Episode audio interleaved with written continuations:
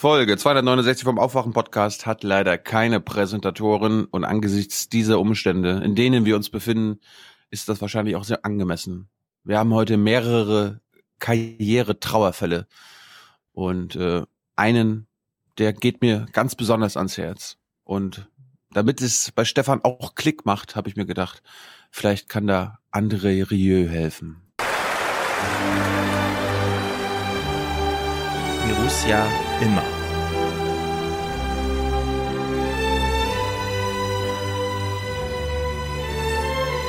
Das spüren wir ja alle. Die Bürgerinnen und Bürger spüren das.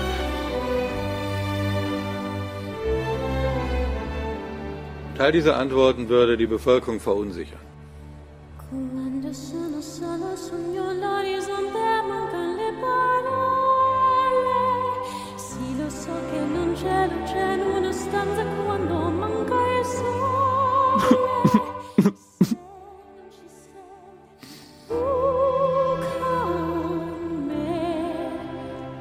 Dieser Opi hier guckt auch schon ganz traurig. Er ist auch traurig.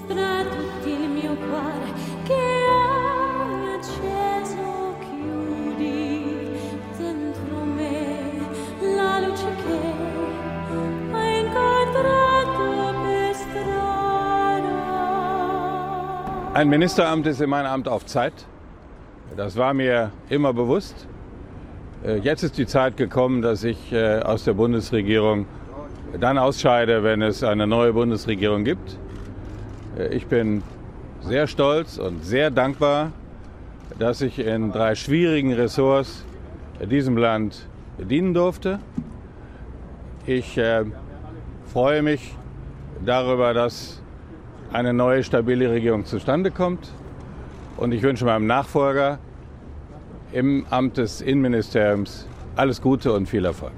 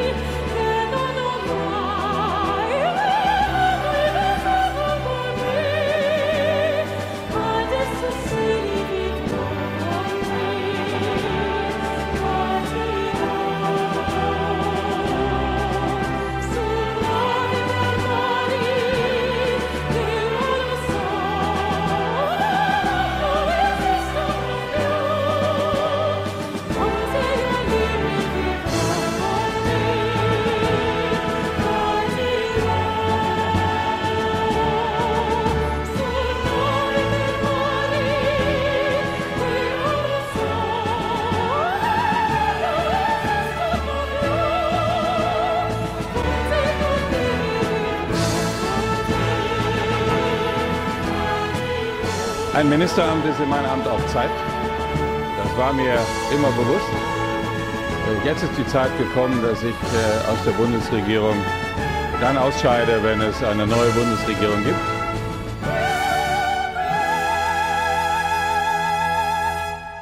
Das ist gut für unser Land.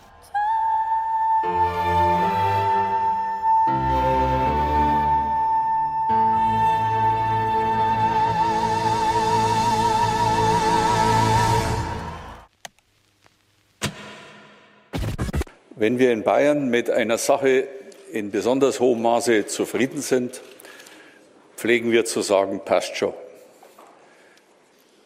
Passt schon. Ein guter Morgen. Und die Sonne lacht. Ein richtig guter Tag für unser Land.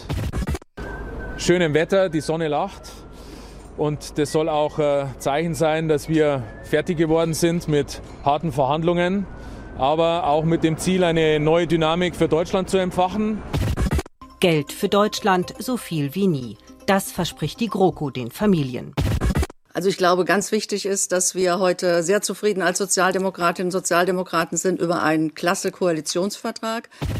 Familienpolitischen Themen sind großartig. Das Thema Rente ist sehr gut, das Thema Pflege ist sehr gut, das Thema Arbeitsmarkt ist gut. Also es ist äh, viel drin, was Sozialdemokraten von uns erwarten und ich ziehe meinen nicht vorhandenen Hut vor Angela Merkel. Und jetzt wollen wir alle mal duschen, denn wir haben lang und hart die letzten Stunden verhandelt. Herzlichen Dank und äh, Deutschland alles Gute. Morgen.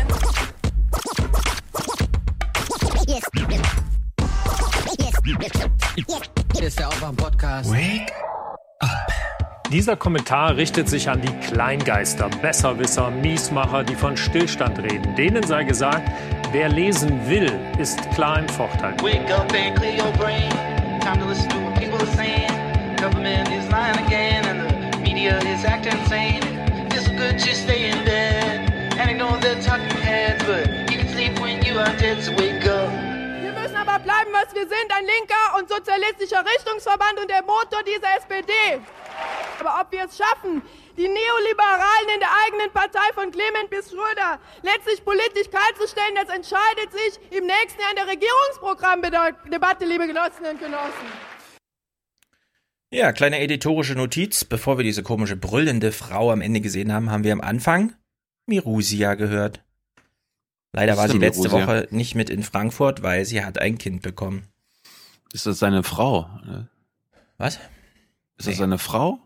Mirusia ist einfach eine Sopranistin. Okay. Eigentlich eher so Musical-Genre, aber eben auch passend auf der André Rieu-Bühne. Nur dies Jahr nicht. Das habe ich nicht gewusst. Mhm. Gut, damit haben wir das Intro rum und im Grunde schon wieder alles gesagt, oder? Müssen wir noch? Will noch Ja, jemand ich was wissen? Du hast ja selbst gesagt, wir haben mehrere Trauerfälle. Das stimmt. Wir müssen noch über den zweiten Trauerfall reden. Den zweiten wollte ich jetzt noch nicht prämieren, beziehungsweise äh, begehen, weil der hat ja noch einen Mord vor. Das stimmt, der ist noch nicht ganz weg vom Fenster. Weißt du, Tom, Thomas geht jetzt anständig von der Bühne. Das stimmt. Der andere, der, an, der andere ist Der andere noch, dreht der noch mal andere, durch. Der, der andere, der andere hat noch ein paar Sachen zu sagen. Ich war lange nicht mehr so stolz, Sozialdemokrat zu sein. Wie in diesen Wochen und Monaten. Irgendwie, so- irgendwie sowas. Na gut, Das äh, ist, ja. das ist vier Jahre, das ist vier Jahre alt. Das stimmt. Ye are many, they are few.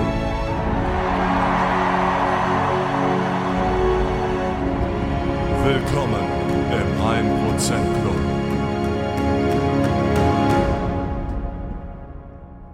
Es muss klar sein, dass die, die nicht am gemeinsamen Strang mitziehen, in die richtige Richtung, nämlich in die Richtung des Wahlsieges, dass die sozusagen im Hinterkopf gespeichert sind bei der Frau Parteivorsitzende und keinen Anteil daran haben werden, wenn wir wieder Politik gestalten können. Tja, Loserin. Keine Loserin, sondern Neufanin ist Kirsten. Die hat 50 Euro geschickt, bezeichnet sich als Neufanin, weil sie seit A234 zuhört, also noch nicht so lang. Daher hier endlich das angemessene Kleingeld. Das ist eine Einstellung. Also die ist wirklich gut für Deutschland. Bitte, Herr Rentner. Das ist gut für unser Land. So eine Haltung. Ganz genau. Ist er, Mammut. ist, er, äh, ist, ist, er schon, ist er schon Rentner? Er ist jetzt immer noch Bundestagsabgeordneter, oder nicht? Ja. Ja. Für Sachsen. Genau. Ja. Wieso ist er nicht Ministerpräsident dort jetzt? Ja, das Das wäre es eigentlich das- gewesen, ne? Ja, er hätte Ah, ja, es war werden können. Ja. Generationenwechsel, die CDU weiß, wie es geht. Mhm. Mammut, 50 Euro, Grüße aus dem Iran. Und ich würde gern äh, aus, aus Iran, weil ich glaube, bei der FAZ, also bei der FAZ haben wir geschrieben Iran, ohne dieses im, dem, im, also wie beim Irak und so, sondern Jemen auch. Im Jemen, in Jemen. Das heißt in Jemen. In Iran Ja. und nicht im Iran. Und du sagst auch in Ukraine, oder was? Ja, das in der Ukraine, das finde ich mir auch komisch. Ich würde sagen, in U äh, Ukraine, ja, also in Ukraine. Warum nicht? Und Ist ein bisschen gewöhnungsbedürftig, aber Und in Schweiz. in Schweiz. Ja, ich bin da sehr dafür, das einfach mal zu vereinheitlichen. Nee. Dirk, 50 Euro für Europa und Podcast-Protektionismus. Jawohl. Für Was- Europa, für Deutschland. Ja, was auch immer das heißt. Daniel schickt 59 ohne Kommentar. Und ich glaube, er hat darauf gesetzt, dass ich jetzt wieder da sitze und denke, 59 meint er eigentlich 50, habe mich vertippt. Nein, diesmal habe ich mich nicht vertippt. Er hat tatsächlich 59 geschickt. Anne-Sophie, Felix, Yvonne, Carsten, Sebastian, Mario, der schickt 11,11 Euro. Wie wird man eigentlich Präsentator? Kommt drauf an. Folgenpräsentator mit der Folgennummer, Präsentator der Herzen mit 200 Euro. Anonym, Tom schickt 36. Essen von zu Hause mitgenommen und nun in der Lage, Österreich-Spesen für was Sinnvolles auszugeben. Danke für eure Arbeit. Der Podcast macht mal wieder gesund. Rank und schlank macht er.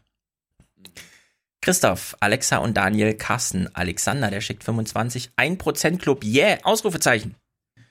Igor, Martin, 10 Euro. Was hat das mit dem 1% auf sich? Bin erst seit zwei Episoden dabei. Also Martin, das erklären wir dir gern. Du weißt doch, diesen Bericht gibt's ja jedes Jahr einmal bei Davos. Äh, 1% besitzt quasi 100%, 99% der Welt und so. Und wir wollen das hier einfach umdrehen. 1% der Hörer zahlen und das ist halt unser 1%-Club.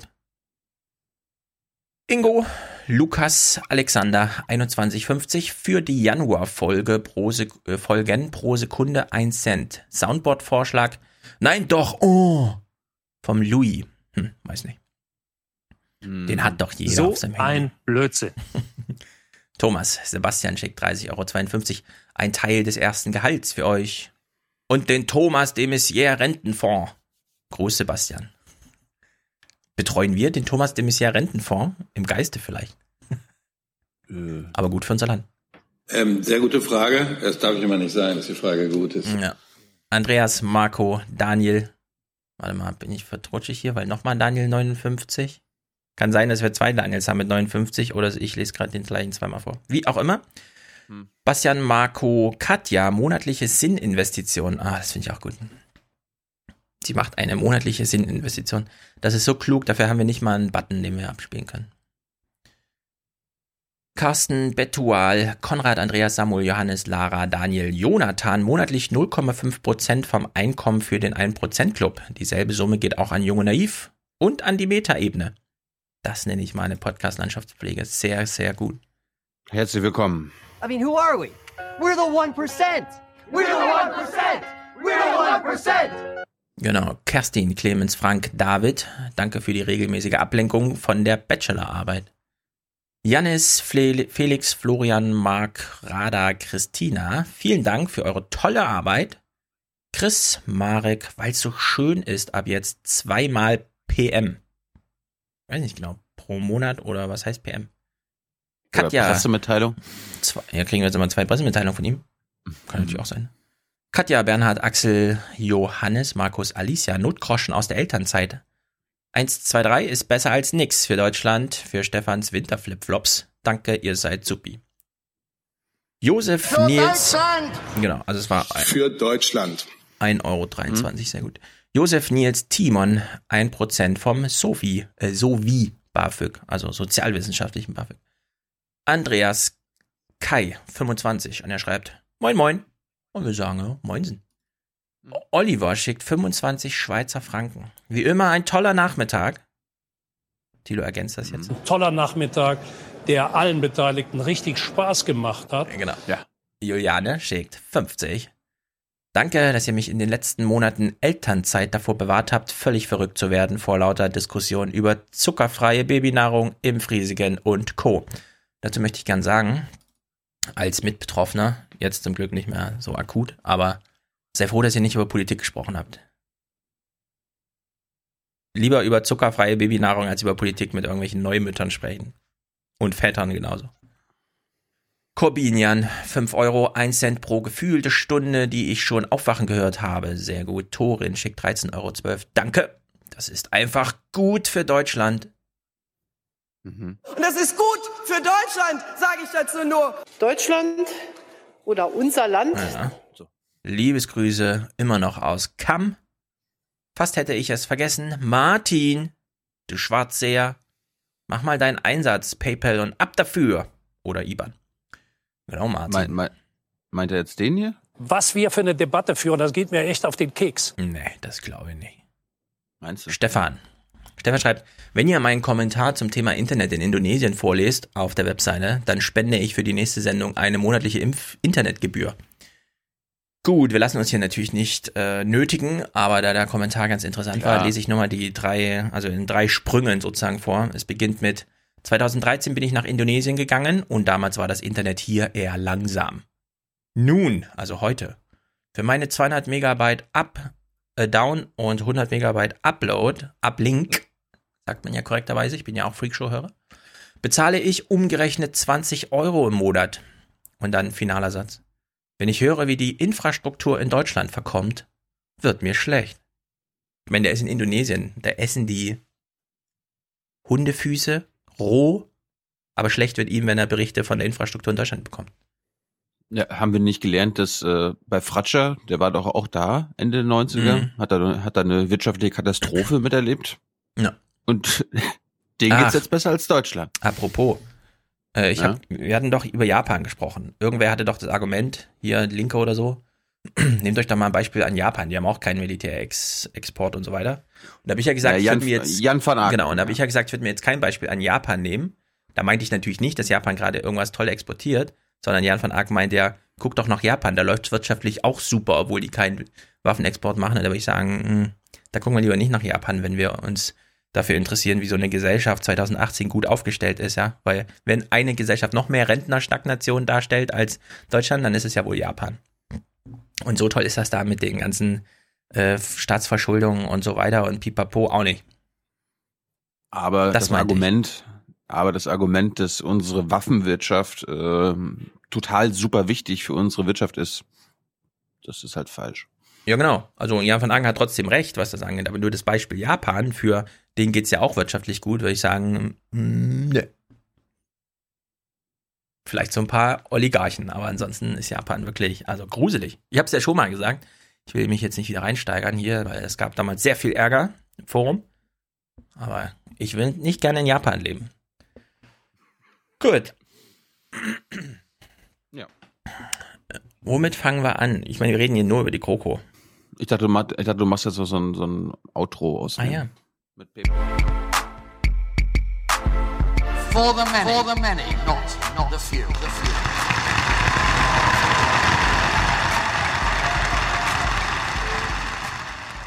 Du bist wie ein Politiker, du windest dich gerade raus. Du bist wie ich, Ja. hätte er sagen müssen, ehrlicherweise. Das stimmt. Ähm, ja, wir machen jetzt hier eine Spezialausgabe Mhm. zur ähm. Kroko-Findung. Krokönige. Wollen wir nicht einfach den Krokönigin-Film gucken zum Anfang? Los, fang an, hau rein. Ich, Die ich, Krokönigin. Stefan weiß nicht, was ich mitgebracht habe. Ja. Und Es könnte deswegen auch ein paar Überschneidungen geben, aber das ist heute egal. Wir gucken jetzt einen Film, der geht zwei Minuten. Stellt euch einfach vor, jemand saß wirklich, also falls ihr nur audiomäßig habt, jemand saß jetzt wirklich 100 Stunden im Schnittraum und hat irgendwie das, was wir bei Pornhub und so weiter blöd finden, dass nämlich jetzt Celebrity Faces auf Pornostars gemacht werden, mit einem alten Märchenfilm gemacht und der aktuellen Kroko und so weiter. Ich will nur eins dazu sagen. Das, was wir jetzt sehen, das lief am Mittwoch, glaube ich, morgens im Morgenmagazin 7.40 Uhr. Und ich würde gern wissen, ein paar Morgenmagazinen-Seher haben wir ja doch. Wir haben zum Beispiel von Matthias einen Hinweis auf einen Clip bekommen, den gucken wir nachher, wenn wir mit Michael reden, mit Wolfgang Michael. Gucken tatsächlich Leute Morgenmagazin, ja? Und wenn 7.40 Uhr, ist das die richtige Zeit für diesen Film? Weit weg von der Wirklichkeit, in der klirrenden Kältekammer des Kanzleramts herrscht sie, die Grohkönigin. Alle vier Jahre holt sie sich ein neues Opfer. Da breitet sich Panik aus. Nein, nicht schon wieder! Bitte, bitte, bitte nicht! Ich will mein Opfer! Och Mann, warum denn jetzt ich? Weil du ein kalter, fischiger Wurzel bist. Küss mich, Krümel. So weit, so bekannt. Die, naja, Nelken verwelken und die Sache nimmt ihren merkelhaften Lauf. Aber da dies ja ein ganz und gar unwahrscheinliches Märchen ist, passiert jetzt auch das Märchenhafte. Nein, verdammt, ich mach nicht mit! Ja, die Andrea mutiert zu einer richtig mutigen Muttimeuchlerin, die ihr Amtsbrüderchen Martin aus den Fängen der Grohkönigin retten will. Das überrascht auch König Frank, den Verzagten. Ach komm, am Ende liegt ihr doch eh wieder mit auf Eis. Ah, wie mich das alles langweilt. Oh. Denkste, glaubst du, ich hab Lust, dass die von der Räuberbande CSU uns dann wieder unsere ganzen tollen goldenen SPD-Vorschläge auseinandernehmen und wir dann irgendwelche blöden Kompromisse für nix und wieder nix als Mega-Erfolg verkaufen müssen? warum spricht Andrea Nahles Kölsch? Schluss damit! Jetzt gibt's auf die Fresse! So. Und Andrea dringt tatsächlich zu dem armen, schon völlig unterkühlten Martin im Kanzleramt vor. Kann sie sein kaltes Sozenherz erreichen? Komm, befristete Arbeitsverträge, das sind doch keine Ergebnisse, das ist doch Blödsinn. Oh mein Gott, du hast recht. Und der Martin bekommt seine gesunde rote Gesichtsfarbe wieder und sie fliehen aus der Kältekammer. Und die abgeschmolzene Schneekönigin braucht sofort eine Nachfolgerin. Krampf, Karrenbauer. Tja, und so wäre das im Märchen. In Wirklichkeit freuen sich dann doch wieder nur die anderen. Träumt weiter. An die Arbeit, Großkönigin. Und wenn die SPD nicht noch ein paar widerspenstige Mitglieder hat, dann regieren sie auch übermorgen wieder mit. Wir wollen die Wählerinnen und Wähler Ah. der AfD zurückgewinnen. Sorry. Mhm.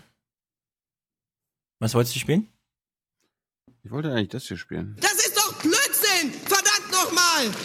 Ja, ich würde gern wissen, also man kann das schlecht kritisieren, weil die Schöpfungshöhe hat tatsächlich einen gewissen, ein gewisses Niveau, aber es ist halt trotzdem Blödsinn.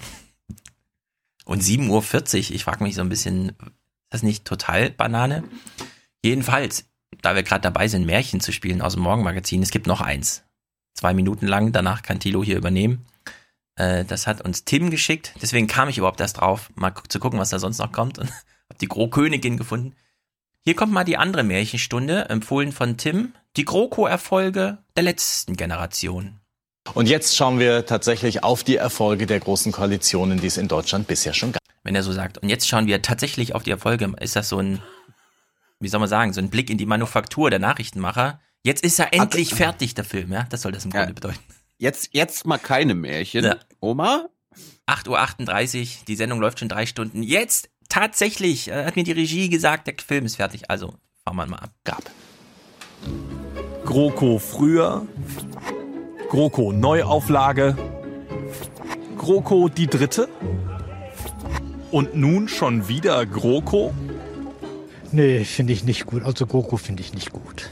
Keiner findet es gut, aber äh, gibt es eine Alternative? Die GroKo wird so weitermachen wie bisher.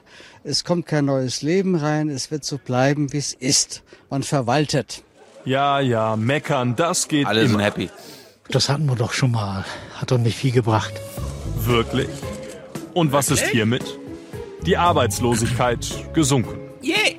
Die Wirtschaft boomt. Geil. Oder auch die Finanzkrise erstmal überwunden. Jawohl. Wir sagen den Jawohl. Sparerinnen und Sparern, dass ihre Einlagen sicher sind. Alles GroKo-Erfolge. Und nicht die einzigen. Der Mindestlohn war sicherlich objektiv eine vernünftige und gute Geschichte. Aber hallo. Umwelt haben sie einiges getan. Was? Ja, und sonst uns geht's gut. Die Wirtschaft läuft gut. Die Wirtschaft Leute sind doch einigermaßen zufrieden. Eben. Und um uns herum spielt die Welt gerade ganz schön verrückt. Ja. Auf uns dagegen ist Verlass. GroKo beständig. Die haben, die haben ja auch wahrscheinlich nur äh, Morgenmagazin Zuschauer gefragt, oder? Klar. Weil, Wen wenn sonst? die sagen, uns, uns geht's doch gut und die Leute sind zufrieden. Ja. Die Wirtschaft, Die Wirtschaft Bei brummt. der Umwelt haben sie auch was gemacht. Äh, Kalt. Generell bin ich auch der Meinung, etwas Ruhe ist vielleicht besser, aber zu viel Ruhe ist auch nichts. Ja, keine Sorge. Dafür gibt's ja jetzt neue Pläne. Notwendige. Gute. Was ich gut finde, dass jetzt hohe Gelder bereitgestellt haben, auch um flächendeckend die Schulen zu sanieren. Die Gebäude sind ja ziemlich marode. Also es wäre sinnig, wenn die 8000 Pflegekräfte kommen würden, weil wir brauchen sie. Ja gut, dass die Familien jetzt unterstützt werden beim, beim Wohnungsbau, finde ich jetzt in Ordnung. GroKo, da geht doch was. Mir ist recht, Hauptsache passiert was jetzt. Weil so langsam steht einem hier. Ist ja okay. Und mal ehrlich, eine Minderheitsregierung oder gar Neuwahlen und damit noch länger warten, das will doch auch keiner. Mal ehrlich, das wollen wir doch auch nicht. Das können wir nicht wollen. Keine GroKo ist keine Lösung. Das stimmt für Deutschland. Ja, das ist jedenfalls das Stimmungsbild. Na, bevor wir mal zu dieser äh, PK kommen, die du auch geguckt hast, Ja. wo du dann ähm, Vorrecht hast, das zu spielen, was du äh, mit Ja, gut. hast. Mhm. Wir, gu wir, gucken mal, wir gucken mal kurz bei Phoenix rein. Mhm. Ähm, am Mittwochvormittag war ja noch nicht ganz klar, ob wir jetzt eine, ein, einen Fusionsvertrag, einen Koalitionsvertrag haben. Und ähm, da ging das dann so los. Könnte es tatsächlich soweit sein? Kaum zu glauben, aber wohl doch wahr. Die Agenturmeldungen überschlagen sich. Es soll eine Einigung gegeben haben im Oh. Koalitionsvertrag und tatsächlich auch über den Zuschnitt der Ministerien. Die Meldungen überschlagen sich und so ein Tag ist natürlich hochspannend auch für uns Journalisten. Auf der anderen Seite auch hochgefährlich, denn wir betreiben ein Handwerk. Man kann ja alles Mögliche behaupten. Also das Zwei-Quellen-Prinzip, das wird gerne mal unterlaufen. Denn um 10.32 Uhr hat die Bundeskanzlerin das Konrad-Adenauer-Haus verlassen. Äh, Das können wir deshalb so genau sagen, weil wir stehen ja hier auf der Straße und sie fährt mit ihrer Limousine quasi drei Meter an uns vorbei. Und in der Tat, die Will er gerade sagen, er lässt das Zwei-Quellen-Prinzip hier auch für sich ein bisschen wenig gelten, weil er irgendwas selbst gesehen hat, nämlich direkt Hallo. vor ein Auto vor ihm.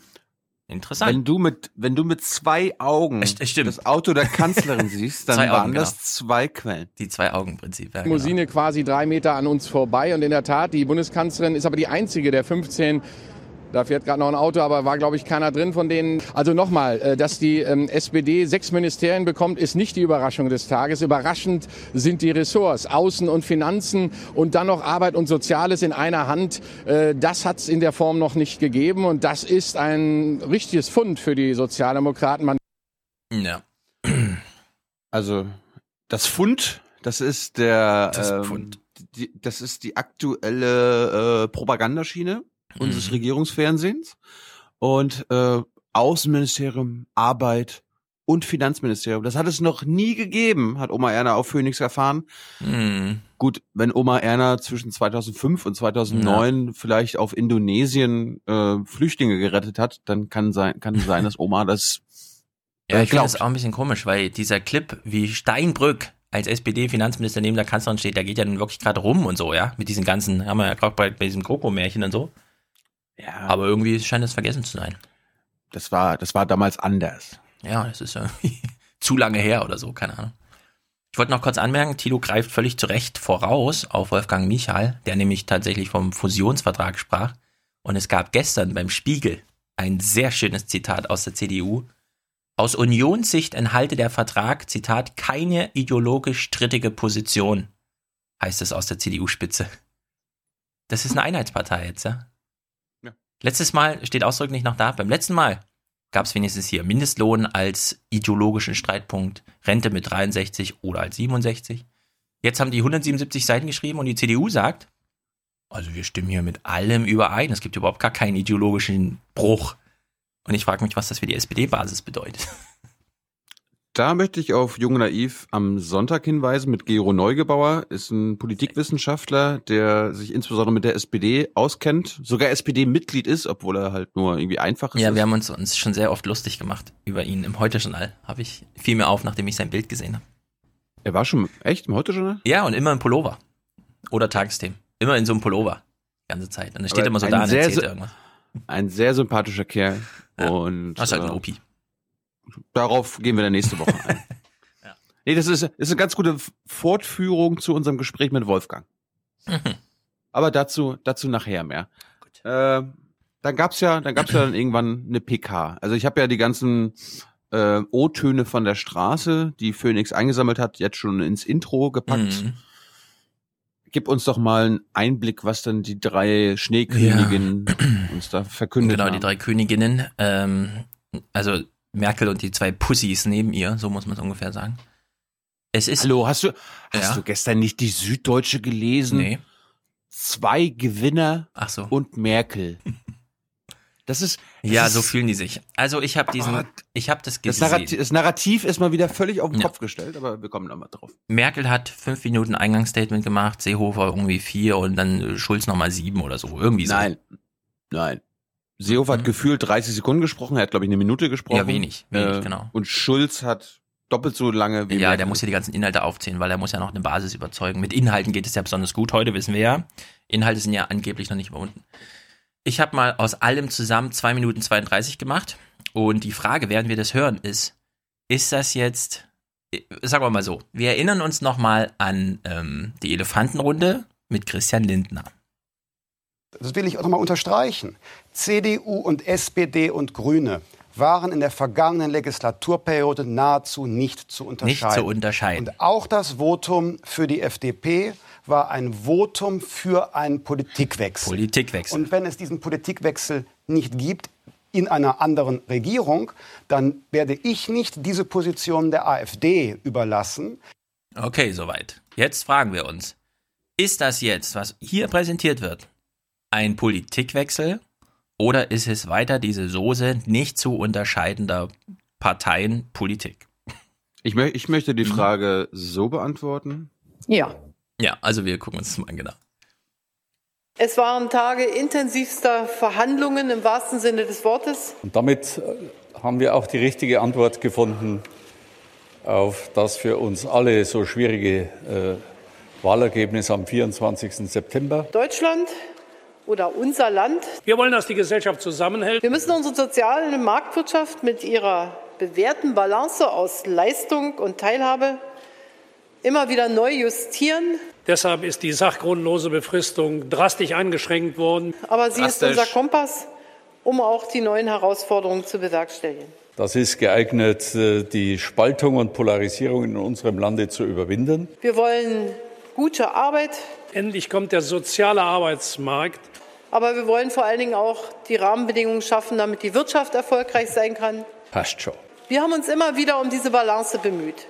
Auf der einen Seite daran zu denken, dass gerecht verteilt wird und auf der anderen Seite, dass wir die Grundlagen auch für das Erwirtschaften immer wieder schaffen. Wir haben verstanden. Und ein wirklich hart diskutiertes Kapitel war auch die Steuerung der Zuwanderung und das Thema Integration. Hier haben wir es uns nicht leicht gemacht.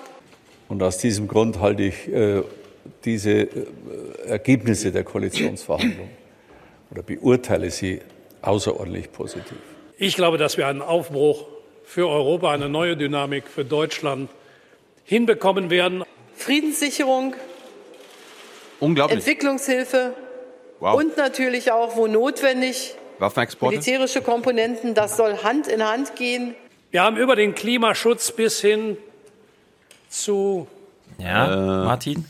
der Europapolitik Ja. uns viel, viel Mühe gegeben. Abkehren Müll. vom Weiter so. Ich glaube, dass das, was wir durchgesetzt haben, meine Kollegin und mein Kollege mögen es mir verzeihen, trägt Ja. in einem großen Maße auch sozialdemokratische Handschrift.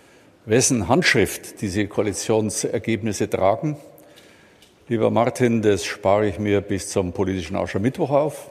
Wir machen Politik für die Kinder. Danke an die Verhandlungspartner, auch wenn es nicht einfach war. Es hat durchaus auch Freude gemacht. Wenn wir in Bayern mit einer Sache in besonders hohem Maße zufrieden sind, pflegen wir zu sagen, passt schon. Ja, ist das jetzt Aufbruch oder ist das wirklich einfach noch schlimmer als die letzte große Koalition? Also Martin hat es ja gerade gesagt. Da kann ich nur sagen, das ist Kinderglaube. Das ist nicht in Ordnung. Ja, also als ich das Politik alles gesehen habe. für die Kinder. Genau, für die Kinder. Wir machen Politik für die Kinder. also als ich das gesehen habe, hatte ich so einen Trump-Moment für mich, ja. Ich habe gedacht, muss ich jetzt irgendwie was organisieren? Müssen wir jetzt so einen Marsch auf der Straße machen oder was? Das kann doch nicht wahr sein, dass das jetzt irgendwie das Angebot ist für die nächsten vier Jahre. Hm, Das ist schon ein guter, ein guter Stichwort. Ich meine, da kommen wir nachher dazu. Äh, Trump ist ein gutes Stichwort. Herr Schulz. Gut. Du, bi du bist wie Trump. Ich? Ja. Wir alle. Die Hörer so. des Aufwachen-Podcasts. Also, ja, kein Ja. Problem. Fliegen uns auch die Haare hinten weg, wenn wir in ein Flugzeug steigen oder was? Bald. ähm, ja, du hast die Highlights schon alle rausgepickt. Ich wollte aber noch mal zwei Sachen, wir brauchen uns nicht alles angucken, aber ich fand noch mal interessant, äh, du hast es ja auch schon gerade eingespielt, äh, Angela Merkel sagt mal, Mhm. für wen sie Politik macht. Und unsere Hörer und unsere Hörerinnen, unsere Zuschauer und Zuschauerinnen und Stefan hören jetzt mal zu, ob ihr euch da wiederfindet. Deutschland oder unser Land, das sind ja für uns keine unpersönlichen Begriffe. Das sind Männer und Frauen, Eltern und Kinder. Das sind Unternehmer und Arbeitnehmer, Menschen mit und ohne Migrationshintergrund. Das sind Forscher und Gründer, die Menschen in Krankenhäusern und in Pflegeeinrichtungen. Und das sind unsere Soldaten und Polizisten. Für sie machen wir Politik. Ja, und die Podcaster? Ja. Ja, aber du, Sie hat Männer gesagt. Ah, ja, sie hat äh, Väter gesagt. Gründer, vielleicht Mhm. fällt es unter Gründer. Mhm. Ja. Also Polizist und Soldat bin ich ja nicht. Nee, ich auch nicht. Scheiße. Ich fühle mich ein bisschen außen vor. Ich dachte, sie kümmert sich um den Zusammenhalt, und jetzt lässt sie mich so außen vor. Ich bin enttäuscht. Ja, worum sie sich kümmert, ist doch klar. Ähm, erst das Land, dann die Partei und dann man selbst. Ja, sicher. Das fand ich gut. Merkel hat dann nochmal erzählt, ja, wir werden jetzt auch dafür sorgen, dass jeder gute Arbeit hat. Aber die Priorität ist eine andere. Wir wollen gute Arbeit, aber wir wollen vor allen Dingen auch die Rahmenbedingungen schaffen, damit Ja. die Wirtschaft erfolgreich sein kann. Tja, der soziale Arbeitsmarkt kommt für die Wirtschaft. First comes first. Mhm. Ähm, ich weiß gar nicht, ob wir uns Martin, Martin noch geben Noch. sollten. Nee, Martin hat nur eins gemacht. Martin weiß, es gibt noch einen wichtigen Termin in seiner Partei und er glaubt immer noch, es geht um Inhalte. Also hat er sie einfach aufgezählt. Und danach gesagt, liebe Kollegen, das ist, glaube ich, meine Anschrift. Ja, Martin war ja auch sehr müde an dem Tag. Ja. Äh, ich fand aber eine, eine Sache lustig, das konnte er sich anscheinend echt noch nicht verkneifen. Also die Juso sind ja eigentlich Ah, alle komplett ja, gegen ihn, Hm. aber das konnte er sich nicht verkneifen. Wir werden die Anspruchsgrundlagen für das BAföG verbreitern.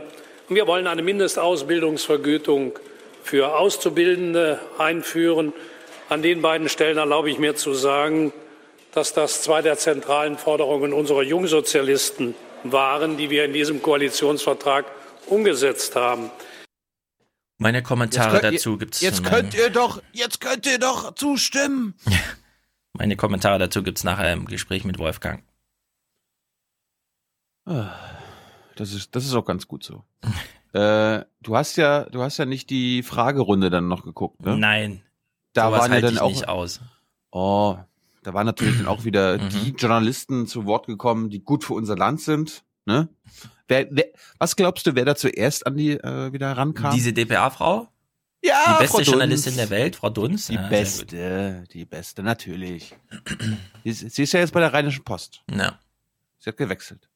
Aber da so, kam ach am so. Ende auch noch, Ach, lass mich mal kurz noch was sagen. Ulf Poschardt. Ulf Poschardt ist auch Welt-Chefredakteur, ne? korrekt. Und wie heißt nochmal von der ARD, die sich immer so aufregt in den Kommentaren und immer so, also nicht Dunja Halali, sondern die andere, die, ähm, die blonde ähm, Reschke, Anja Reschke. Ja. Anja Reschke hat diesen Clip auf Twitter geteilt, in dem Martin Schulz gefragt wird, lieber Herr Schulz, treten Sie, sagen, schließen Sie jetzt aus, dass Sie in ein Kabinett Merkel eintreten. Woraufhin Martin ja sagt, in ein Kabinett Merkel werde ich nicht eintreten. So ganz cool und lässig. So, das hat Anja Reschke geteilt. Daraufhin antwortet Ulf Poschardt darunter. Und wer hat die Fragen gestellt? Es war nämlich einer von der Welt. Es war einer von seinen Leuten. Daniel Sturm. Ja, und ich dachte so, okay, witzig, gemeint irgendwie. Woraufhin Anja Reschke den Tweet nochmal schreibt und den Fragenden miterwähnt im Tweet. Oh. Also diese Form von journalistische Ehre, wem Ehre gebührt oder sowas, ja, das ist wirklich. Ich, äh, ich Das verstehe das, das- nicht mehr. Das ist wie in der BBK. Tilo, du stellst so gute Fragen. Aber warum machst du das nicht exklusiv? Ja, also und, und, und Anja Reschke macht so, okay, exklusive Frage bei Daniel Sturm und oh. Genau, Daniel Sturm. Das ist wirklich, ich finde das so, also da läuft mir echt kalt den Rücken runter. Ich denke mir, Leute, äh, was für ein Inzuchtblasensystem haltet ihr da gerade am Laufen, ja? Kann das wirklich wahr sein? Aber die meinten das voll ernst. Poschardt hat dann nochmal so ein, oh, cool und so, und hat dann noch ein Sonnensmiley hinterhergeschickt und so. Also wirklich unabartig, so möchte ich sagen. Ja, die ersten, die ersten beiden Fragerunden konnte man sich schenken. Ich fand aber die Frage von unserem Kollegen aus der BBK, äh, Arne Delfs, äh, dann schon eher zielführender. Auch für, insbesondere für Martin. Frau Bundeskanzlerin, ähm, angesichts der Tatsache, dass jetzt sowohl das Finanzministerium als auch das Außenministerium in SPD-Händen sein werden, befürchten Sie jetzt nicht, dass Sie gegenüber Herrn Macron dann doch freigiebiger sein müssen am Ende, als Sie vielleicht eigentlich wollten, weil ja gerade diese beiden Ministerien doch auch ein Wörtchen mitzureden haben werden bei der Antwort oder Positionierung gegenüber Frankreich? Sehen Sie sich da ein bisschen als Bremserin möglicherweise gegenüber Ausgabewünschen jetzt äh, seitens der SPD-Ministerien. Bei Frankreich geht es ja nur um Geld, Ja. haben wir gerade gehört. Ja, meine eine Frage und dann an Herrn Schulz. Herr Schulz, Sie, es sieht so aus, dass Sie bei der Bürgerversicherung und Arbeitsmarktpolitik ja gar nicht so viel inhaltlich jetzt haben durchsetzen können, dafür aber ja drei wichtige Ministerien bekommen. Wie wollen Sie den Eindruck entschärfen gegenüber Ihren Mitgliedern, dass es doch am Ende doch vor allen Dingen um Posten ging und möglicherweise auch um, um Ihren Posten und weniger um Inhalte? Also der mehrjährige Finanzrahmen liegt Also- immer in der Zuständigkeit des Außenministeriums. Das ist nichts Neues und das habe ich schon zweimal mit sozialdemokratischen Außenministern zu bewältigen gehabt. Wir haben auch gerade mit dem Finanzminister Per Steinbrück in der ersten großen Koalition von 2005 bis 2009 sehr gut zusammengearbeitet. Die erste ne? Begegnung, die ich mit Herrn Steinbrück zusammen Mhm. hatte, war mit dem damaligen Währungskommissar, wo wir uns entschieden haben, wieder zum, den Stabilitätspakt einzuhalten. Und Da egal, ob ein. Ressort von der SPD oder Ja. der Union verwaltet wird, ausgeben kann man immer nur das Geld, was man hat. Ja. Und da haben wir uns auch ganz klare Rahmen gesetzt und wir Ganz werden klar. da natürlich drüber reden, aber ich mache mir da ehrlich gesagt überhaupt keine Sorgen. Okay, Martin, Erfolge. Wo, wo, wo sind die? Ja? Herr Schulz? Ja. Ich glaube, dass wir in der Arbeitsmarktpolitik, wenn Sie den Vertrag lesen werden, eine ganze Menge erreicht haben. Wir haben insbesondere äh, Achtung. die von uns ja bekämpfte sachgrundlose Befristung Mhm. massiv eingeschränkt. Massiv. Wir haben in anderen Bereichen der Arbeitsmarktpolitik, insbesondere was äh, Initiativrechte äh, von Betriebsräten angeht und bei der Qualifizierung von Mitarbeiterinnen und Mitarbeitern, was äh, ein Schlüssel zur Arbeitsmarktpolitik der Zukunft ist, eine Ah. ganze Menge erreicht. Insofern teile ich da Ihre Auffassung nicht. Äh, In Parteien sind Inhalte immer auch äh, mit Personen verbunden, die sie vertreten, die für sie stehen, die sie erarbeiten. Insofern lässt sich äh, inhaltliche Debatte und Personalpolitik sehr selten in der Politik voneinander trennen. Wenn die Merkel sagt, man kann nur das Geld aushaben, ausgeben, was man hat, heißt das, der Olaf Scholz gibt jetzt jedes Jahr 50 Milliarden aus, oder? Ja. So in etwa. Das finde ich, also ich meine, dazu kommen wir jetzt ja noch. Äh, es wird die komplette Regierungs-PR übernommen. Also als ob da Steffen Seibert äh, im Heute-Journal in Tagesthemen in der Nachrichtensendung gesessen hat. Also ist, ist dir da auch, auch aufgefallen, dass diese Zahlen, die dann verkündet werden, ohne Kontext Oma Erna vor die Flinte geworfen werden. Also Immer. Hier, zw- 20 Milliarden. Und dann sagt sie Oma Erna, ja, äh, in welchem Zeitraum denn? Dieses Jahr? Über vier Jahre? Hm. Wo wird das investiert? Von wem kommt das Geld? Ja. Das nennt man Also große Koalition aus Politik und Medien. Ich meine, das, das, das habe ich mich ja auch ja fast schon geärgert, dass wir die letzten Monate das überhaupt nicht so thematisiert haben. Immer, ja, es sind jetzt 40 Milliarden zur Verfügung. Ja, für, für 2018, für die nächsten vier Jahre haben wir jetzt einen Überschuss. Ja, das wird ja nicht erklärt. Ja. Das kann man ja ganz einfach erklären. Stimmt. Aber Tja. nun gut. Wir kommen, wir kommen jetzt mal zu der Rezeption. Also Oma Erna musste ja, ähm, sagen wir mal, sehr gut informiert werden an dem Abend. Ja. Ne? Oma Erna hat sich gedacht so, oh Gott, oh Gott, was soll ich jetzt davon halten? Die Tagesthemen ja, gingen ganze acht Minuten lang. Das war eine Ja. Sensation. Ja, ich meine, Fußball geht halt vor. Ja. Ja. DFB-Pokalfinale äh, oder Halbfinale oder Viertelfinale Mhm. Ist halt wichtiger. Aber es gab ja trotzdem noch eine Halbzeitpause. Da muss dann in achteinhalb Minuten durchgepeitscht werden. Und da war auch, da war auch eine Menge Zeit. Und wir fangen mal an bei den Tagesthemen. Die waren natürlich zuerst da. Und Volker Schwenk haben wir jetzt ja schon mittlerweile äh, kennengelernt. Der ist der hier. Macron mobilisiert Massen. Er liebt die große Geste. Das ist der. Mhm. Der ist jetzt, der ist ja neu in Berlin. Aber er weiß sch- schon jetzt, wie der Hase läuft, weil äh, das Narrativ des Tages oder dieser Woche, das hat er auch gefressen. Und äh, das gibt er jetzt so als äh, ja als Experte oder als als Korrespondent von sich. Bitte. Die SPD kann sagen, kann man sagen, ist aus diesem Ringen als Gewinner hervorgegangen. Sie hat das Finanzministerium, das Wichtigste, das Außenministerium sehr prestigeträchtig und Arbeit und Soziales da, wo am meisten Geld ausgegeben wird. Und sie kann damit sich nun an ihre Mitglieder wenden und kann sagen, seht her, wir haben uns das Ja zur GroKo ganz schön teuer bezahlen lassen. Ja, und in vier Jahren wird man sagen, äh, bitte warte mal, wie sieht gerade Deutschland aus und wer ist dafür verantwortlich? Der Finanzminister, der Außenminister und der Minister für Arbeit und Soziales? Aha. Hm, ich würde sagen 13 Prozent.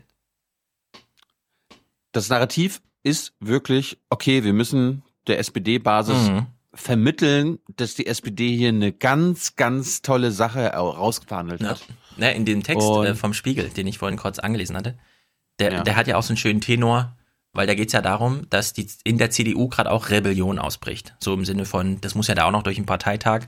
Der ein oder andere Mittelstandsverbandspräsident, Chef, irgendwas Vertreter, der auch im Bundestag sitzt, äh, sagt halt, also da haben wir uns aber hier über den Tisch ziehen lassen und so.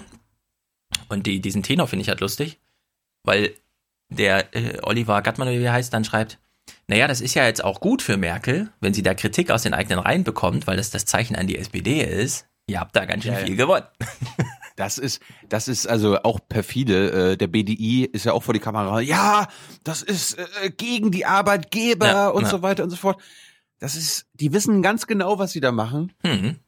Es läuft so geil für die Arbeitgeber. Da Ja. ist doch fast gar nichts drinne, was gegen die Arbeitgeber ist. Ach gut, Null. jetzt paritä paritätischer Krankenversicherungsbeitrag. Oh, 0,3 Prozent. Oh Gott, oh Gott, ja. Ja, sachgrundlose Befristung auf fünf Jahre beschränkt. Ich meine, pff, ganz, Dazu kommen wir jetzt. Stürzt alles Dazu ein. kommen wir jetzt. Also Volker Schwenk muss Okay. man ihm lassen. Ein sehr kritischer Kollege, der hat sofort hier diesen Spruch von Martin Schulz, ne? Wir haben insbesondere äh, die von uns ja bekämpfte sachgrundlose Befristung Mhm. massiv eingeschränkt. Das hat er jetzt mal kritisch eingeordnet. Das finde ich gut.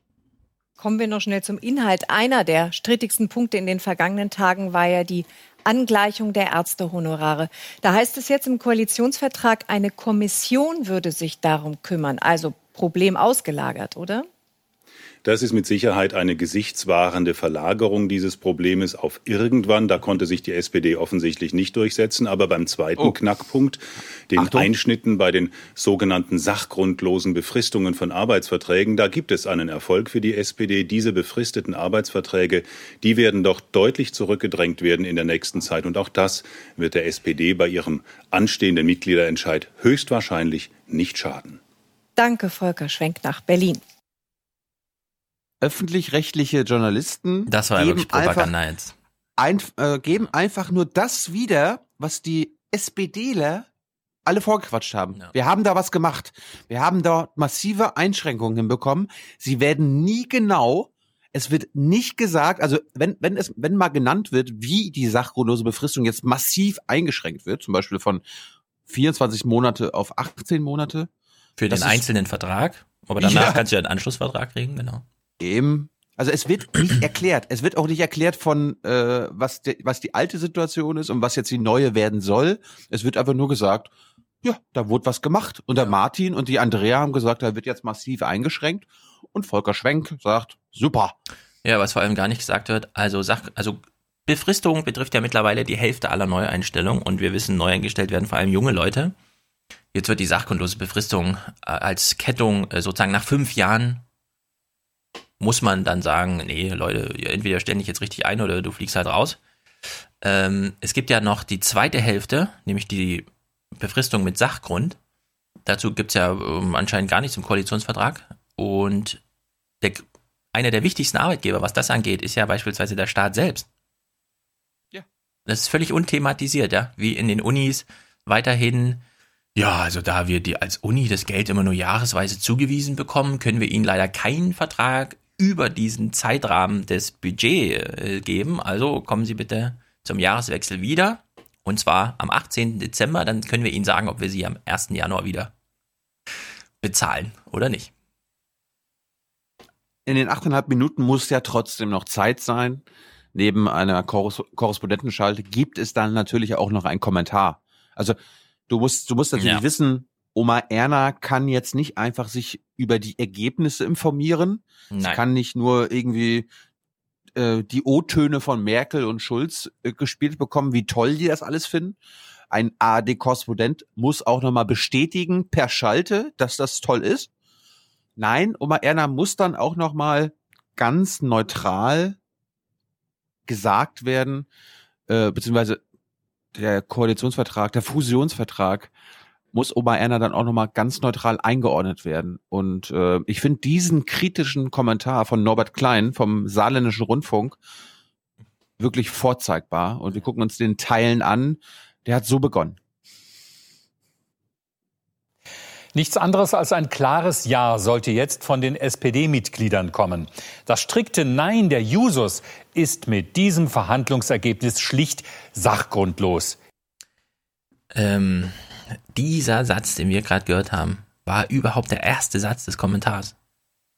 Das ist hier so weit entfernt von einem begründeten Urteil oder was sonst so wichtig war im Journalismus. Das ist einfach Appellpropaganda ja, das ist kein Kommentar. Das ist ja. Oma Erna sagt da jetzt Ja zu. Ja. Aber es geht weiter. Im GroKo-Vertrag steckt viel SPD drin. Die Partei konnte sich wichtige Ministerien sichern, sogar Finanzen. Mhm. So. Beispiele aus dem Vertrag können und wollen sie gar nicht nennen, sondern einfach nur, ey, aber hier, äh, Ministerien. Äh, blablabla. Ja, ich meine, 177 Seiten und die SPD als der zweitgrößte Verhandlungspartner, klar steckt da viel SPD drin. Die Frage ist halt, welche SPD? Die SPD, die wir wollen oder diese Scheißhaufenpartei, die wir da haben? Da oh, jetzt weiß ich, wofür drin, S steht in SPD. Scheißhaufen. Ist das so? Ja. Ab jetzt können wir es wieder groß schreiben. Wohl wissend, was das S bedeutet. Habe ich nicht gewusst. Gut, Norbert Klein, bitte weiterhin neutrale Kommentierung. Und der Wechsel an der Parteispitze von Martin Schulz zu Andrea Nahles könnte der SPD aus der strategischen Dauerkrise helfen. Stichwort Erneuerung. Siehst du, wenn Oma Erna jetzt gedacht hat, ah, ich weiß nicht, ob ich dem zustimmen kann. Ah, der Norbert Klein hilft mir dann doch noch auf die Sprünge. Der Martin geht ja jetzt weg. Und Andrea kommt jetzt. Andrea ist ja wirklich eine Erneuerung. Hat ja in den letzten 15, 20 Jahren bei der SPD nicht so viel zu sagen gehabt. Finde ich gut. Norbert Klein, das finde ich gut. Wir hören mal, wir hören mal weiter. Ähm, sein Kommentar ging noch ein bisschen.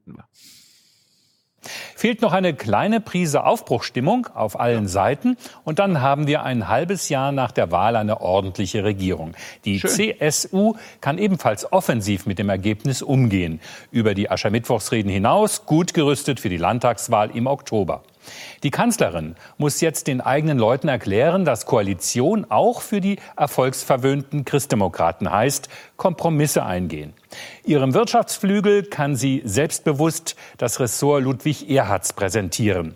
Ja, die Verhandlungen mhm. waren holprig, aber ernsthaft. Ohne Jamaika-Mätzchen und noch steht die Regierung nicht. Aber vielleicht überrascht die GroKo in ihrer dritten Auflage auch die Skeptiker und legt Ostern mit Temperament und Schmackes los. Also. Schön, ne? Vor allem, wie das, wie das Finale schon losging mit diesem. Jetzt noch eine Prise Aufbruch. So als wäre das so eine Zutat, die man noch so nachreicht. Ja, die ergibt sich ja, die ergibt sich ja dadurch, dass die SPDler dann Ja sagen und dann, ah, Aufbruch. Ja, und dann mit Schmackes los. Ja, ja. Also bitte. Gut, das war die ARD. Es war eine sehr unglückliche Sendung.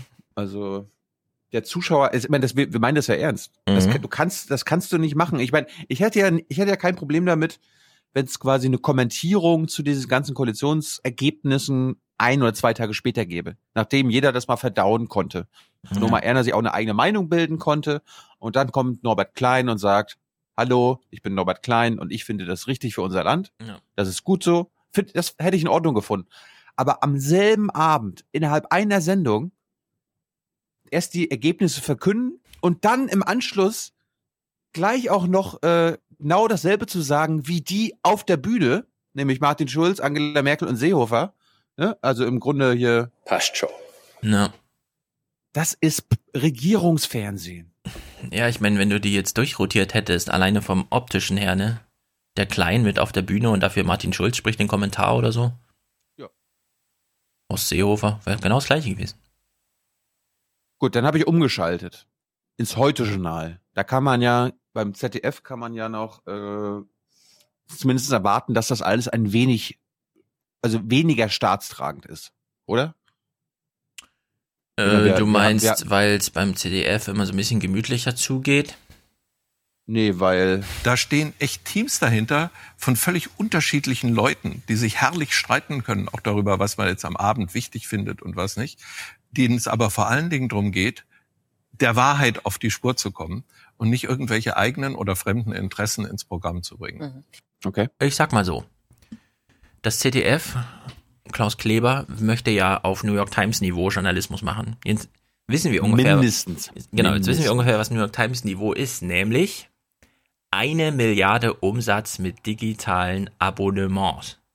Pro Quartal, das letzte Quartal 2017, 150.000 Neuabonnenten. Also wirklich ein grandioser äh, wirtschaftlicher Erfolg mit einem Journalismus. The Daily, bei mir wirklich der Top-Podcast überhaupt, inhaltlich und was die Form angeht. Also in beiden wichtigen Sachen einfach Spitzenreiter mit großem, großen Abstand. Ja gut. Und jetzt- Intercept, Intercepted, Aufwachen Podcast und Junge Naiv und die Lage der Nation sind auch noch gut. Nee, also äh, da könnten wir dann gerne ausführlicher drüber reden. Äh, The Daily ist, schlägt wirklich alles um Maßen. Der Daily ist besser als Intercepted. Aber hallo, um Meter. Hm. Schlägt wirklich alles. Also finde ich. Kann ich auch begründen, habe ich jetzt aber keine Lust drauf, es sei denn, wir haben noch ewig Zeit. Ich erwarte jetzt vom ZDF natürlich New York Times Niveau. Mal gucken. Das bekommst du. Die New York Times, wenn, wenn die äh, Regierungspläne von Donald Trump vorgelegt bekommt, Ja. macht die Donald Trump dann einfach, also macht, verkündet die New York Times dann das, was das Weiße Haus äh, in, ihre, in ihrer Pressemitteilung geschrieben hat? Nein, oder? Sie, sie zitieren daraus und, und ordnen das dann ein, oder? Ehrlich gesagt, ich würde, es mir, ja- ich, ich würde es mir ja wünschen, dass das Regierungszentrum mal mit den Medien so zusammenarbeitet, wie die Failing New York Times mit dem äh, tollen Weißen Haus. So, ich hatte das ja vorhin schon angesprochen. Es werden Koalitionsvertragsergebnisse äh, äh, Oma Erna präsentiert und zwar ohne jeglichen Kontext. Bestes Beispiel das Heute-Journal. Vereinbart wurde, es werden 36 Milliarden investiert in Bildung, Familien, Verkehr und Kommunen, 10 Milliarden Okay, 36 Milliarden, ne? Also über Mhm. welchen Zeitraum, aus welchem Haushalt? Ja, das ist das Was Beste. heißt das? Ab äh, 2021. Sowas kommt dann immer so im Kleingedruckt. Warum, warum werden diese Budgetzahlen äh, einem Bürger vorgelegt? Da kann doch kein Bürger was mit anfangen. Okay, da kommen ja 36 Milliarden aus irgendeinem irgendeinem Fonds. Was heißt Ja. das? Gut, weiter. Milliarden gibt es für die schrittweise Absenkung des Solis, befristet 10 Milliarden. Okay, wo, wo, was, was heißt das? Äh, äh, 10 Milliarden Entlastung, über welchen Zeitraum? Ja, wird auch wieder nicht gesagt. der Arbeitsverhältnisse sollen eingeschränkt, die Honorarordnung der Ärzte von einer Kommission überarbeitet werden. Das Rentenniveau bleibt bis mindestens 2025 stabil, die Zuwanderung wird begrenzt. Tja. So, pass auf. Die ersten beiden Punkte, das sind, äh, wenn du den Koalitionsvertrag liest, dann heißt das, wir werden. Das sind dann, das sind äh, Aussagen, die, an die man sie festnageln kann. Mhm. Einschränkung von Arbeitsverhältnissen, da hat sie gerade selbst gesagt, das soll passieren. Ja. Ja, das ist schon wieder andere Einschränkung. Also da werden schon wieder Äpfel mit Birnen verglichen. Ne? Also es gibt eine Menge verschiedene Sachen im Koalitionsvertrag. Lest, äh, guckt da mal rein. Und da gibt's große Unterschiede zwischen wir werden, Punkt, Punkt, Punkt, Ja. wir wollen. Punkt, genau, Punkt. da haben wir auch einen guten Audiokommentar, der uns aber als bitte nicht spielen geschickt wurde. Aber das ist ein sehr guter Hinweis. Auf werden und wollen mal achten. Oder hier die Überarbeitung der Honorarordnung für Ärzte. Denn da, wenn Oma Erna jetzt mit einem halben Ohr hingehört hat, dann hat sie gar nicht mitbekommen, dass das gar nicht überarbeitet wird, Ja. sondern dass da jetzt eine Kommission eingesetzt Ja, wird. es passiert genau gar nichts auf dem Gebiet. Ja. Und dieses stabile Rentenniveau bis äh, mindestens 2025, das ist ja eh schon festgelegt. Also das hatten wir, hatten wir da letztes Mal von Kevin Kühnert gehört. Bis 2024 ist das ja eh kein Problem. Mhm. Aber das ZDF, ja, hm, gut. Und Begrenzung der Zuwanderung, na, da freut sich die CSU doch auch. Ja, aber am besten finde ich wirklich die Sachen, vielleicht kommen wir dazu nachher noch, äh, Bartsch geht darauf gut ein, dass manche Sachen, die so als ja, ja, können wir machen und so, und dann steht aber drin ab 2021, also ab der nächsten Bundestagswahl. Es ist wirklich verrückt, ja. Ich habe die ganzen Oppositionsstimmen gar nicht mitgebracht. Na, dann hören wir zumindest die nachher kurz. Kommen wir jetzt mal zum Heute-Journal und äh, zu, den, zu den Gesichtern dieses Erfolgsformats. Ist ja der beste Journalismus, wo gibt. Ja. Und äh, leider war Klaus Kleber mh, nicht da. Er ist ja. Ich, ich, äh, ich bin nah am Wasser gebaut. Und er war so, war wahrscheinlich so erregt von diesem Koalitionsvertrag für Deutschland, dass er das einfach nicht ähm, emotional überstanden hätte, diese Sendung. Das heißt, Marietta Slomka hat es übernommen. Und Marietta Slomka hat einen, einen gewissen Theme, ein gewisses Motto an diesem Abend gehabt. Und das hat mich dann, ich meine, das hat nicht nur sie gehabt, das war im Grunde das ganze Regierungsviertel hier in Berlin, hat äh, frohlockt und hat die Message weiterverbreitet. Aber ich habe das mal mit jemandem äh, zusammengeschnitten, der genau die gleiche Message hat. Vielleicht kommt das ja jetzt an. Ey, Marietta, wenn du jetzt zuguckst, mh, überleg dir mal, mit wem du da dich in eine Reihe stellst in deiner Argumentation. Guten Abend. Die SPD bekommt das Finanzministerium, die CSU das Innenministerium, die CDU behält immerhin das Kanzleramt. Ja, alle reden von der SPD, aber wie geht es eigentlich der CDU mit diesem Koalitionsvertrag und der neuen Postenverteilung? Begeisterung sieht anders aus, milde gesagt. Der Preis, den die Partei für dieses Bündnis zahlt, ist hoch. Das Finanzministerium abzugeben, ist für die Partei besonders schwer zu schlucken. Und das Innenministerium, das geht ja auch noch weg, ausgerechnet an die Bayern. Wie zufrieden können CDU-Mitglieder mit all dem sein? Hm. Wenn man sich den Ressortzuschnitt jetzt anguckt, die drei Schlüsselressorts gehen an die SPD, insbesondere auch das Finanzministerium. Wo bleibt denn da eigentlich noch die Unionshandschrift, vor allem die CDU? Sie entleert sich ideologisch und jetzt auch sozusagen handwerklich, denn sie hat kein klassisches Ministerium mehr. Die CDU ist sozusagen nur noch eine leere Hülle wir sind uns ja, glaube ich, einig, dass der Wirtschaftsminister nicht gegen den Finanzminister anstechen kann. Die SPD im Bund ist eine 20-Prozent-Partei, hat trotzdem die Schlüsselressorts bekommen und letztendlich alles, weil sich alles um den Mitgliederentscheid bei der SPD dreht. Das war ja das große Druckmittel. Naja. Nö, das muss, muss man jetzt mal herausstellen. Das Motto des Abends wurde immer wieder wiederholt. Die SPD hat hier was rausgeholt, die hat gewonnen, die CDU wurde entkernt, äh, die haben sich jetzt nicht mehr durchgesetzt. Ja, aber Und, das, das, ja. das geht halt nur, wenn man auf die Schiene Person argumentiert. Auf der genau, Schiene genau, Inhalte. Inhalte. Hat sich die CDU ja durchgesetzt. Keine ideologischen Brüche zur SPD. Wurde das thematisiert, dass die CDU sich äh, eigentlich komplett inhaltlich durchgesetzt hat? Nein.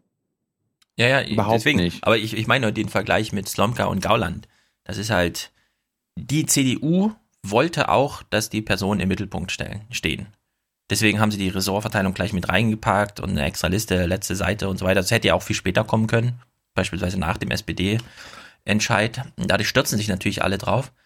Ja, aber Inhaltlich, die Gaulandsche, die Gaulandsche, die Gaulandsche Kritik ist dieselbe wie von Slomka und anderen die CDU hat sich äh, über den Tisch ziehen lassen. Ja, aber das ist ja nicht falsch. Nicht deswegen, wenn man auf der Personenschiene argumentiert, stimmt das. Die CDU ist da nicht mehr nennenswert vertreten, was die Ressortverteilung angeht. Naja, das Einzige, was die Union mit der SPD jetzt getauscht hat, ist das Finanzministerium mit dem Wirtschaftsministerium. Ansonsten sind alle äh, Ministerien gleich geblieben. Ne? Ja, aber also, also Finanzministerium ist das, wo grundsätzlich für alle äh, Ministerien gesagt wird, wie das Geld verteilt wird. Und Arbeit und Soziales, das gilt natürlich auch für die letzte GroKo, aber diesmal wieder, ist einfach der Dreiviertel Budgetposten. Gut, bin, bin, ich, bin ich vollkommen bei dir. Ich meine, ich habe das jetzt nie mitgebracht. Wir gucken ja gleich noch Andrea Nahles. Äh, es ist einfach anscheinend scheißegal, wer Finanzminister ist unter SPD und CDU. Ja, das weil sowieso. Nahles, Nahles hat gesagt, die schwarze Null wird nicht angetastet, da brauchen Eben. wir gar nicht drüber diskutieren. Eben. Also ist es eigentlich scheißegal, ob Schäuble jetzt äh, nicht mehr da ist. Ja, das sowieso. Also da habe ich ja mein Argument nachher mit Wolfgang Michael. Äh, Im Grunde, wenn man 177 Seiten Koalitionsvertrag schreibt, wen interessiert es dann noch, wer die Posten hat, ja? Also das steht ja nun wirklich alles im Koalitionsvertrag. Bingo. Marietta hat aber trotzdem noch ein paar Herzensanliegen gehabt und vielleicht fällt dir auf, äh, wen sie, an wen sie da jetzt die letzten Minuten und Stunden an dem Tag gedacht hat. Stattdessen will Schulz Außenminister werden. Das Außenministerium als Trostpreis für einen glücklosen Parteichef? Immer. Und wer tröstet nun Sigmar Gabriel? Als äh, ehemaliger Präsident des Europaparlaments das ebenfalls hervorragend ausfüllen wird. Und warum ist jetzt für Sigmar Gabriel gar kein Platz mehr? Der ist im Moment eigentlich der beliebteste oder populärste Politiker der SPD in der Bevölkerung. Ja und? Nächstes Jahr ist Martin Schulz. Tja. Sigmar Gabriel. Hast du gesehen, was Robert Habeck zu ihm gesagt hat? Nein. Also, Gabriel ist ja amok gelaufen und dann Habeck so, menschlich okay. Irgendwie. Also, Zitat, irgendwie auch menschlich okay. Er hätte aber, ich kann den Frust verstehen, sagt er, ich hätte an seiner Stelle aber nicht die gleiche Wortwahl und den gleichen Weg getroffen. aber er findet es erstmal gut. Ich finde es auch erstmal gut. Ich meine, Gabriel stellt sich jetzt hin und sagt, und das wohl wissend, das kann ja wohl auch ihn selbst betreffen, das Argument, ja. Aber wenn er sagt, also so wie wir in der SPD gerade miteinander umgehen, das kann ja wohl nicht wahr sein. Und dann Nahles so, ne, aber guck dich doch mal an, die letzten fünf Jahre. Ich finde das gut, ehrlich gesagt. Also echt. Dann äh, jetzt eine kleine, ein kleines Quiz für dich. Äh, welche Einstellung hat Marietta Slomka zum Mitgliederentscheid der SPD, Stefan? Das weiß ich, glaube ich. Könnte knapp werden. Am Ende, wie gesagt, könnten gar wenige tausend SPD-Mitglieder den Ausschlag genau. geben, ob diese Regierung zustande kommt oder nicht, mit all den Folgen, die das dann hat. Das ist jetzt nicht der große Wurf. Nun werden die SPD-Mitglieder darüber entscheiden müssen. Es ist eine Entscheidung von wirklich hoher Tragweite. Es können am Ende einige Tausend sein, die da das Zünglein an der Waage sind und dann auch über das Schicksal von 80 Millionen entscheiden. Haben Sie Sorge, dass das schief geht?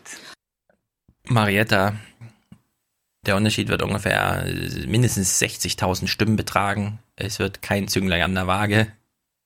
Wir gehen nachher mit Wolfgang Michael ausführlich die Altersstruktur und die politische Präferenz auf Basis des letzten Entscheids durch. Wer Hoffnung Also hat, sollte den Teil nicht hören.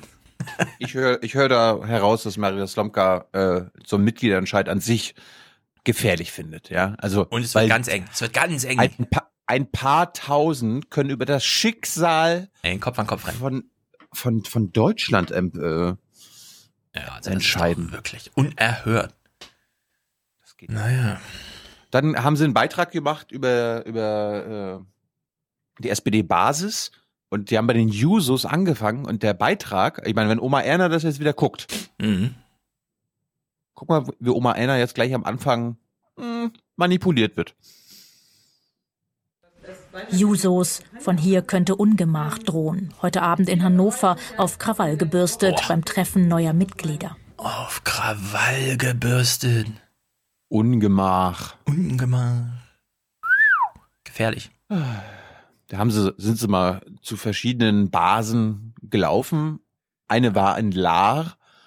Und in Lahr, da stellt sich dann der Abgeordnete, der Bundestagsabgeordnete, der wahrscheinlich noch nie mal irgendwie mitverhandeln konnte, der jetzt einfach nur sagt, ja, die nächsten Mhm. vier Jahre, jetzt weiß ich, wofür ich stimmen muss. Der hat sich da hingestellt vor seinen Leuten und die waren begeistert. Koalitionsvertrag einfach erklärt in Lahr im Schwarzwald. Was wir hier rausverhandelt haben, das kann sich wirklich sehen lassen. Ich Vorzeigbar finden Sie hier trotz allem noch immer Martin Schulz, der jetzt Außenminister werden will. Was ich jetzt gut finde, ist, dass er das Amt des Parteivorsitzenden abgibt, dass die Fraktionsvorsitzende Andrea Nahles Parteivorsitzende werden soll. Es werden zwei Machtzentren sein, wo die SPD ihre Handschrift beweisen kann. Mit der Gewissensfrage ist jetzt jeder allein für oder gegen den Vertrag mit der CDU. Ich glaube, es spricht eher für uns, wenn wir auch gegen diese langen Verhandlungen und trotz dieser langen Verhandlungen und trotz all dieser Kompromisse, die jetzt gefunden wurden, wenn denn die Mitglieder hinstehen können und sagen, nee, es entspricht uns einfach nicht, wir stimmen mehrheitlich dagegen. Tja. Wahrscheinlich die einzige über 50-Jährige, die sagt, nee, lieber nicht. So, jetzt kommen wir zum Höhepunkt, vielleicht zum ersten Höhepunkt in diesem Podcast. Vielleicht der Podcast-Höhepunkt des Monats. Weil wir haben ja Norbert Klein jetzt gerade schon gehört. Ich meine, du guckst das Heute-Journal genauso oft wie ich. Wie, wie oft gibt es Kommentare im Heute-Journal? Ganz Also, selten. Genauso oft wie in den Tagesthemen? N nee, Tagesthemen haben es sehr regelmäßig. Heute Journal dreimal im Jahr oder was? Ja. Das ZDF hat sich gedacht, ja, wir können jetzt Oma Erna nicht ohne Kommentar ins Bett gehen lassen. Äh, die wollen ja wissen, was wir als nicht staatstragender Sender von diesem Fusionsvertrag halten. Mhm.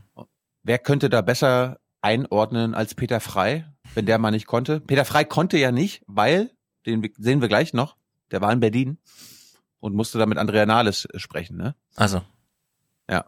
Darum kam Elmo Thewissen an die Reihe und Elmar, Elmar hat einen wirklich ausgewogenen, kritischen Kommentar gesprochen und äh, wir steigen mal ein. Kommentar vom stellvertretenden Chefredakteur des ZDF, Elmar Thewissen. Liebe Hörer, falls ihr jetzt gerade in der S-Bahn sitzt und jemand sitzt neben euch, nehmt ihn an die Hand, drückt ihn und hört euch das zusammen Mhm. an. Dieser Kommentar richtet sich an die Kleingeister, Besserwisser, Miesmacher, die von Stillstand reden. Denen sei gesagt, wer lesen will, ist klar im Vorteil. Da steht auf knapp 180 Seiten mit vielen Worten in Wirklichkeit ein Satz. Wir kümmern uns. Endlich. Denn diese Koalition verspricht, was jeder Bürger von seiner Regierung zu Recht erwartet. Dass sie dafür sorgt, dass Schulen Personal und neueste Technik haben. Dass es Familien und Kindern besser geht. Dass man sich in Deutschland sicher fühlen kann. Dass es keinen Kontrollverlust mehr gibt. Dass Arbeit, Gesundheit, Steuern, Wohnen, Rente gerechter werden. Dass Umwelt mehr geschützt wird. Dass Europa zu der Einigkeit zurückfindet, die jahrzehntelang Freiheit, Sicherheit und Wohlstand garantierte. Und dass Hass und Menschenverachtung in Deutschland keine Chance haben. Die Maßnahmen dazu sind, lesen Sie es nach, konkret beschrieben und finanziell gedeckt. War das jetzt der Regierungssprecher? Der neue? Ja. Oder war das der Ja, stellvertretende Chefredakteur? Hm. Ich, wir, wir kennen uns ja nicht so gut aus im CDF. Aber wenn Peter Frei für die SPD-Proports einnimmt, ist Elmar Thewissen dann ja auf CDU-Seite, dann kann er leider nicht die Dämmer ersetzen. Aber das wäre es im Grunde, ja. Du hast ein Wechselspiel bei der BBK zwischen Seibert und Thewissen. Ja. Stell dir das mal vor, du kommst da morgens hin, da sitzt der Elmar Thewissen und sagt, Aber Elmar, diese Antwort, Herr Jung, die richtet sich an Sie, Kleingeist. ja, das war, wir, er hat sich an uns gewandt, ne? Ja. Wir sind die Kleingeister. Aber er wollte natürlich ähm, einen kritischen Kommentar abgeben. Darum musste er auch mal für, ich glaube, jetzt zehn Sekunden kritisch sein.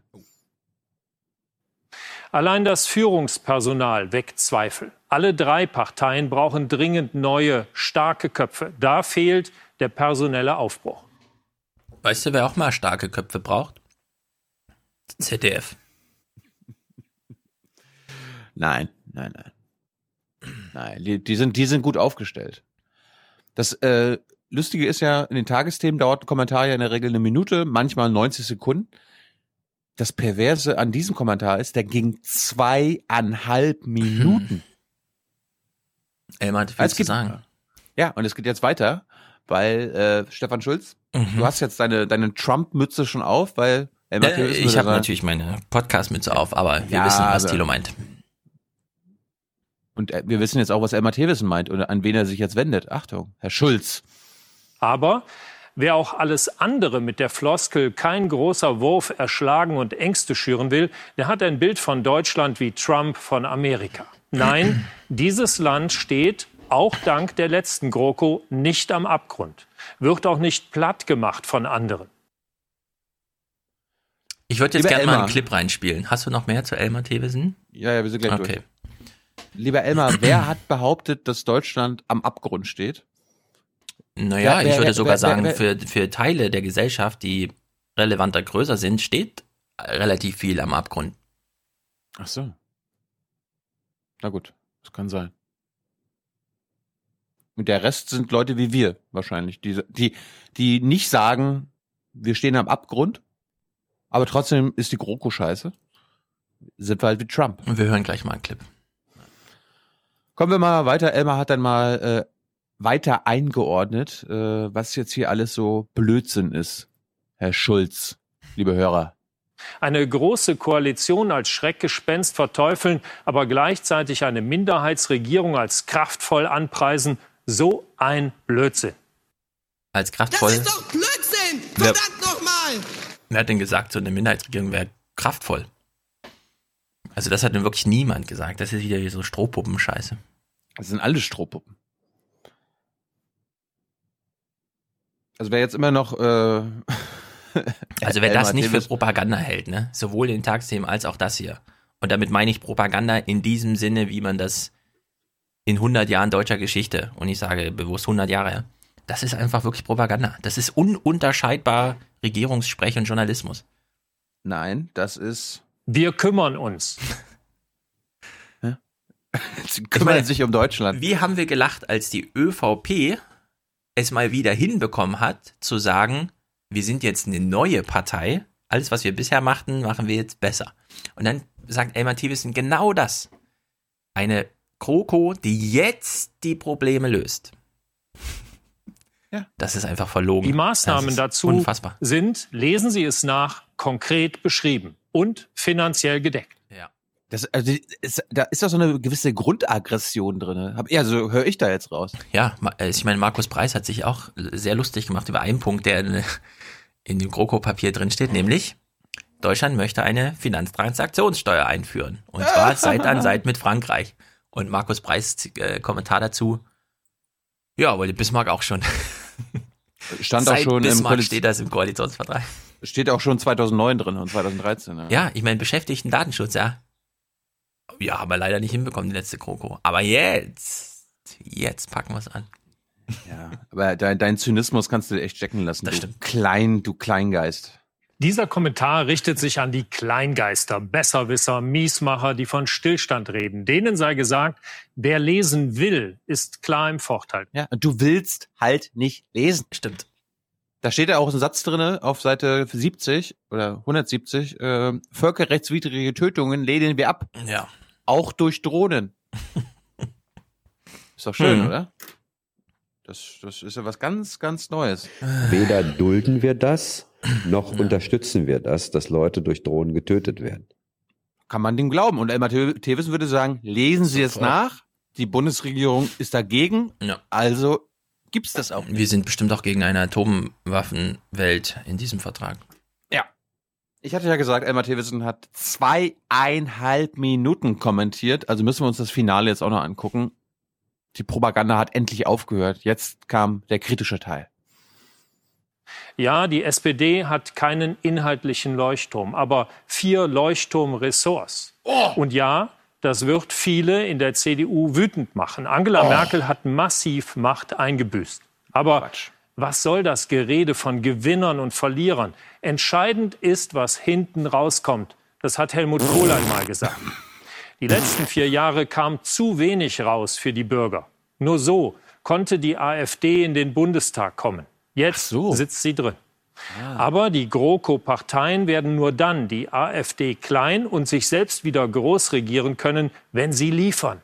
Wenn die Versprechen von heute nicht erfüllt werden, dann werden Merkel, Seehofer, Schulz und Scholz abgewählt. Wie einst auch Helmut Kohl. Er Ja. sagt ja gerade selber, er sagt ja gerade selber, dass das alles Versprechen sind. Ja. Gleichzeitig sagt er vorne, lesen Sie nach, was da drin steht, wenn Sie jetzt dagegen sind.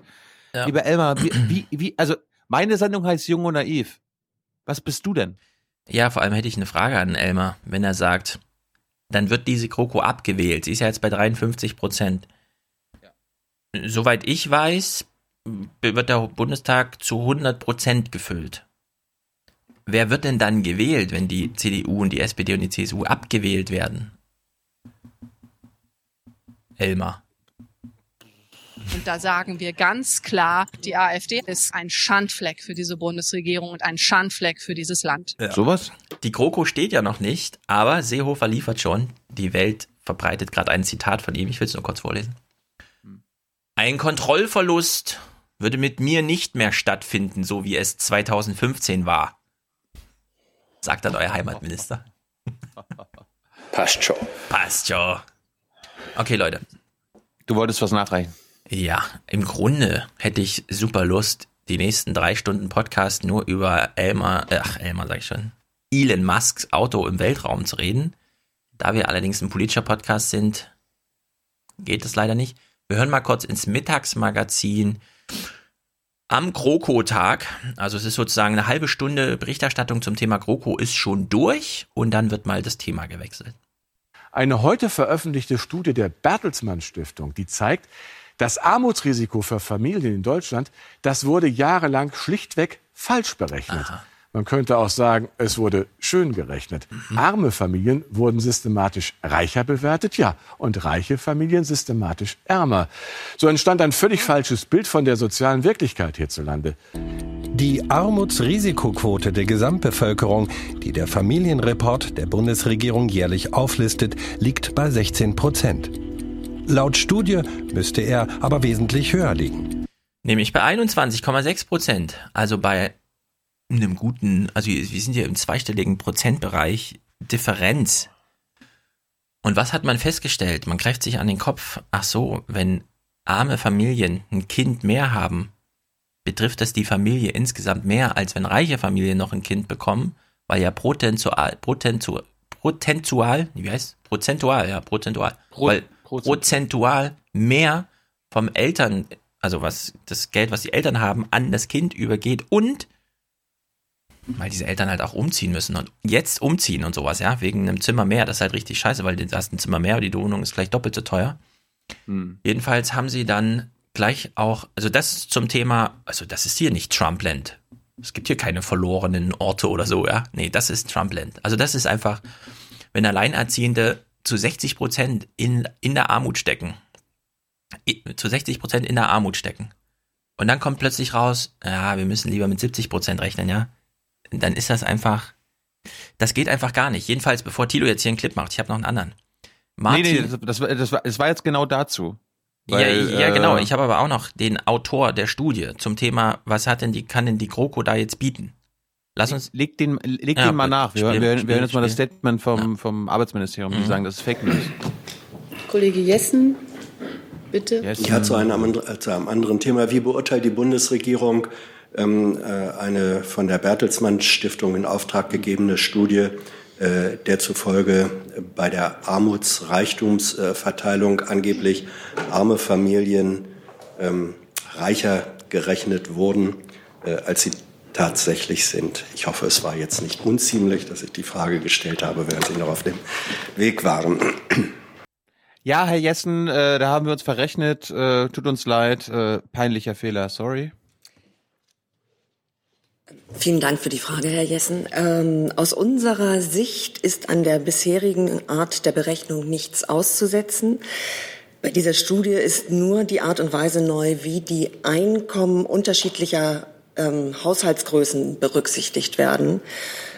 Ähm, insgesamt sieht es aber so aus, dass die Art der Berechnung, die innerhalb der Bundesregierung bisher vorgenommen wurde, ähm, an den, sich an den Konventionen orientiert, die in der Wissenschaft verbreitet sind und die in der amtlichen Statistik verwendet werden. Und deswegen sehen wir keinen Grund, daran etwas zu ändern. Deutschland macht da wieder sein ganz, seine ganz eigene Wissenschaft. Das ist wie bei dem ganzen Wirtschaftswissenschaftszeug. Du hast eine Debatte im Angelsächsischen und dann hast du eine deutsche Debatte und es passt einfach nicht zusammen. Das Vorzeichen umgekehrt. Es ist unfassbar. Ich wollte, ich wollte nur für unsere Hörer das klar machen, diese Bertelsmann-Studie, das ist doch einfach. das Blödsinn! Ja. Verdammt nochmal! So ein Blödsinn. Ja, also im Mittagsmagazin war dann auch nochmal kurz der Autor der Studie zu Gast, das heißt, äh, Martin Werding, und der wird hier nochmal gefragt, ja, aber wir haben doch jetzt eine neue GroKo, gerade heute, kann die noch darauf reagieren oder sowas? Das heißt, die Bundesregierung muss jetzt erstens ihre Berechnungsgrundlagen umstellen und zweitens, das könnte ja für Alleinerziehende und arme Familien vielleicht sogar heißen, künftig gibt es mehr staatliche Unterstützung? Gut, die Politik hat natürlich gerade einen Koalitionsvertrag unterschrieben, wo die Tinte vielleicht gerade trocken wird. Ähm, da ist jetzt dies nicht vorgesehen. Da sind Maßnahmen drin, die die Kinderbetreuung stärken. Das ist gut. Das setzt die Politik einen Kurs fort, der, wie man in unseren Daten auch sieht, vielen Familien genützt hat. Nicht Familien mit ein, zwei Kindern haben eben mehr Erwerbstätigkeit äh, ausüben können und wirklich aufgeschlossen äh, zu den Paaren ohne Kinder. Aber dann gibt es Familien, die im Arbeitsmarkt eben nicht so gut Fuß fassen. Es gibt äh, Vielkindfamilien, es gibt die Alleinerziehenden, die Schwierigkeiten haben, damit zu spielen. Und für die ist im Koalitionsvertrag tatsächlich nicht so viel drin. Nicht eine allgemeine Kindergelderhöhung kommt bei den Grundsicherungsbeziehern ja gar nicht an. Da wird der Regelbedarf der Kinder einfach entsprechend heruntergesetzt, eins zu eins verrechnet. Und äh, bei den höheren Einkommen, das, was das Kindergeld so teuer macht, ist, dass alle es kriegen. Bei den höheren Einkommen könnte man salopp sagen, wird mehr Geld eigentlich gar nicht so benötigt. Das heißt, die das ist das, was Elmar Tevis nicht versteht. Mit 200.000 Jahreseinkommen und einem zu, einer Zulage, wenn er zu lange von seiner Frau getrennt ist, weil er in New York irgendwie ein Interview, interviewt oder so. Wir, wir haben jetzt zum Beispiel dieses Baukindergeld. Also Familien, die eh schon in der Lage sind, einen Plan zu schmieden, wir bauen uns jetzt mal ein Haus und so, die kriegen dann noch pro Kind 1200 Euro mehr. Wenn du aber unter der Schwelle bist, überhaupt in der Lage sein zu können, dir mal ein Haus ja, vorzustellen, das man dir gehört, dann bekommst du gar nichts. Und es ist hier bei dem Kindergeld genau das Gleiche. Ja? Im Kroko-Vertrag steht nichts dazu drin, dass Kinder, die so arm sind, dass sie in diesen Grundsicherungsbedarf äh, drin sind, also quasi die Hälfte aller alleinerziehenden Kinder, alleinerzogenen Kinder, ja klar, die Eltern kriegen halt Kindergeld, aber das wird halt eins zu eins wieder verrechnet mit dieser Grundsicherung. Da bleibt nichts übrig von dem Kindergeld, ja. Und die, die aber das Kindergeld gar nicht brauchen, weil sie zu zweit, was weiß ich, 4000 Euro netto oder so reinfahren, die kriegen halt noch Kindergeld, weil Kindergeld ist, kriegt jedes Kind. Ich finde schlimm, was du hier für eine Propaganda verbreitest, ja. Also, dass die, dass die Reichen in Deutschland äh, jetzt äh, nicht noch besser gestellt werden, aber auch nicht angefasst werden. Das ist Propaganda. Dass die Mittelschicht jetzt hier durch irgendwelche Geschenke gestärkt wird, das ist Propaganda. Und dass die Armen in unserer Gesellschaft, die armen Menschen und die armen Kinder äh, allein gelassen werden, dass die, um die sich gar nicht gekümmert haben. Ja. Du hast einfach mal wieder nicht nachgelesen. Die Maßnahmen dazu sind, lesen Sie es nach, konkret beschrieben ja. und finanziell gedeckt. Ich will es eben nur ganz direkt sagen, wenn der Elmar Thewissen sagt, wir sind hier nicht in einem Zustand wie Amerika, als es Trump gewählt hat, würde ich sagen, doch. Also, wenn jedes fünfte Kind in absoluter Armut lebt, natürlich ist es nur relative Armut, weil wir wissen ja in Deutschland, wenn das Gehalt der Eltern 60 Prozent ist, droht Armutsrisiko, weil neben dem Gehalt könnte ja noch irgendwo ein Vermögen sein. Ich würde einfach sagen, nee, das Vermögen ist einfach nirgendwo. Arme Familien sind arm und die sind dann nicht im Risiko arm zu werden, sondern die sind arm, weil eben nicht nebenbei noch irgendwo ein Vermögen rumliegt, sondern das Einkommen das ist, was sie haben. Ja, dann ist das einfach eine, also eine echte, reale Armut. Und es betrifft mittlerweile jedes fünfte Kind in Deutschland. Und in manchen Bundesländern, wie beispielsweise dem größten, betrifft es schon jedes vierte. Und nichts dazu steht im Koalitionsvertrag. Nichts. Doch. Geld für Deutschland so viel wie nie. genau. Wer ist Deutschland? Das fragen sich mittlerweile relevante, also relevant große Teile in dieser Gesellschaft. Deutschland oder unser Land? Haben wir doch vorhin geklärt, hat sie doch aufgezählt. Ja. Nach dem Heute-Journal kam dann auch noch eine Spezialsendung. Was nun? Und da sind ja wirklich die ZDF-Granden dann äh, im Einsatz. Bettina Schausten, die Politikchefin, mhm. äh, aus Berlin und Peter Frei, der Chefredakteur, nochmal der Chef von Elmar Thewissen, haben sich mit Andrea Nahles befasst in Berlin, haben was nun gefragt. Und äh, wir steigen mal ein mit einem kurzen Clip. Äh, Andrea Nahles sagt jetzt, du Martin, der hat es jetzt alles ganz freiwillig gemacht, Martin, äh, Stefan Schulz. Ganz freiwillig. Und ich musste überhaupt keine Pistole auf die Brust setzen, sondern im Gegenteil, das war ein Angebot von ihm. Das ist aber auch witzig, weil hier mal rauskommt, Sie wollte wirklich. Sonst heißt es ja immer, also die Oprah Winfrey, die will ja gar nicht. Nein. Ist der Rock, ah, der überlegt halt. Aber sie so, nö, das hat er so gemacht. Ich hätte zwar eine Pistole gehabt, aber musste ich ihm gar nicht draufsetzen auf die Brust. Wir kommen mal zu dem, zu dem einen inhaltlichen Punkt an diesem Tag. Ich fand das ganz gut, dass Schausen und Frei das wenigstens mal ein bisschen thematisiert haben. Äh, Thema Familienzusammenführung. Ja, wie ist denn das jetzt? Liebe Andrea, was habt ihr denn da für Erfolge gemacht? Erklär uns das mal, wie das jetzt funktionieren soll. Aber das Europakapitel war nun gar nicht so strittig. Im Grunde, es war auch nicht das, was Sie vom Parteitag mitbekommen haben, sondern das waren drei andere Themen, darunter die Flüchtlingspolitik, insbesondere der Familiennachzug. Und da werden Sie jetzt äh, selber nicht bestreiten, dass das ziemlich wenig ist, was Sie da rausbekommen haben. Jedenfalls sagt die CSU, wir fühlen uns da mal als Sieger auf der ganzen Linie. Naja, wir sitzen ja da nicht alleine, dann bräuchten wir nicht verhandeln. Da sind zwei andere Parteien, CDU, CSU, und das Kapitel hat äh, tatsächlich ähm, auch Teile, die wir nur mit äh, wirklich großen Bauchschmerzen akzeptieren konnten. Aber Familiennachzug wird trotzdem wieder überhaupt möglich. Er war die letzten zwei Jahre ausgesetzt. Die CSU ja. sagt, das kann man so nicht Ja, sehen. Der gut. Anspruch ist weg, ist- den gibt es nicht mehr. Die deutet das genau anders. Ja, es mag ja sein. Das Ergebnis ist, dass in dieser Legislaturperiode 40.000 Familienangehörige nach Deutschland kommen können. Das ist die Gesamtsumme. Wir schätzen ungefähr, dass 60.000 Menschen jetzt in der Anwartschaft darauf sind. Das heißt also, der überwiegende Teil der Leute, die darum jetzt nachsuchen, kann dann auch in dieser Legislaturperiode kommen. Das ist der, wie das dann rechtlich geregelt ist, wissen Sie ja.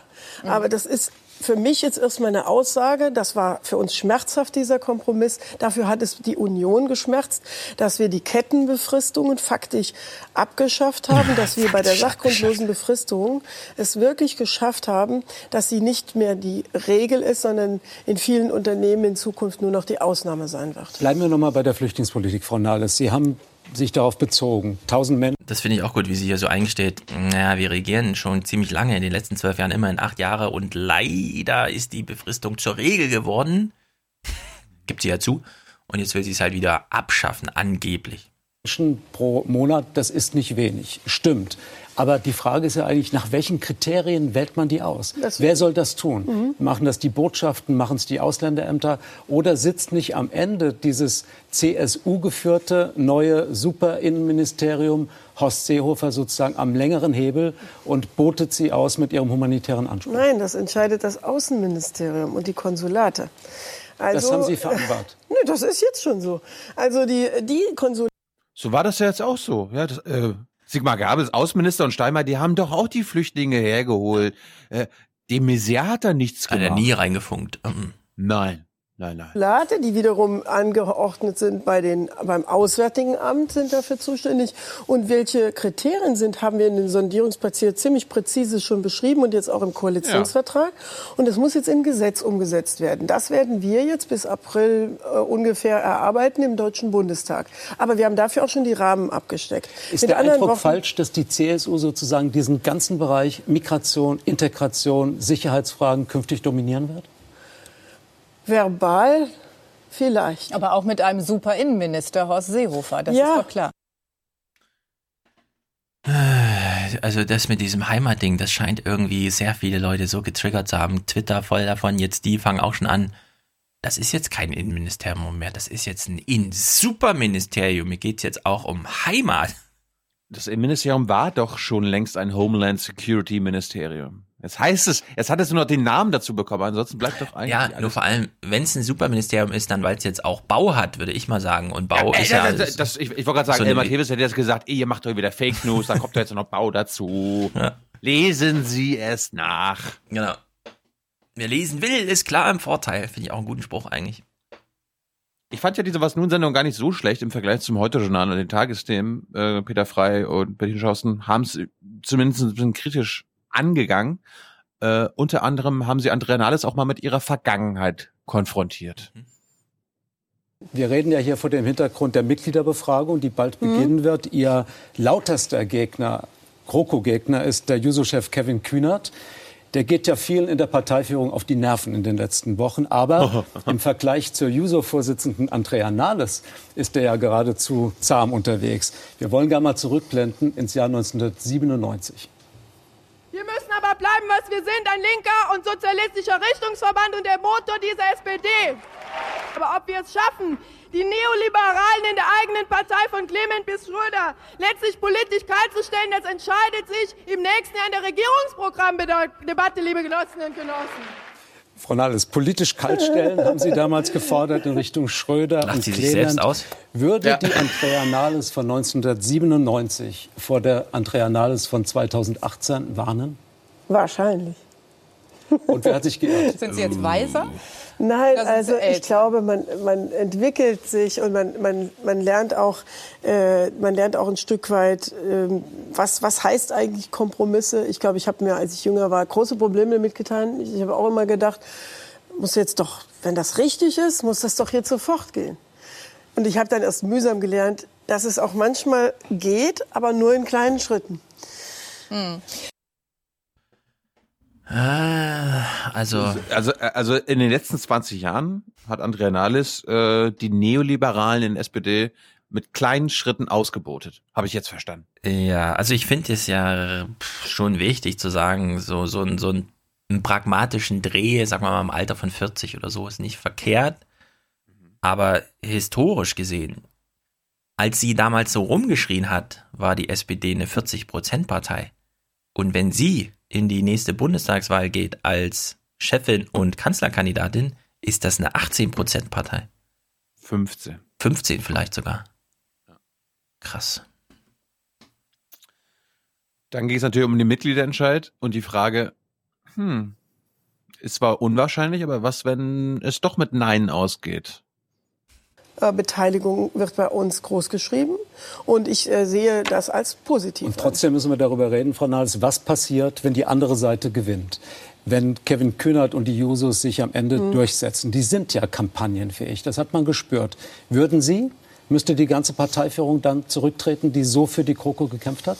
Ich spekuliere ah, ja, ja. nicht darüber. Damit tue ich doch überhaupt niemandem gefallen, weil ich gehe da ganz stark von aus, dass die Mehrheit der SPD auf der Basis des heute verabschiedeten hervorragenden Ergebnisses mit Ja stimmen wird. Mhm. Wir, haben, wir, haben ja, wir haben ja einige Hörer, die schon vor vier Jahren SPD-Mitglieder waren. Die können uns ja mal berichten, wie das so vor vier Jahren war, als sie äh, als Mitglieder darüber entscheiden mussten, ob die SPD-Führung dort ähm, neutral den Vertrag vorgelegt hat ja. und auch quasi die Gegenstimmen, keine Ahnung, eine Jusos auch mit in den Umschlag gepackt hat, also Pro und Contra und so weiter, wie man das in der Schweiz kennt oder so weiter. Oder ob mhm. die, äh, ob Oma Erna aus Bochum jetzt den Text bekommt und dann hier, tolle Sache, dein Parteivorstand, bitte, bitte zustimmen. Ja. Können wir uns alle mal denken. Mhm. Andere Frage natürlich, was ist, was ist, wenn es knapp wird, wenn es halt nur so 55 oder 52 Prozent Ja gibt? Was, was dann, Andrea? Wenn es knapp wird, was hat das für Folgen? Wenn es ein knappes Ja gibt für die Partei? Knappes Ja ist ein Ja. Ja, und knappes Nein ist dann auch ein Nein. Kommt natürlich nie dazu, aber na gut. Deswegen macht man so eine Umfrage, damit man weiß, reicht es für 50,0001 oder nicht. Bingo. Aber wenn 66 zu 33, 34 ausgeht, ist eh egal. Klassisches Spiel bei Was nun ist natürlich, bitte, Herr Schulz, äh, vervollständigen, vervollständigen Sie diesen Satz. Ja. Das haben Sie auch mit Andrea gespielt. Wer sagt, dass ich manchmal zu laut bin, hat recht. An Angela Merkel bewundere ich ihre Geduld. Mein größter Fehler als Politikerin war, dass ich einmal äh, ja, einen Parteivorsitzenden gestürzt habe, unbeabsichtigt. Franz Müntefering. Mhm. Mein künftiger Partner Martin. Volker Kauder als Fraktionsvorsitzender der CDU-CSU ist für mich? Ein erfahrener Kollege, von dem ich mir noch eine Scheibe abschneiden kann. Dass die AfD wohl größte Oppositionspartei wird, bedeutet? Dass wir sie mit guten Argumenten ähm, versuchen äh, zu stellen mich schon jetzt darauf zu verpflichten, zu an die Wand oder was? dass die Koalition ja. bis 2021 hält? Ist für mich eine Selbstverständlichkeit. Jawohl. 36 Stunden verhandeln ohne Pause und Schlaf? Ist furchtbar. Hm, haben wir aber gemacht, weil wir cool sein wollten. Klar. Ich weiß, ich weiß nicht, ob man das glauben soll, dass sie da wirklich alle 36 Stunden gesessen oh, haben. Das ist so ein Fake-Theater. Das ist so wie die, so wie die in Dortmund Fußball spielen. Du musst den Fans zeigen, dass du ins Gras gebissen hast. Ja. Du musst zweimal im Spiel so richtig auf die Fresse fliegen, um deinen Einsatz zu zeigen. Mach eine Schwalbe, egal, ja. Hauptsache, die Südkurve sagt, geil, ja, das ist einer von uns. Ja, so ist das da auch. Einsatz, sowas hier, ne? Und ab morgen kriegen sie in die Fresse. ja, ich meine, dass da alle mit diesem Duschen und so, ja, jetzt gehen wir erstmal duschen. Die, alle haben vom scheiß Duschen gesprochen. Scheuer, Altmaier, was für ein Scheiß, ja. Es war ein schweres Spiel. Ah, ein schweres Spiel. Gruselig. Dann fand ich aber noch gut, Peter Freier zum Schluss nochmal äh, eine Frage gestellt, die auch von Stefan Schulz hätte kommen können. Glaube ich nicht. Andrea, bitte. Sie haben, Frau Nahles, die Große Koalition jetzt vehement verteidigt oder das Projekt der SPD in dem Gespräch. Ich will noch einmal eine andere Sichtweise bringen, die heißt, die SPD hat Merkel wieder gerettet. Sie hat einen Gut. Posten für Schulz gefunden und auch Horst Seehofer darf noch eine Weile politisch wichtig bleiben in Berlin. Soll das Ihre Leute überzeugen? Dieses Land hatte jetzt über Monate nur noch eine geschäftsführende Regierung. Wir sind keine Bananenrepublik, sondern die Bundesrepublik Deutschland, einer der Jawohl. wichtigsten Motoren Jawohl. der europäischen Entwicklung. Eines der Länder, die wirklich wichtig sind für unseren gesamten Kontinent. Und wir brauchen, und das merken wir auch in den Reaktionen der Menschen im Land, und wir merken es auch an den Reaktionen, die uns aus Europa und aus der ganzen Welt erreichen. Endlich wieder eine Handlungsfähigkeit. Jetzt kriegen Sie die auch Frau vorne, Merkel die, Ja, aber das ist die Wahrheit. Die nach vorne planen kann. Und das ist eine stabile Regierung. Die haben wir jetzt gebildet unter großen Problemen, weil wir erst mal in der Opposition waren, wieder mhm. zurück und so weiter. Aber das Ergebnis und die Perspektive, das, was wir jetzt erarbeitet haben, auch die nächsten Jahre wirklich umsetzen zu können, äh, motiviert. Und ich will auch dafür sorgen, als Fraktions- und Parteivorsitzender, dass die SPD dabei erkennbar bleibt. Ich bin da auch ganz zuversichtlich.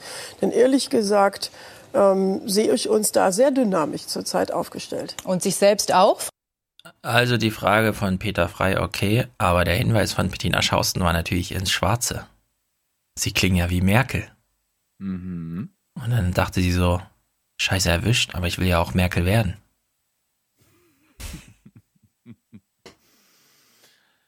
Ja, das war die Primetime-Berichterstattung von ARD und ZDF.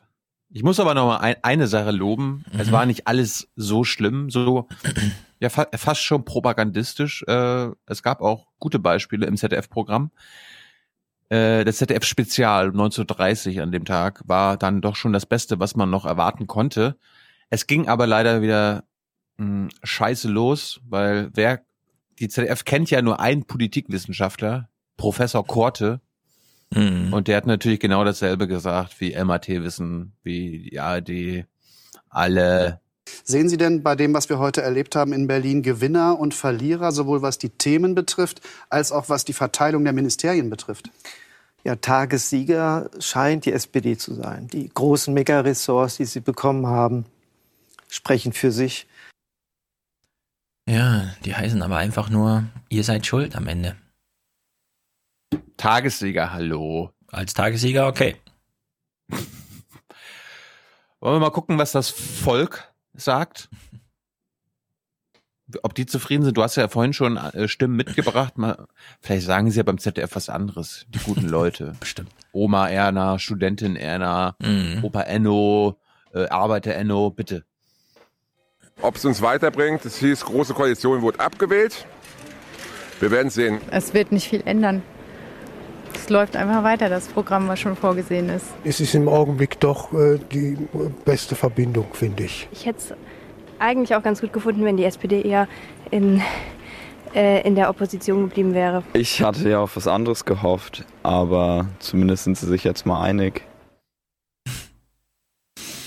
Die Deutschen sind begeistert. Vor allem, ja. Die, Do die Deutschen sind begeistert. oh Gott. Aber Warum, warum fand ich die Sendung ganz gut? Weil die sich mal mit den Inhalten beschäftigt haben. Die haben sogar mal hier in den Koalitionsvertrag geguckt. Sie haben es mal nachgelesen. Ne? Äh, Wer lesen Elmos, will, ist klar im Vorteil. Ja. Die Maßnahmen dazu sind, lesen Sie es nach, konkret beschrieben und finanziell gedeckt. Aha. Gut, dann gucken wir mal. Hat er gesagt, finanziell gedeckt oder finanziell gedeckelt? Gedeckt gucken wir doch mal, wie Elmar Thewissen und ob er recht hat und was da dann zum Beispiel bei den Familien so ankommt. Geld für Deutschland so viel wie nie. Das verspricht die GroKo den Familien. Doch was kommt tatsächlich bei einer vierköpfigen Familie an? Wie viel haben sie am Ende eines Jahres mehr im Portemonnaie? Viel, viel. Um 25 Euro monatlich wird das Kindergeld in zwei Stufen steigen. Einkommensschwachen winkt ein erhöhter Kinderzuschlag. Auch die Kinderbetreuung wird verbessert. Allein für Kitas sind 3,5 Milliarden Euro vorgesehen. Ich mag den ganzen Tag hier bleiben mit Mama. Berufstätige werden finanziell entlastet durch Steuererleichterungen und sinkende Sozialversicherungsbeiträge. Für Doppelverdiener Gesamteinkommen 60.000 Euro bringt der Wegfall des Solidaritätszuschlags 1.084 Euro. Die Krankenkassenbeiträge wieder hälftig vom Arbeitgeber mitgetragen 300 Euro. Sinkende Arbeitslosenversicherung 90 und die Kinder. Die gehen ja einfach davon aus, zwei Kinder, Gesamteinkommen 60.000 Euro. Das ist doch gruselig. Überleg dir Das das, ist die mal. Mittelschicht. Das ist die Mittelschicht. Ja, aber 60.000 Euro. Äh, also in Brandenburg auf dem Dorf oder sowas. Ich weiß es nicht. Krass. Das heißt ja, das heißt ja, ja. Hm? jeder Ehepartner hat 30.000 Euro, das wäre Ja. noch nicht mal zweieinhalbtausend Euro pro Monat. Nee. Mit zwei Kindern. Ja, das ist doch einfach. Und die, das machen die so als, ja, das ist halt die Rechnung, keine Ahnung. Ja. Das beschreiben wir gar nicht als, das ist problematisch oder so, sondern das ist halt die Standardrechnung. Die Das jetzt machen. das ist Deutschland. Ey, das ist echt so krass. Gelderhöhung 600. Zusammen 2074 Euro mehr im Jahr. Ist das gut? Familien mit einem guten und sehr guten Einkommen werden nochmal sehr stark entlastet. Familien jedoch, die kaum über die Runden kommen, die wenig haben, bekommen auch nur wenig ab. Und diejenigen, die in Hartz IV sind, die gehen sogar völlig leer aus. Mit anderen Worten, es ist eine extreme soziale Schieflage darin. Wer als Familie bauen Mhm. oder kaufen will, kann mit Zuschüssen rechnen. Die GroKo führt das Baukindergeld wieder ein.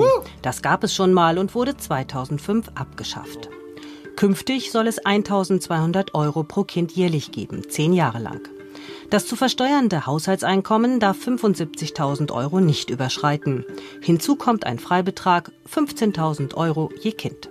Das Baukindergeld soll dazu dienen, in Deutschland dafür zu sorgen, dass wir mehr Eigentum schaffen. Wir haben im europäischen Vergleich sehr wenig Wohneigentum und dieses Ziel ist auch sicherlich vernünftig.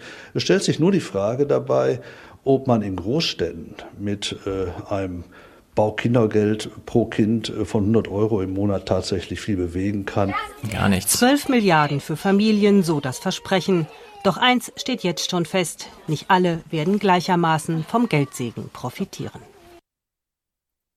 Das macht Aber- einen so aber- depressiv. Aber Elmar hat doch gesagt und der Tagesthemenmann hat doch gesagt, es, es gibt da jetzt keinen Grund mehr dagegen zu sein. Die, Ja, wenn du die 200.000 verwirren Euro im Jahr verdienst, nee. Stimmt. Wir kümmern uns. Das ist so krass. Du kannst, du kannst jetzt noch aussuchen, ob wir uns äh, kurz mit zwei jungen, neu SPD-Lern befassen. Nee, wir sind ja enttäuscht genug. Lass uns lieber noch kurz Bartsch hören. Okay. Weil Bartsch, also äh, die Szenerie ist so, Woma ist halt, Thomas Walde steht da und erklärt erstmal, also die SPD findet alles super. Die sachgrundlose Befristung von Arbeitsverträgen, die wird nicht abgeschafft, aber Thomas hat aber eine geile Mütze auf. Ne? Mhm, Ein bisschen mit den Schal so in die und Jacke reingesteckt und so. Ja. Thomas, geile Sache. sie soll deutlich eingeschränkt werden. Ja, also er palabert halt so rum, das ist gut für die SPD. reduziert werden auf maximal fünf Für die, Jahre. CS, für die CSU ist auch alles gut. Ich mal ein bisschen vor. CSU-Chef Seehofer und das Ergebnis der Koalitionsverhandlungen ja, regelrecht gefeiert werden? Ja, auf jeden Fall ist man hier sehr zufrieden. Das Oh, kann man alle sind sagen. zufrieden. Das hören wir aus der CSU-Fraktion. Ich meine, wenn die SPD und die CSU zufrieden ist, ja, ist es nicht, müsste man dann nicht mal so ein bisschen, weiß auch nicht, drüber nachdenken oder so? Er hat Lesen dann, Sie es nach, Herr Schulz. Genau. Jedenfalls fragt der Herr dann auch den Dietmar Bartsch von der Linken und das ist jetzt so eine Spontanreaktion. Also eine halbe Stunde nachdem die Nachricht da ist, Kroko-Vertrag da und so und er hat die Sprechblasen schon parat, weil er genau wusste, was kommt und es kommen auch so ein paar Hinweise zum Kindergeld und so. Herr Bartsch, es gibt als abhängig vom SPD, alles ist ja abhängig vom SPD-Mitgliederentscheid, aber es gibt wahrscheinlich eine Neuauflage der Großen Koalition. Überrascht Sie, dass wirklich prominente Politiker aus der FDP, die hatten ja in den letzten Wochen ja offenbar schon palettenweise Weinflaschen darauf gewettet. Sie auch? Na, gewettet habe ich darauf nicht und ich wette immer noch nicht. Ich will zunächst festhalten, dass es sich nicht um eine große Koalition handelt. Hier haben sich die Wahlverlierer gefunden, die gerade mal über 50 Prozent haben und teilweise in Umfragen sogar darunter. Das sagt etwas über diese Koalition. Und vor allen Dingen haben sie es nicht geschafft, wirklich einen Aufbruch hinzubekommen. Das ist Einigung auf dem kleinsten gemeinsamen Nenner. Aber ganz klar, ich setze noch Hoffnung in die SPD-Basis, dass sie diesen Weg der die SPD klein machen wird und der überhaupt nicht gut ist für die Mehrheit der Menschen in diesem Land und in Europa, dass sie diesen Weg stoppt. Die SPD sagt aber, sie hat gerade für ihr Klientel ganz viel Kleingeist. rausgeholt, bei der Pflege etwa. Aber vor allem bei diesen sozialdemokratischen Herzensthemen, befristete Arbeitsverträge, mehr Gerechtigkeit bei der sogenannten Zweiklassenmedizin. Das könnte ja Ihre Konkurrenzpartei SPD beim Wettbewerb, ich sag mal fußballerisch auf der linken Spielfeldhälfte, durchaus stärken. Naja, das äh, erzählen natürlich jetzt die sozialdemokratischen Verhandler. Die können ja schlecht erzählen, wir haben jetzt unsoziale Dinge herausbekommen. Aber wenn man sich das im Detail anschaut, dann sind das immer faule Kompromisse. Ein Beispiel. Kindergeld. Das Kindergeld soll um 25 Euro erhöht wer- werden. Zunächst gut, wenn man mal genau hinschaut. Ja, 15 Euro erst im Jahre 2021. Was ist denn das bitte für eine Information? Wieso braucht man ja erst ihn? Das Kindergeld wird gar Äh. nicht ab 2019 und so erhöht, sondern das ist, das steht halt für irgendwann. Da ist schon wieder eine neue Bundestagswahl. Wir hören mal weiter. Also Bartsch ist ja wirklich Hat er- hat mein er- hat er Bundeskanzler nach- des Herzens, ja. Hat er nachgelesen? Hast wahrscheinlich nachgelesen, ja. Es ist einfach grandios. wenn wir wieder ein Wahljahr haben. Bei der Pflege 8000 Stellen, das ist ein Trostflästerchen. Wenn man das auf die verschiedenen Pflegeeinrichtungen aufteilt, kommt nicht mal für die meisten eine Stelle heraus. Also es gibt ein paar Maßnahmen unbestritten, die werden wir uns im Detail anschauen. Aber da, wo große Würfe notwendig sind, zum Beispiel das Rentensystem zukunftsfest zu machen, dass es in Deutschland keine Altersarmut gibt und dass die Renten lebensstandardsichernd sind. Fehlanzeige.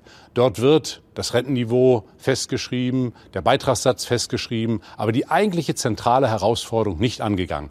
Das ist der Kern, der sich durch alle Bereiche zieht. Es ist eine Koalition des Stillstandes. Es ist ein schlechter Tag für Deutschland und Europa. Kurze Frage noch, bitte kurze Antworten. Hätten Sie sich lieber Neuwahlen gewünscht? Weil die Linke ist ja in den letzten Wochen, je länger das alles in Berlin dauerte, bei den GroKo Erstsondierungen und dann Verhandlungen immer stärker geworden in den Umfragen. Ja, es ist ja nicht der alleinige Maßstab, ob die Linke stärker wird. Wir hätten bei Neuwahlen sicherlich gute Chancen. Aber warum soll Angela Merkel nicht eine Minderheitsregierung bilden, wo wirklich dann in der Sache auch im Parlament entschieden wird und sich unterschiedliche Mehrheiten bilden können? Das jetzige ist eine Koalition des Stillstandes. Das will ich auf gar keinen Fall.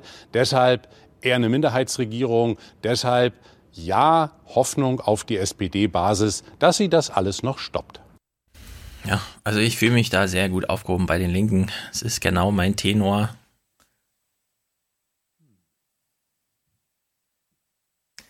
Ich Ich finde will das das gut. jetzt nicht bewerten. Ja. Aber man, man, man, also ich meine, es ist jetzt so diese, die Woche GroKo, die GroKo-Woche.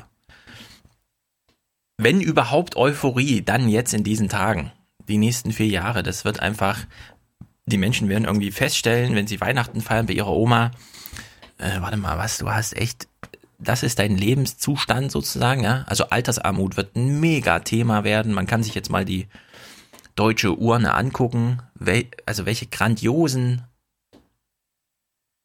Menschenmassen jetzt so langsam in dieses, ich werde jetzt so 60 und Rente spielt für mich eine Rolle und so weiter. Das sind einfach die nächsten vier Jahre. In der Medizin wird genau gar nichts passieren. Was auch bedeutet, alle Probleme, die wir vorher besprochen hatten, zu diesen, ja, privatversichert, ganz toll, aber dann bist du plötzlich 55, verlierst deinen Job, kannst nicht wieder wechseln und brauchst die Hälfte deines Einkommens für die äh, Krankenversicherung. Ja? Solche Sachen werden jetzt alle nach und nach kommen. Für Kinder wird gar nichts getan. Doch, Geld. In vier Jahren. In drei Jahren. ja, aber selbst das Kindergeld kommt ja dann nicht an bei denen, die es wirklich brauchen, weil es ja wieder verrechnet wird. Ja. Es sind nur Probleme. BAföG. Sie machen jetzt das zweite Mal den Versuch, das BAföG-Gesetz so zu machen, dass am Ende mehr Leute BAföG bekommen sollen. Wir wissen aber aus der Entwicklung der letzten vier Jahre, weniger Anspruchsberechtigte, weniger Summe ausgezahlt. Also das läuft alles komplett in die falsche Richtung. Wohnen, ja, zwei Milliarden für sozialen Wohnungsbau vom Bund. Oh. Also es ist einfach, das ist wirklich grandiose Scheiße. Deswegen gehen wir jetzt zu Wolfgang Michael und klären das mal im Großen und Ganzen. Moment, kurze Zusammenfassung noch. Also zum Kotzen finde ich das, ja. Wirklich. Absolut. Und die Leute von Hartz IV, die können kaum äh, leben, ja. Ich finde es unmöglich. Wenn es so weitergeht, wird unsere Demokratie weiter ausgehöhlt. Das geht so nicht weiter und das hängt mit der Glaubwürdigkeit der SPD zusammen. Wer, wenn nicht wir, soll den Kampf anführen, Genossinnen und Genossen? Der hier. Ich war lange nicht mehr so stolz, Sozialdemokrat zu sein. Wie in diesen Wochen und Monaten. Ich frage mich ja, ob äh, Gabriel jetzt, nachdem er gestürzt ist, noch jemand anders stürzen will, und zwar Martin Schulz. Nö, schafft er nicht. Meinst du? Vielleicht, vielleicht, vielleicht mit dem Spruch hier, ne? Als Außenminister, hey. Bist du ein einziges Mal, Martin, bist du ein einziges Mal Ja. in Mali in einem Flüchtlingslager gewesen, in Somalia? Bist du dort gewesen? Hast du dir angeguckt und hast du mit Menschen gesprochen? Martin, ja? Hast du das? Ja. Ja, mit der Außenpolitikrolle werden jetzt alle irgendwie zufrieden sein, weil das ist ja irgendwas mit Europa oder so. Weil er so schön in den Sessel gefurzt hat in Brüssel, kann er jetzt gut Auslandsreisen machen oder so. Keine Ahnung, wie die Logik da sein soll. Total Banane, aber gut. Wer weiß. Wir stolpern jetzt so ein bisschen rein in das Gespräch mit Wolfgang Micha. Finde ich auch gar nicht schlecht. Was ist los? Ich habe ich hab noch ein anderes so. Thema, einfach nur, weil ich äh, Stefan, das ist nur für Stefan und, und unsere Hörer, die ja immer mitbekommen, im Sommer, Aufwachen-Podcast ist immer ganz begeistert von Big Brother US. Mm, da läuft gerade Celebrity, ja. Es hat jetzt eine neue Staffel angefangen. Stefan hat sie ja wahrscheinlich noch nicht gesehen. Nee. Ich habe dir die heute Nacht, ich habe heute Nacht dir die erste Folge geschickt. Mhm. Äh, für alle unsere Hörer, äh, die mal bei Big Brother reinschnuppern wollen, die Celebrity, die äh, äh, Promi-Version dauert nur dreieinhalb Wochen, nicht wie sonst drei Monate. Mhm. Äh, das heißt, es ist ein guter Einstieg, wer sich das mal angucken will. Ähm, schaut rein. Ansonsten habe ich hier mal einen Celebrity, der dabei ist, der euch vielleicht triggern könnte, das zu gucken. Stefan, der würde, also sie würde dich auch überzeugen, glaube ich.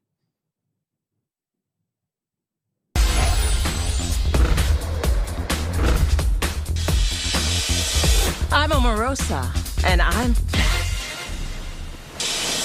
I am a reality TV legend. I am most famous for the first season of The Apprentice. And then I had an opportunity to work in Washington in the Trump White House. The one thing that I learned from politics is you have to know how to watch your own back. And in some instances, you gotta watch your front too. After the very interesting year I've had, I'm actually looking forward to being away from cable news, from Twitter, from newspaper, from the press. I'm pretty sure that the world doesn't know that I am a Big Brother super fan. As I enter into the Big Brother house, as challenges come my way, I will seek to overcome each and every one of them. I'm exceptional in everything that I do and I aspire to do. I was the queen of the boardroom. Now I'll be the queen of the Big Brother house. Celebrities, you better watch your back. Also ich frage mich nicht, warum Trump sie mit aus dem Fernsehstudio ins Weiße Haus genommen hat. Aber ja, ja, ja, ja, grandios. Musst, musste gucken. Und äh, sie ist auch wirklich eine gute Spielerin, denn sie hat das Spiel verstanden. Glaube ich, sie ist Politikerin. You know, everybody's enjoying themselves, popping champagne, but here in the Big Brother house, there's a lot of people who want to stab you in the back. Kind of similar to the White House. So believe me, it's game on.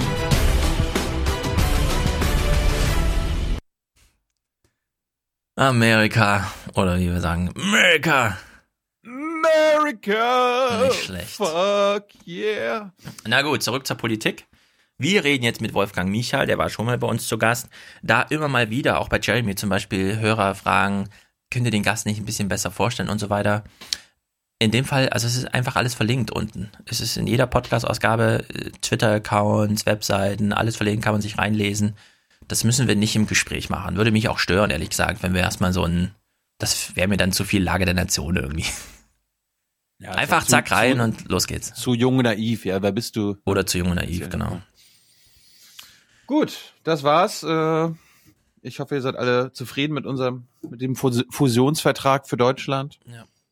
Ist doch, ist doch eigentlich nur Gutes bei rausgekommen, denn Geld für Deutschland so viel wie nie. Das wäre schön für Deutschland. Ja, ist doch schön. Ja, und bevor Thilo jetzt wieder so abmoderiert und ihr alle so einen Ausschalttrigger habt, wir gehen jetzt einfach in dieses Gespräch. Nein, ich wollte, jetzt- ich wollte jetzt noch Tschüss sagen. Ah, sag Tschüss. Aber mach's kurz. Mach jetzt nicht so ein Sag einfach Tschüss. Ja, erstmal Folge 207, äh, 200, Folge 270 steht ja noch an am Dienstag. Ja, Wir brauchen noch genau. Unterstützer, äh, Produzenten und Präsentatoren. Äh, hinterlasst uns Feedback äh, im Forum unter diesem Post, auf Twitter. Äh, und ansonsten ein schönes Wochenende, einen schönen Abend. Herzlichen Dank und Ihnen und Ihren Zuschauerinnen und Zuschauern einen schönen Abend. Herzlichen Dank und äh, Deutschland alles Gute. Good night and good luck. Wir kümmern uns. So, wir schalten zu Wolfgang. das mit diesen Blümchen da? Ja, das Hä? ist Software. Ich mache da gar nichts. Ich drücke nur irgendwelche Buttons. Nein, das ist Schwer das ist wiedererkennbar bleiben. Das ist Hardware. Die, die Blumen sind um die Kamera rum. Das stimmt, genau, das ist ein echter Blick. Frühling. Hier ist viel Frühling in Frankfurt. ist, ist auch Frühling für dich jetzt, wo die GroKo langsam da ist. Ja, Wolfgang? die ersten Krokusse kommen tatsächlich gerade. So, wir reden jetzt mit dir. Gestern kam der weltberühmte äh, neue Koalitionsvertrag raus auf 177 Seiten. Hast du ihn auch studiert und äh, lieben gelernt? Nein, ich habe ihn noch nicht studiert. Ich hatte damals das Sondierungspapier gelesen und äh, einige von den sogenannten Leaks, äh, die vor einigen Tagen rausgekommen sind. Aber so genau habe ich ihn noch nicht gelesen. Ich finde es auch schade. Früher hat man, glaube ich, äh, Koalition mit Handschlag geschlossen und jetzt braucht man 177 Seiten dafür. Ja, was ich Ja, vor allem nicht verstehe, wieso ist Ressortvergabe überhaupt noch äh, ein Punkt, wenn man sich 177 Seiten lang festgezurrt hat auf irgendeinem Programm? Ja, das ist natürlich Fake News. Ja, wirklich, das ist ein Durcheinander die ganze Zeit. Wahrscheinlich hat die Verlängerung der, der Verhandlungen auch nur deswegen äh, so lange gedauert, weil man noch streiten musste um die Ressourcen, weil Sigmar Gabriel sein Außenministerium nicht abgeben wollte oder so ähnlich. Der wurde wahrscheinlich zuerst duschen geschickt. Siggi, geh mal duschen, wir müssen hier noch was klären. Ja. Nee, ich meine, das kann man unseren Hörern ja mal sagen. Also es gab ja den ersten Koalitionsvertrag erst 1961 und der bestand dann aus neun Seiten zwischen den, zwischen den Parteien. Und dann gab es von 1965, also nach, nach der Adenauer Zeit, äh, bis 1998 keinen Koalitionsvertrag. Da hat man, da ist Deutschland ja auch total instabil gewesen, wie wir alle wissen. Und dann hat Schröder und Fischer ausgerechnet das Ding wiedergeboren. Da war ich jetzt noch nicht alt genug, Wolfgang. Du warst dann, du warst dann schon ein bisschen aktiver. Äh, erinnerst du dich, warum das überhaupt wiedergeboren wurde? Also warum Rot und Grün das gemacht haben? Nee. Wahrscheinlich, ja, bei weil die Rot und Grünen Pioniere mir waren. vorstellen, weil man sich noch fremd war, dass man das gemacht hat, äh, dass man das schriftlich festlegen wollte. Aber es ist wirklich inzwischen ausgeufert in, in äh, Buchproduktion. Und ja. was sagt uns das eigentlich, dass die immer länger werden, diese Koalitionsverträge? Tja, also bei den Grünen hätte ich jetzt. Abgeordneten festgelegt werden, vier Ja. Jahre lang, was sie jetzt abzuarbeiten haben, ist doch auch für Abgeordnete blöd, wenn sie sozusagen einen Punkt nach dem anderen, einen Spiegelstrich nach dem anderen abarbeiten müssen. Nein, das ist, das ist doch total förderlich für eine parlamentarische Demokratie. Da weiß doch jetzt jeder SPD-Abgeordneter, wozu er zustimmen muss. Er, er Ja. braucht sich gar keine Gedanken mehr machen. Ist doch jetzt schon alles geklärt. Ja, aber ist echt eine gute Frage. Warum wird das immer länger? Weil ich hätte jetzt gesagt, bei den Grünen, naja, man wollte sie halt noch zähmen oder so. Waren jetzt irgendwie 25 Jahre im Bundestag oder was? Nee, warte mal, 83 bis 98, nee, nicht mal, 15 Jahre oder was. Und dann hat man gedacht, okay, jetzt Regierung, ja, dann machen wir lieber mal so einen Ehevertrag. Aber das ist ja genau das Gegenargument, was jetzt bei so einer nochmal Verlängerung von GroKo sprechen würde, ja. Also es ist echt, die, warum die 177 Seiten? Ich frage mich auch, wer hat denn das geschrieben? Saßen die da irgendwie am Tisch und sind immer Fahrstuhl hoch und runter gefahren zu den Chefs, haben das abgestimmt und dann hat immer irgendwer schnell diktiert und dann irgendwie eine Zeilennummer die, davor die, geschrieben. jeweili, die jeweiligen Ressorts haben halt ihre Blätter mitgebracht und dann wurde das zusammengeheftet, wie ich es verstanden Ja, habe.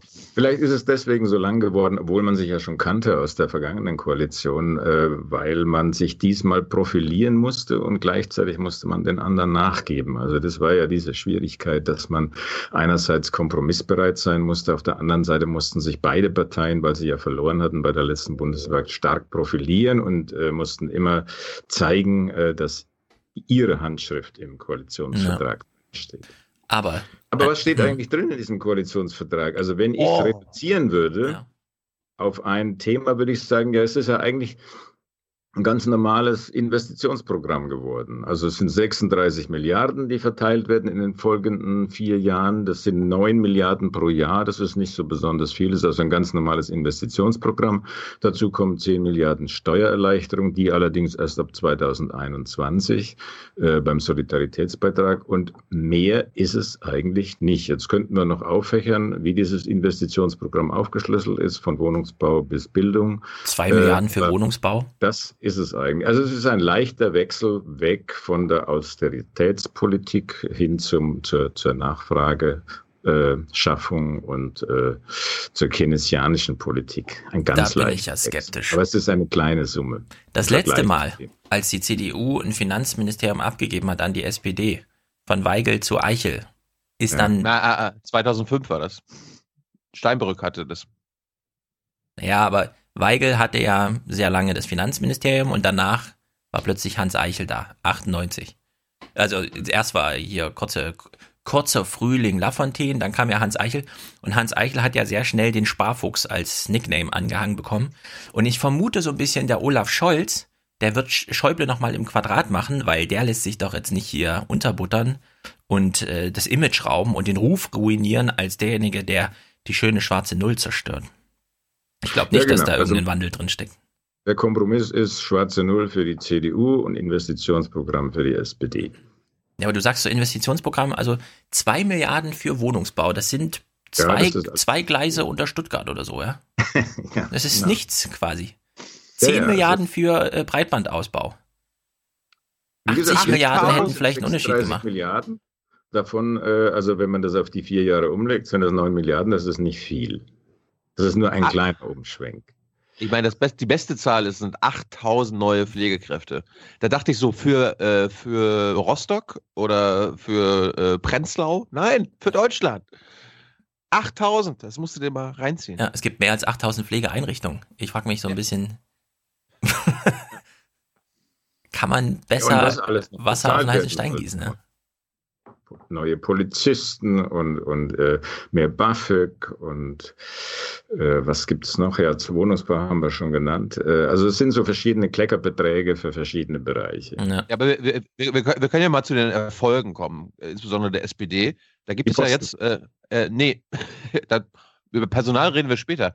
Äh, Martin Schulz hat ja, ich zitiere das mal hier, einen massiven Rückgang äh, beim, bei der sachgrundlosen Befristung verkündet. Das habe ich nachgelesen, äh, was das bedeutet. Das ist sehr Gesetz, witzig. Also äh, das Massive, das Massive ist super massiv. Ja. Mal auf. Also aktuell ist ja die Regelung, 24 Monate darf ein Arbeitgeber sachgrundlos befristen. Da gibt es natürlich wieder irgendwelche Ausnahmen und so weiter noch, aber gesetzlich ist 24 Monate. Und der massive Rückgang ist jetzt auf 18 Monate. Ja, nicht ja, genau. ganz. 24 Monate und dann kriegst du halt einen neuen Anschlussvertrag. Genau. Genau. Jetzt, ja, das, das, das, diese, ja diese Verkettung wurde jetzt auf fünf Jahre reduziert. Das heißt, nach der Ausbildung bist du nur noch fünf Jahre. Wenn es dann trotzdem nicht klappt mit dir, bist du drei Jahre ganz raus und kannst dann die nächsten fünf Jahre äh, Befristung beginnen. Toll. Genau. Also die, das ist einfach eine drastische Einschränkung. Ja, ja. Also ich meine, die, die drei Felder, die Sie eigentlich nachbessern wollten, die sind ja nur minimal nachgebessert, aber dafür haben Sie eben personalmäßig stark nachgebessert. Und das wird das Ganze überlagern und das wird die Diskussion bestimmen, auch um den Mitgliederentscheid. Ähm, das hat ja der Kühnert jetzt schon äh, kritisiert, dass diese Personalgeschichte einmal mit den Ministerien und zum anderen mit dem Wechsel an der SPD-Spitze, das wird die Themen, die im Koalitionsvertrag sind, stark überlagern und wahrscheinlich auch dann den äh, Mitgliederentscheid entsprechend Menschen beeinflussen. Ich meine, wenn man sich die Kommentare und die Beobachtungen der Hauptstadtkollegen äh, sich anguckt, dann ist das genau das Ding. Na klar, die haben ja, die haben ja gestern einhellig gefeiert. Mhm. Also das ist ja unglaublich. Also die Tagesthemen-Kommentare und heute Journal-Kommentare, die haben wir jetzt in dieser Folge ja schon äh, ausgiebig ähm, gefeiert. Aber das ist, das ist doch unglaublich. Ja. Da gab es ja, da gab es ja keinen, also ich habe keinen einzigen ähm, also bei Phoenix, bei ARD, bei ZDF gefunden, die so, hm, ist das jetzt wirklich gut für das Land oder für die Menschen oder macht das Argumente eigentlich alles und Urteile ja. oder sowas? Ja. Nee, das ja, ist wenn man diese, dieses Theater an Berichterstattung, das um so einen Koalitionsvertrag inzwischen gemacht wird, also früher wäre das eine Meldung in der Tagesschau gewesen, äh, aber Heute wird ja wochenlang berichtet und dann ist es so wie, als wenn man einen Papst gewählt hätte oder also die Reichseinigung verkündet werden kann. Also die Kommentare sind natürlich entsprechend. Da hätten wir wenigstens mal was Tolles verkündet, wie so eine Reichseinigung. Dann wäre wenigstens Bewegung da gewesen. Aber jetzt, ich finde, ich, ganz, ja? ganz kurz mal zu den Kommentaren. Also äh, ich habe ja, ich bin ja der Meinung, diese Kommentare, die werden ja auch gleich am Abend der Vereinbarung äh, gesprochen. Nicht, also Oma Erna wird jetzt ja nicht erstmal gesagt, hier, du hast mal ein oder zwei Tage Zeit, dich da selbst mit zu beschäftigen, auch nachzulesen, wenn du es selbst mal willst. Und dann kommt Elmar Thewissen, Peter Frei oder irgendein ARDler am Freitag oder am Samstag mit einem Kommentar auf dem Tagesthemen, heute Journal und sagt mal seine Meinung. Nein, das muss am selben Abend, in derselben Sendung, bei der Verkündung schon geschehen, damit, ja, wozu eigentlich? Damit die SPD-Oma und der SPD-Kevin sich sagt, hm, ja, sollte ich mal zustimmen. Ich meine, wenn LBT wissen das toll findet, dann kann ich da jetzt auch nicht Nein sagen. Ja. Aber Wolfgang, ja, also die Erzählung, die momentan läuft, äh, jetzt verwende ich auch schon dieses blöde Wort Erzählung. Sag einfach Narrativ. Äh, die, ja, ähm, die ist, ähm, also die SPD hat wahnsinnig viel erreicht. Also das ist ein, ein, ein Vertrag mit SPD-Handschrift und die CDU muss jetzt in Sack und Asche gehen. Äh, die äh, beschweren sich ja jetzt auch schon. Und das heißt, es wird rübergebracht werden. Also das ist das, das, das tollste Ergebnis, was die SPD je, je erreicht hat, mit 20 Prozent. Äh, und da kann man eigentlich nur zustimmen. Also da muss man zustimmen. Das hat ja auch gestern in den Tagesthemen ein Kommentator ja. gesagt. Man muss jetzt ja. zustimmen. Und zwar im ersten Satz hat er das gesagt. Das war wirklich, also das ist mir auch aufgefallen, das Narrativ, dass die CDU jetzt eigentlich alles abgegeben hat und äh, noch froh sein kann, die Kanzlerin zu stellen. Das finde ich auch ein bisschen absurd. Also das Einzige, was die jetzt wirklich getauscht haben, ist, dass das, äh, die SPD das Finanzministerium hat und die Union hat das Wirtschaftsministerium. Ansonsten sind die Posten gleich geblieben. Die haben dieselben äh, äh Ministerstellen wie, wie sonst ja. auch. Gut, das Innenministerium ist an die CSU gegangen. Also ja gut, aber das macht jetzt keinen großen Unterschied, glaube ich, zwischen de Maizière und Seehofer. Äh, vielleicht in, äh, in der Sprache, aber ansonsten. Ja. So, ich schlag mal vor, wir gehen jetzt mal auf die Metaebene. Wir überwinden jetzt mal Inhalte. Seien wir ehrlich, niemand liest diesen Vertrag und der ist mit den Kommentaren auch abgefrühstückt und so weiter, weil Wolfgang kennt ja auch die Medienlandschaft sehr gut. Und die Feststellung von eben, die will ich nochmal äh, bewusst äh, zurückholen. Es wird ja so viel darüber berichtet. Und die Frage ist, ja, aber ist denn so viel in Bewegung? Oder sind wir nicht wirklich schon in so einer Stagnationsrentnergesellschaft? Ich will nur noch mal die Zahlen nennen. Der Kühnert hat jetzt seinen komischen Aufruf gemacht. Hier tretet in die äh, SPD ein und verhindert die GroKo für 10 Euro. 24.000 neue Mitglieder. Lars Klingbeil hat einen schönen Wahnsinn. Das ist ja super Tweet geschrieben, aber es sind tatsächlich 5% aller SPD-Mitglieder. Also die SPD ist jetzt um 5% gewachsen. Die letzte GroKo 2013 haben 76 Prozent der SPD-Basis zugestimmt. Ob jetzt Berichterstattung stattfindet oder nicht. Prozent der, der, der, der Basis. Es gab Wähler. ja wieder einen Basisabfrage. 76 Prozent. Selbst wenn man sagt, die 5 Prozent, die jetzt neu sind, sind wahrscheinlich alle gegen GroKo und dann sind nochmal 5 Prozent gestorben, hat man immer noch eine Zweidrittelmehrheit für GroKo. Ja? Also es ist sozusagen, ich würde sagen, es ist alles in Stein gemeißelt. Wir haben aber ja, auf ja, der klar. anderen Seite diese Berichterstattung, die also wirklich minutiös und das meint man im Sinne jetzt wörtlich, ja, also jede Minute kommt eine neue Nachricht und so weiter. Das, ich verstehe das nicht mehr. Also für wen ist das naja, gemacht? Wer macht das? Also man braucht ja immer Spannung bei den Medien und um die Spannung jetzt künstlich aufrechtzuerhalten, muss man natürlich immer noch diese, äh, diesen Mitgliederentscheid so verkaufen, dass es wahnsinnig knapp wird. Es wird wieder ein Kopf an Kopf rennen. äh, und äh, in Wirklichkeit ist es ja die absolute Wiederholung von 2013. Also die, die, die ja. Politik steckt in einer Zeitschleife. Also 2013, wenn man sich das nochmal anschaut, war es exakt der gleiche Ablauf. Die Jusos sind exakt mit den gleichen Argumenten gegen die GroKo angerannt. Äh, die Parteispitze hat mit exakt den gleichen Argumenten wie heute den äh, Vertrag verteidigt. Die Medien haben exakt die gleichen Diskussionen geführt, also ob das überhaupt erlaubt ist, dass die Mitglieder abstimmen, das Verfassungsgericht und so weiter. Also es ist wirklich, es ist bis in die mhm. Wortwahl hinein ist es dasselbe wie 2013. Und da könnte man natürlich davon ausgehen, es wird auch dasselbe Ergebnis geben. Nun muss ich nochmal zu den 24.000 Neumitgliedern was sagen. Also das sind natürlich keine äh, 24.000 No-GroKo-Mitglieder. Das sind die eingetretenen im Jahr 2017. Das sind die nee, ganzen... Seit, seit, ähm, seit Jahresanfang, also jetzt 2018. Seit Jahresanfang. Nein, Seit Doch 24.000 seit 1. 2018. Januar. Nee. 2000. Nein, nein, nein, nein. Echt? Die Das ist ja noch Das das, deprimierender. das ist noch weniger, ja. Och, Also da Dachte sind wenigstens natürlich das. die Schulz-Leute mit dabei, also die im Ach so. Anfang Mhm. getreten sind. Und dann gibt es natürlich auch Na eine ganze Reihe, die bewusst eingetreten sind, um für die GroKo zu stimmen. Also mein Kollege Kurt Schnippen, der hat ja, Ja, auch genau, den wollte ich gerade nennen, ja. ja, der hat gesagt, dass er jetzt in die äh, Partei eintritt, äh, um für die GroKo zu stimmen. Was ich äh, besonders interessant finde für jemanden, der früher mal äh, große Stücke auf Che Guevara geschrieben hat. Hallo, Ja. er will ein, eine stabile Regierung. Willst du das nicht? also ich muss das noch mal die kurz, ich will noch Ja. mal kurz Lars Klingbeil. Ein, ein kluger Kopf hat gesagt, es waren gar keine Koalitionsverhandlungen, was da stattgefunden hat. Es waren Fusionsverhandlungen.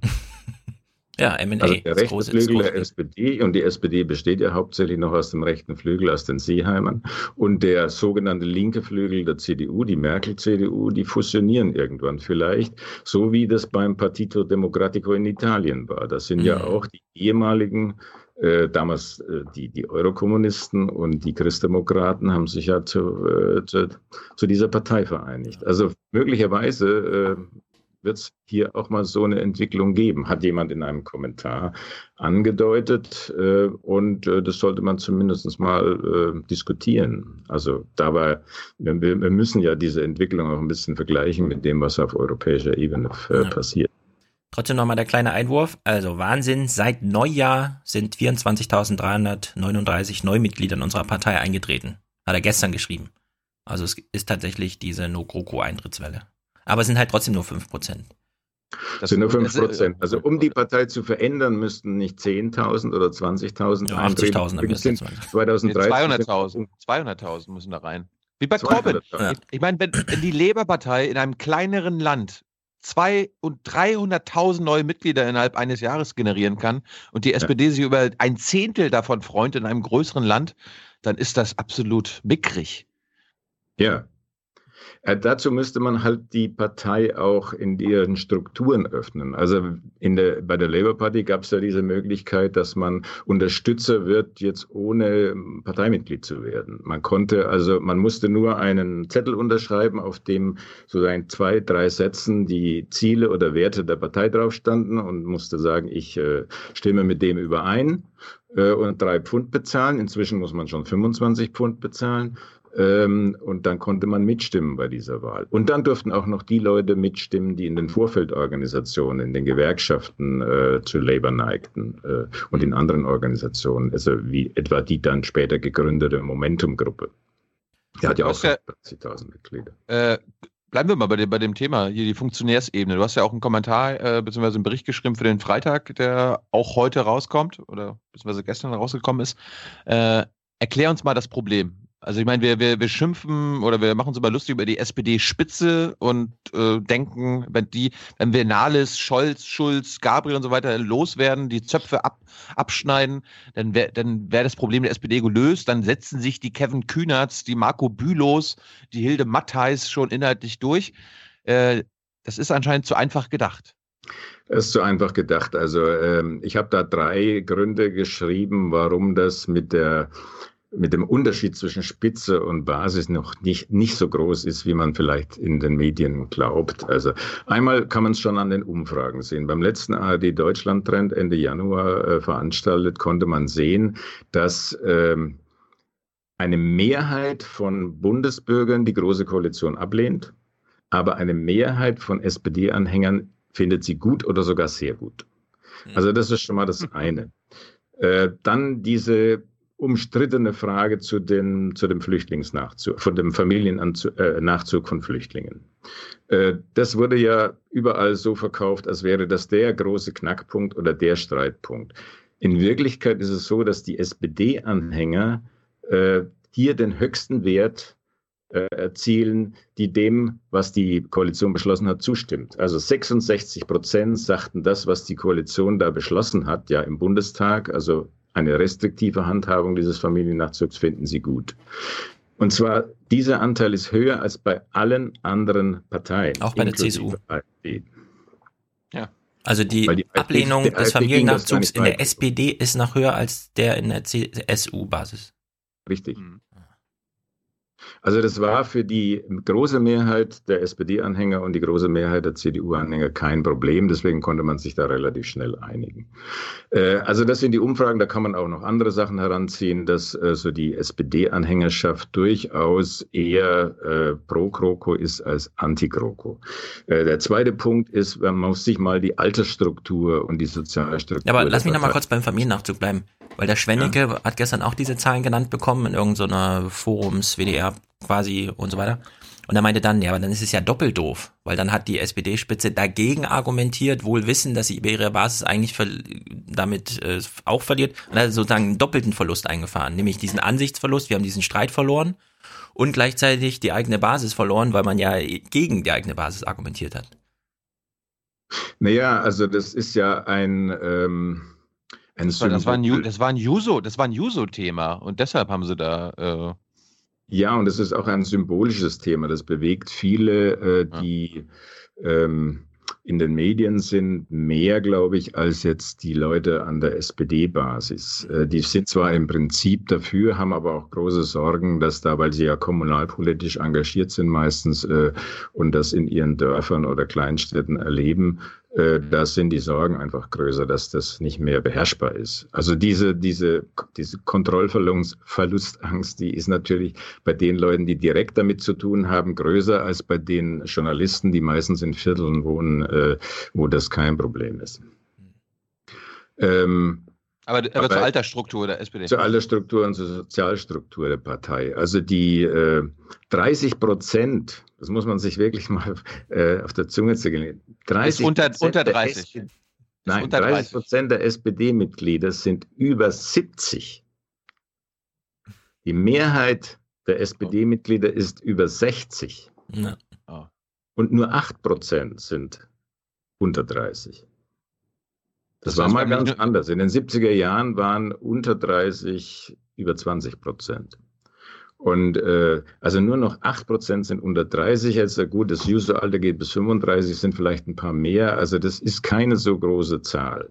Das ist doch, das, äh, die Altersstruktur erinnert mich an irgendwelche relevanten Nachrichtensendungen im öffentlich-rechtlichen Fernsehen. Da haben wir. Ja.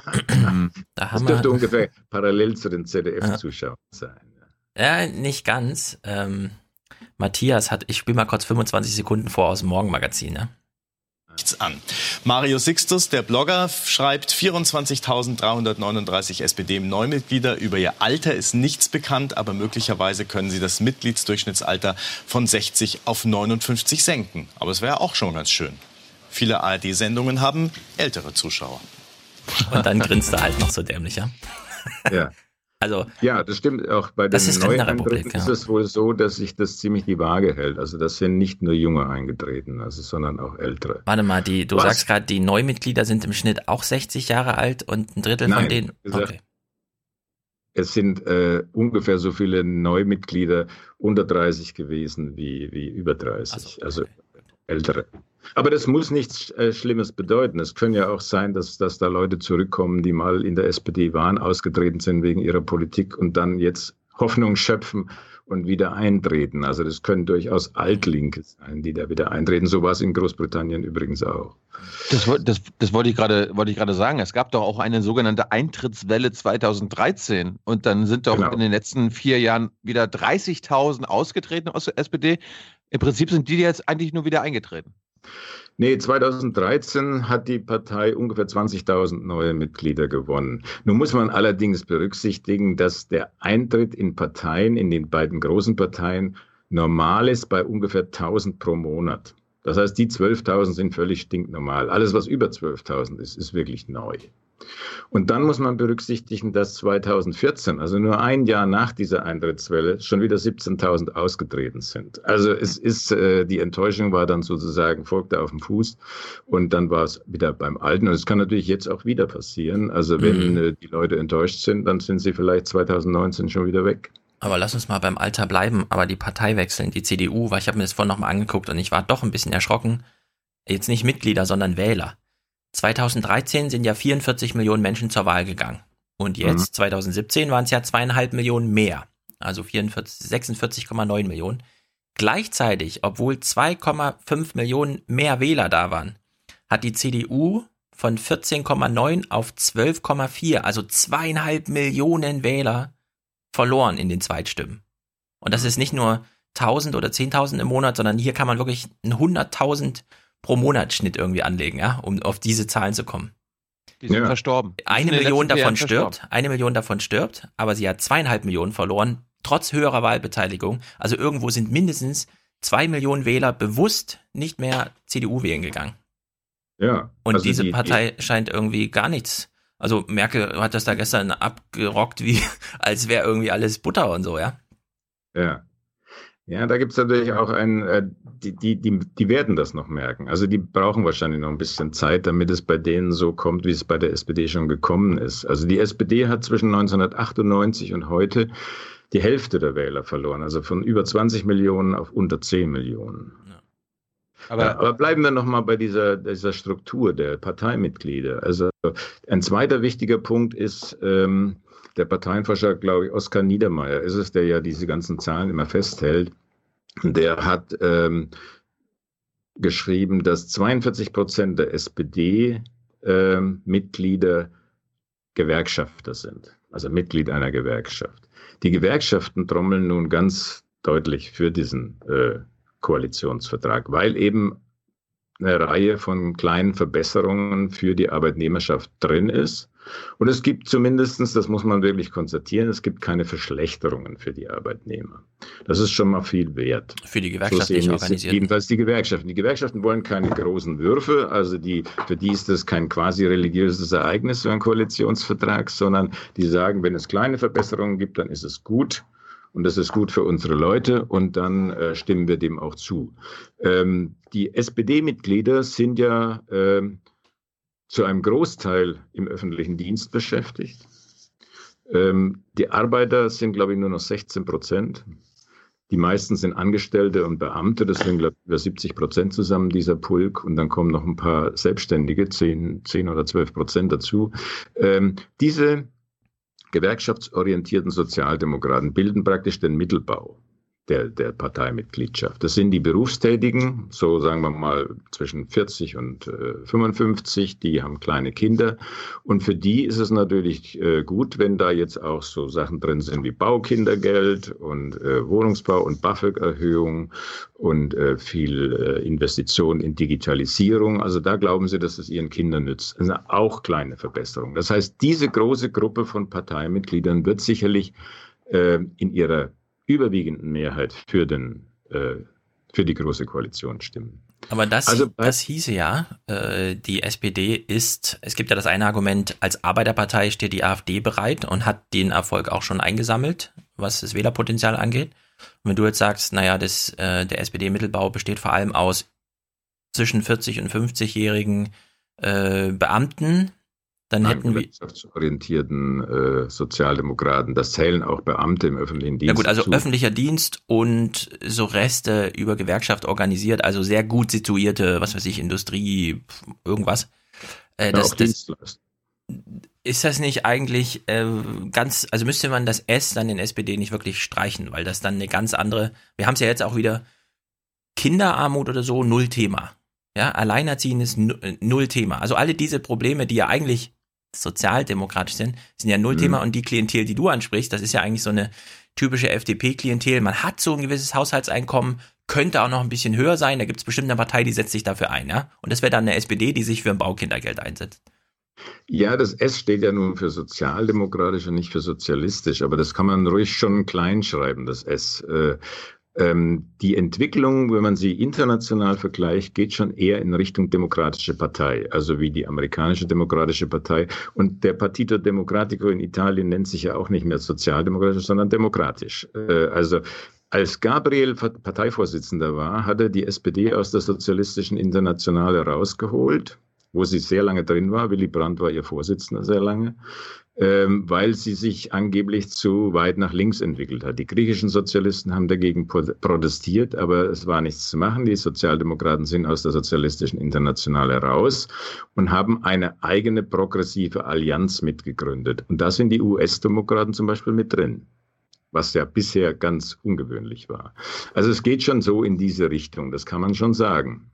Und wenn man sagt, also die äh, Koalitionsverhandlungen, die dritte große Koalition, das waren quasi schon Fusionsverhandlungen mit der CDU äh, oder mit der Rest-CDU, dann könnte man sich in the long run, könnte man sich vorstellen, also dass sich da mal eine neue Mittepartei präsentiert, wenn sie, wenn die große Koalition noch weiter schrumpft. Also gut, für deutsche Verhältnisse ist es äh, wahrscheinlich ungewöhnlich. Also die deutschen Parteien sind schon im Vergleich zu anderen sehr stabil.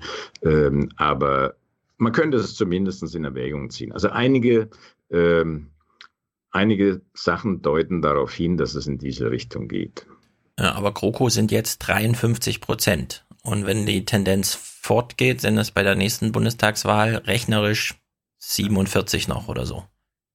Reicht noch. Und, und wenn du sagst, na, irgendwo wird eine neue Volkspartei, in, also in, eine Partei in der Mitte entstehen, ist das dann die AfD? Ich meine, jetzt war sie zu dumm, die Petri abzuschießen, wenn die Petri geblieben wäre und so ein etwas, sagen wir mal, auf der Vorderbühne ruhigeren Kurs zu fahren, wäre das ja durchaus möglich gewesen.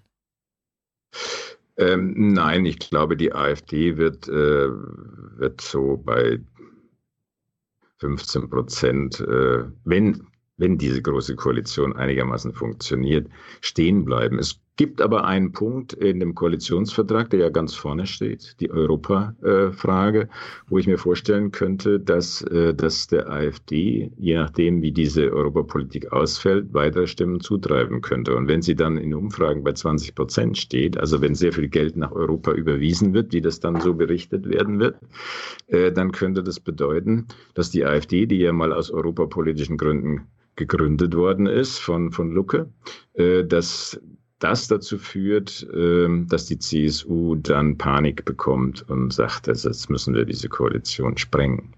Ähm, also wenn die Politik gegenüber Frankreich und in der EU so ist, dass die Deutschen sehr viel Geld ausgeben und relativ wenig Reformen äh, dafür passieren. Also das könnte durchaus möglich sein. Und, dann und natürlich, also wir schießt, wissen, also dieser ganze Koalitionsvertrag ist ja sozusagen ein Schönwettervertrag. Also bisher wird ja überhaupt nicht berücksichtigt, was alles in diesen vier Jahren passieren könnte, was man heute gar noch nicht sehen kann.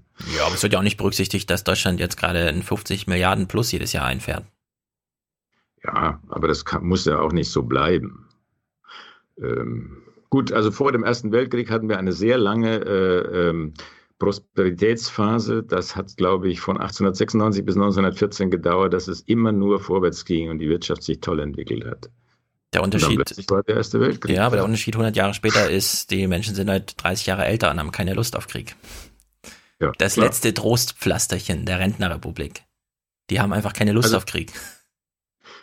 Aber wenn diese, diese äh, gute Entwicklung weitergeht, dann heißt das ja auch, dass die Spaltung in Europa weiter zunehmen wird. Dagegen will man ja jetzt äh, eben die Nachfragepolitik stärken und äh, damit es Ausgleich gibt zwischen Südeuropa und Nordeuropa und man will Frankreich entgegenkommen. Mhm. Und wahrscheinlich auch den Südländern. Also wir werden ja sehen, was am, am 4. März in Italien gewählt wird. Es kann ja die Krise Europas wahrscheinlich nochmal äh, verstärken. Aber dafür, das dafür könnte ja wieder mal kommen. Ja. Wolf, Wolfgang, jetzt haben wir doch, jetzt bekommen doch, wir doch Martin Schulz als Außenminister, den Europaversteher schlechthin. Ja. Damit ist die Krise doch eigentlich jetzt schon gelöst. Ja, also er kann sicherlich sehr schöne Sätze formulieren, die sehr ja. gehalten sind. Ja, und, und hier Außenpolitik wird auch nicht im Kanzleramt gemacht oder bestimmt oder die Leitlinien festgelegt. Das macht der Außenminister. Ja. Naja, ich meine, es gab ja gestern so ein Argument zu sagen, Außenminister und Finanzminister auf Seiten der SPD und Europa an erster Stelle im Koalitionsvertrag. Hm, kann ja vielleicht was werden. Ich glaube jetzt ehrlich gesagt überhaupt nicht dran. Ja. Aber vielleicht naja, ist ja eine Chance Politik da. ist immer noch Kanzlersache. Das Beste, das Beste fand ich gestern, ich habe ja oder einen Phoenix geguckt und dann so der Phoenix-Typ, äh, Herr Falloir, ja, also äh, Arbeitsminister, äh, Außenministerium und Finanzministerium, das gab es noch nie. Das haben die noch nie bekommen. Und ich dann so, äh, 2,5 bis 2,9 hatten, hatten die SPD genau dasselbe. Ja, und darauf ja, hat ja. der Matt, Darauf hat zählt man das Innenministerium dazu als, als äh, Abgang. Ähm, so. Aber ich meine, äh, das zeigt auch, dass Merkel wahrscheinlich doch begriffen hat, dass man, wenn man in Europa äh, äh, weiterkommen will, dass, dass man doch mehr nachfrageorientierte Politik machen muss. Und dann war die, die Zugabe dieser Ministerien, die Geld ausgeben, also Arbeit und Soziales, äh, Finanzministerium, ähm, wahrscheinlich ganz gut, wenn man das der SPD überlässt, das Geld ausgeben. Ja, aber wir haben im Sinne von Merkel hat das jetzt erkannt, also wir haben es von Flassbeck nochmal vorgelegt gekriegt. Das letzte Mal ist Handelsbilanzüberschuss von Deutschland, der ist innereuropäisch, hat sich verdoppelt seit 2013 in den letzten vier Jahren. Und gleichzeitig haben wir ja gestern noch diese Studie von der Bertelsmann Stiftung bekommen, dass die deutschen Familien noch ärmer sind, als die Berechnungsgrundlage für den Armuts- und Reichtumsbericht immer vorgelegt hat. Ja. Also da hat Merkel anscheinend äh, gar nichts Na, erkannt, weiß, dass Nachfrageorientierung immer, sagst, die Löhne hier müssten um 20 Prozent erhöht werden. Das ist ja auch richtig. Also auch die Renten müssten um 20 Prozent erhöht werden, das BAföG und alles andere. Mhm. Berlusconi zum Beispiel fordert jetzt im Wahlkampf in Italien eine Mindestrente von, 100, von 1000 Euro. Österreichische das Modell. man sich hier mal vorstellen. Also Ja. hier macht man 10 Prozent über der Grundsicherung. Ja, ich meine, dieses BAföG-Zeug, ne? Es war ja, Ja. Martin Schulz wieder gestern in seinem 5-Minuten-Statement schon ganz wichtig, diese Verkettung von Kindergarten kostenlos bis zum BAföG und so. Selbst der, die BAföG-Anträge wurden ja immer weniger äh, bewilligt die letzten Jahre. Obwohl es extra ein Gesetz dafür gab, damit es mehr äh, wird, ja, ist die, äh, also der Endbetrag, der ausgezahlt, wirklich gesunken, obwohl die Studentenzahl steigen und so. Also es ist wirklich läuft alles in Ja. die falsche Richtung. Und Ja, Nachfrageorientierung sehe ich nirgendwo. Das ist der innere Widerspruch dieser, dieser Koalition. Einerseits äh, Investitionsprogramm, andererseits schwarze Null. Das passt natürlich auf Dauer nicht zusammen. Also da wird einer äh, scheitern müssen. Äh, Das ist klar. Aber kommen wir nochmal zurück auf die, auf die Partei, äh, die Parteimitgliedschaft. Äh, Der dritte Punkt war, dass die SPD eigentlich immer eine in großen Teilen kommunalpolitisch verankerte Partei war. Das heißt, sie sind bodenständig, völlig unideologisch, kompromissbereit. Heimatnah. Auf der, auf der örtlichen Ebene kann man gut mit allen zusammenarbeiten und äh, da sind sozusagen die praktischen Probleme. Und diese kommunalpolitische Orientierung, ähm, das stützt sozusagen nochmal die Pragmatiker, die sagen, also dieser Koalitionsvertrag ist ja nun nicht die Hölle und äh, es ist sehr viel drin, was, was uns nützen kann. Und auch wenn wir jetzt einige Sachen schlucken müssen oder nicht durchgesetzt haben, dann ist es doch immerhin äh, ein weiter so oder ein besser weiter so. Ne? Also wir wollen nicht vieles anders machen, sondern wir wollen vieles besser machen. Das war ja der Wahlspruch von Schröder damals. Ähm, und da glaube ich, äh, dieser, dieser Pragmatismus wird sich dann letztlich bei der Mitgliedschaft durchsetzen.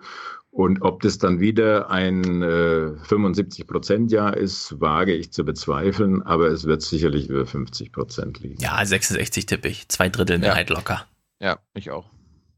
Aber gib, gib uns, ihr müsst die gib, Wahlbeteiligung noch bedenken. Also damals sind nicht alle SPD-Mitglieder äh, zur Wahl gegangen, sondern das wird Viertel diesmal auch nicht passieren. Das wird diesmal auch nicht passieren. Die Alten haben nicht mehr die Kraft, manche, und die Jungen vergessen dann doch zur Post zu gehen. Dann gleicht sich das wieder aus. Aber ich, ich meine, du, du zeichnest ja im Grunde ein deprimierendes Bild von der Partei. Also wir, wir d- durch die mediale Beschallung kennen wir ja nur die SPD-Spitze, aber die Partei an sich ist ja anscheinend auch ziemlich äh, ruinös. Nein, das ist kein ge- deprimierendes Bild von der Partei. Das muss ich, muss ich, äh, muss ich wirklich korrigieren.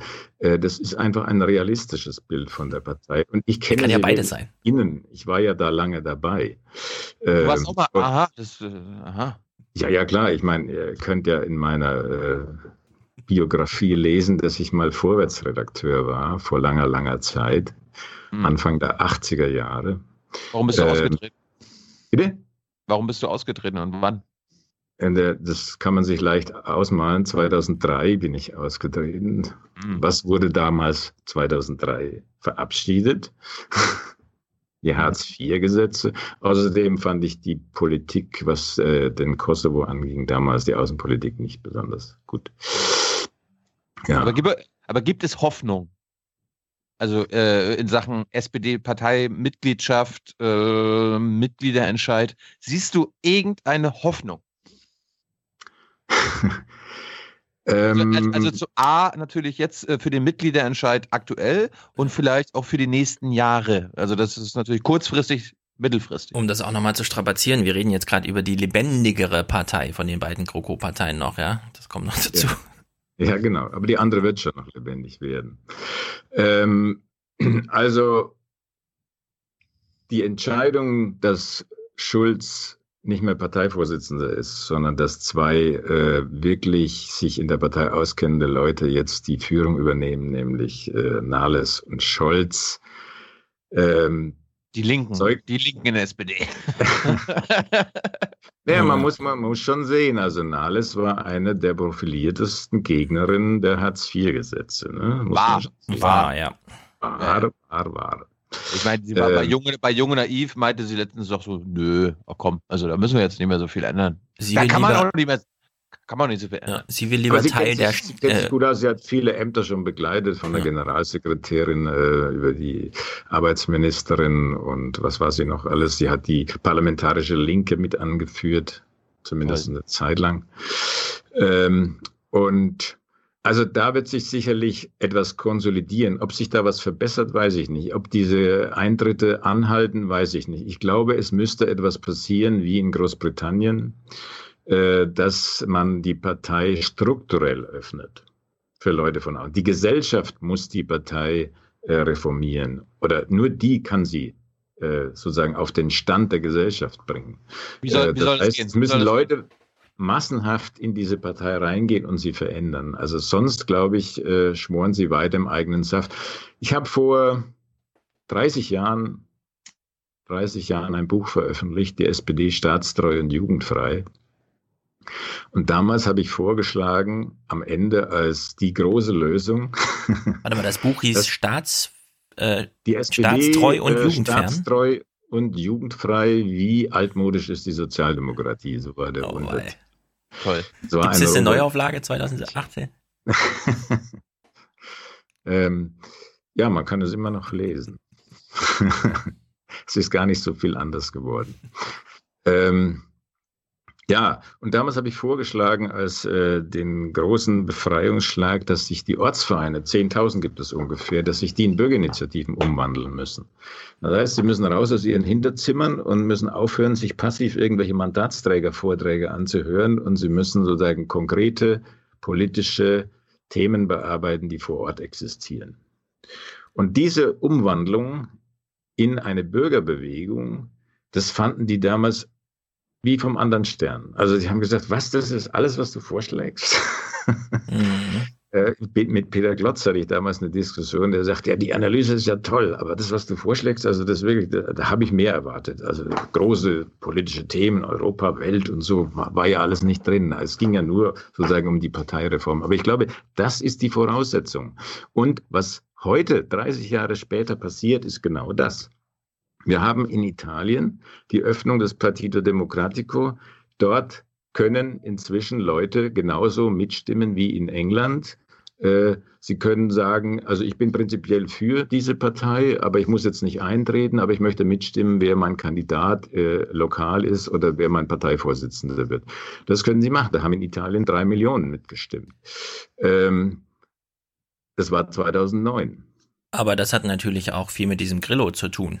Wir hatten ja in Deutschland mal eine ähnliche Natürlich, Bewegung, natürlich, Piratenpartei, die wollte alles digital machen. Ja, In ausgestorben. Großbritannien hat es dann Labour 2014 eingeführt. Eigentlich, der eigentliche Reformer war Ed Miliband vor Corbyn.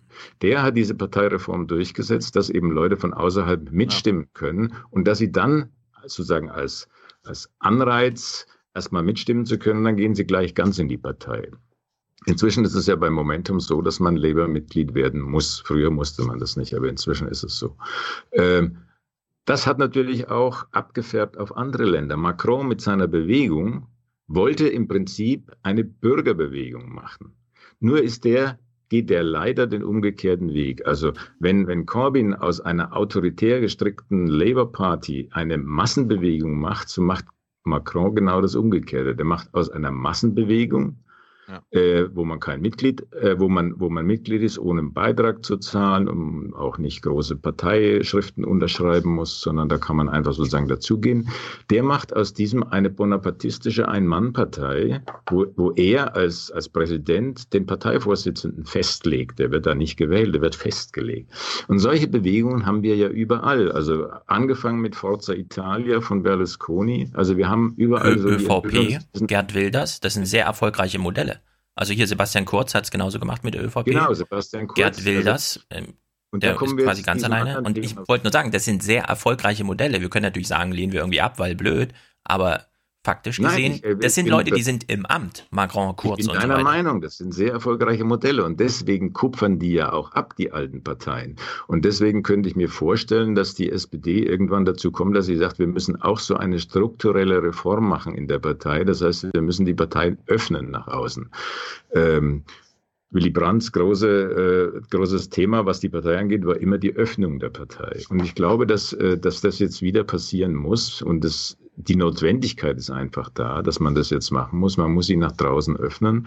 Man muss neue Le Leute reinholen, nicht nur 20.000, sondern 200.000 oder 500.000, ich weiß es nicht, äh, um das wirklich zu verändern. Ja, Alles aber auch andere, da- Also 5% Neumitglieder, das macht nichts aus, die werden irgendwann weggebügelt. Ja, aber selbst im innerdeutschen, in der innerdeutschen Beobachtung, keiner ist in der Opposition jetzt so gut aufgestellt wie die FDP mit Christian Lindner, der das genauso autoritär von oben nach unten durchstrukturiert. Ja, der hat natürlich auch von der Liste Kurz gelernt und von der Liste ähm, Emmanuel Macron. Also und selbst die Linkspartei, und da kommen wir auf das Thema, das du noch anschneiden wolltest, äh, selbst die Linkspartei will ja eine Liste Wagenknecht äh, machen. Also diese Listenformation, die eigentlich nichts anderes ist, also eine Sammlungsbewegung mit einer starken Figur vorn dran, die man auch in den Medien gut präsentieren kann.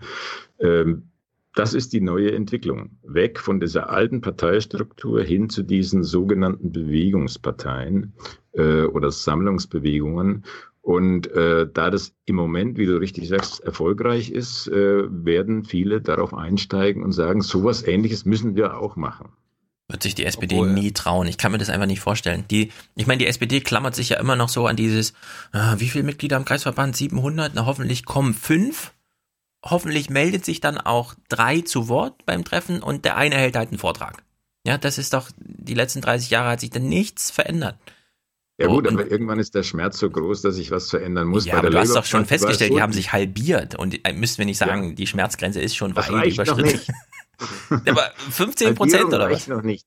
Also die Labour Party, die hatte mal eine Million Mitglieder und 2009, also auf dem Tiefpunkt von Blair und Gordon Brown, da hatte sie noch 156.000 Mitglieder. Das heißt, sie hat neun Zehntel fast verloren. So weit muss es kommen, bis sich eine Partei, die so traditionell und Hm. so konservativ strukturiert ist, wirklich ändert. Also nochmal 200.000 raus jetzt, mindestens. Naja, und dann sind natürlich die, die, die Verhältnisse in Großbritannien auch äh, sehr viel polarisierter, als das bei uns ist. Aber kommen wir, kommen wir mal, du hast es jetzt gerade schon angeschnitten mit der Sammelbewegung links. Äh, erklär uns mal, das hatten wir jetzt im Podcast äh, all die Wochen nicht, weil das sehr klein gehalten wurde in den Nachrichten oder es war kaum Thema. Äh, erklär uns mal, falls du es weißt, die Beweggründe von Team Wagenknecht. Naja, Team Wagenknecht, äh, also Lafontaine Wagenknecht wohnen an der französischen Grenze. Äh, die gucken natürlich, was in Frankreich der Fall ist. Da haben sie den Aufstieg von Macron erlebt. Da haben sie aber auch den Aufstieg des linken Luc äh, Mélenchon, ne? heißt er, äh, erlebt, der dann bei der Präsidentenwahl in dem ersten Wahlgang 20 Prozent, glaube ich, erreicht hat. Äh, das ist natürlich das, was sich Lafontaine auch vorstellt. Und ich kann mir vorstellen, dass er glaubt, dass Wagenknecht eine solche Figur ist, die das leisten könnte, dass sie so viele Leute anzieht. Ähm, ich muss sagen, ich kann mir das auch vorstellen. Aber die Linke als Partei ist ja genauso konservativ gestrickt wie die SPD. Ähm, als ich 1989 eine Reportage gemacht habe, äh, kurz nach der Grenzöffnung, war ich in einem äh, SED, damals noch SED, glaube ich, oder PDS. Ich weiß nicht, waren die 1990 schon PDS? Nee, in Bernau. Und habe in 91, Bernau an so 91 einem, an so einem Ortsvereinstreffen äh, teilgenommen. Und da musste ich sagen, also das war exakt die Kopie von einem SPD-Ortsverein. äh, okay, also die sind jetzt im Prinzip ja auch nur eine sozialdemokratische Partei, die Linken. Ähm, und Der, Kor der Corbyn-Flügel.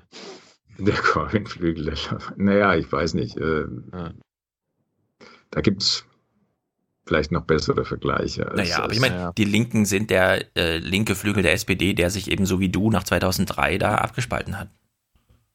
Ansonsten wären die doch nie bei 10 plus Prozent. Naja, ich bin ja nicht in die Linke eingetreten. Naja, aber du, Es gibt ja viele Sozialdemokraten, die sind rausgegangen. du aber kennst nicht die Zäsur, meine ich. Äh, die Zäsur, ja. Ähm, also die Linke wird da nicht mitziehen, sondern die wird sagen, wir sind doch selber diese Sammlungsbewegung. Was sie ja auch machen, diese, diese Diskussion, die leider sehr viel äh, ähm, Kreativität frisst, diese überflüssige Diskussion. Warum sollen die nicht antreten mit einer Liste Wagenknecht? Was meint ja, ihr? Seid ihr nicht ja, auch solche Linken? Also ja, sind wir. Und ich habe wenig davon gehört, von dieser. Ich, ich, weiß, es gibt eine linke Sammlungsbewegung. Ich weiß nicht, was das ist. Wir nee, wurden, es soll eine geben. Oder es soll, soll eine, eine geben. geben. Wir wurden auch mehrfach angeschrieben von dieser Demokratie in Bewegung und so weiter, dass die da auch gern mal genannt werden wollen. Ich denke mir immer, also nach gestern, nach diesem GroKo-Tag gestern, denk, Inhalte spielen erstmal keine Rolle mehr. Also wer jetzt noch mit irgendwelchen Inhalten kommt, so wie Martin Schulz irgendwie so listenmäßig vorträgt, ich glaube, es hat nur noch mit Struktur, Methode und sonst irgendwie zu tun. Ich bin schwer beeindruckt von diesem Grillo in Italien, der einfach jetzt über 15, 20 Jahre so eine Internetbewegung äh, aufgezogen hat und damit jetzt mhm. irgendwie alle Themen dominiert und alle vor sich her treibt und vielleicht sogar, naja, warten wir mal ab im März und so. Aber ich sehe davon in Deutschland genau null, weil es auch diese große Erfahrung gibt. Die Piraten haben es versucht und sind damit krachend gescheitert und zwar an sich selbst, an den Ansprüchen von außen, an den Medien, an dem Publikum und an den Wählern. Auf alle, also durch die Bank ist das Ding gescheitert. Aber im Grunde wäre das der Versuch. Einfach zu sagen, wir haben alle ein Smartphone in der Hand, wir machen jetzt nicht mehr Partei. Also wer, die SPD, die macht es ja wirklich so, man, man trägt sich ein, ja, man weiß, bis 6. muss ich mich beeilen und so weiter, dann haben es alle gemacht. Und dann war im Grunde die Frage, die dann auf Twitter immer, ja, hast du schon eine Reaktion bekommen? Und die Reaktion hieß dann immer nur, hat sich schon der Kreisvorstand bei dir gemeldet und dich per Mail vor Ort zu sich eingeladen? Wo ich mir denke, also mhm. bitte, soll, ja, also so wie du sagst, so ein, aha, ich muss jetzt also zum Kreisverein, äh, zum Kreisverband gehen und mich dann zu einem Bier drei Stunden hinsetzen, weil Oma Erna was auf dem Herzen hat oder was? Das soll, das soll jetzt mein politisches Engagement sein oder wie? Und das, Bewerbungsgespräch. Ja, und wenn man dieses Vorzeichen genau einmal umgedreht bekäme und sagt, nee Leute, ihr habt euer Smartphone hier, zack, macht irgendwas damit, ja, und nicht irgendwie, komm mal hierher und stell dich mal namentlich vor, steh bitte auf, wir übergeben dir jetzt dein Parteibuch und so, ja. Also wenn ich sowas sehe, da, da, da, da denke ich mir wirklich, ja. das, das ist irgendwie 1800 oder so. Ja, aber das hat natürlich eine große soziale Funktion. Da trifft man sich und äh, tauscht sich aus und sieht, also viele Leute leben ja heute in Ein-Personen-Haushalten. Die SPD, ne? ne, warte, zu dieser sozialen Funktion, die SPD hat damals die Erfahrung gemacht, in Nordrhein-Westfalen, als das mit den Ortsvereinen und so nicht mehr geklappt hat. Und dann hatten sie irgendwann die Entscheidung getroffen, wir treiben unseren Mitgliedsbeitrag nicht mehr ein. Also wir gehen nicht mehr zu den Leuten nach Hause und treiben den ein. Das war der Downer für die ganze Partei. Danach haben sie es wieder reaktiviert, sind wieder zu den Leuten nach Hause, haben gesagt, ähm, sie, also, sie sind doch noch SPD-Mitglied und ihr Mitgliedsbeitrag von 10 Euro wurde nicht bezahlt. Zack, zwei Stunden Gespräch, face to face, ja. Das hat die Leute genau. plötzlich wieder rangeholt.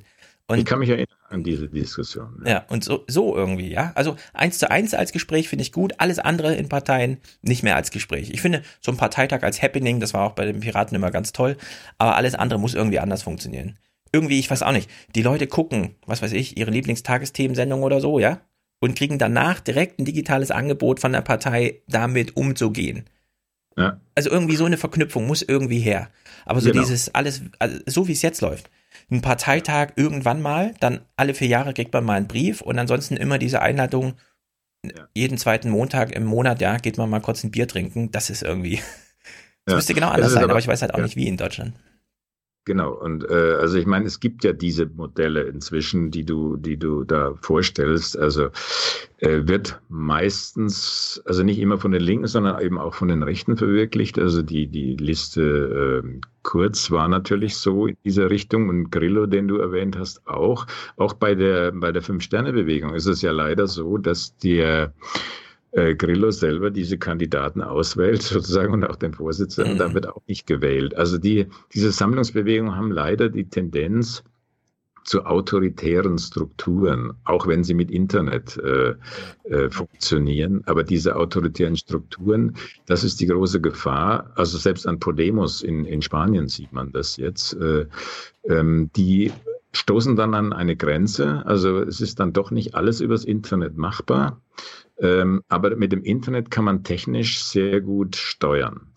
Äh, und das entdecken diese Leute und dann wird die ganze Veranstaltung dann doch etwas autoritär. Und das ist bei Parteien mit festen Strukturen weniger der Fall, obwohl sie verknöchert sind, obwohl sie ähm, ähm, viele Entwicklungen nicht wahrnehmen. Äh, aber diese Strukturen bewahren sie auch davor, in, äh, in autoritäre Strukturen zu verfallen. Also das, das ist eben eine, muss man von der einen wie von der anderen Seite sehen. Deswegen halte ich ja auch die, äh, die Corbyn-Entwicklung oder die Labour-Partei-Entwicklung für die äh, für das eigentliche Modell. Der hat es geschafft oder die dort haben es geschafft, eine Bewegung in die Partei zu integrieren und dadurch die Partei zu verändern. Ja.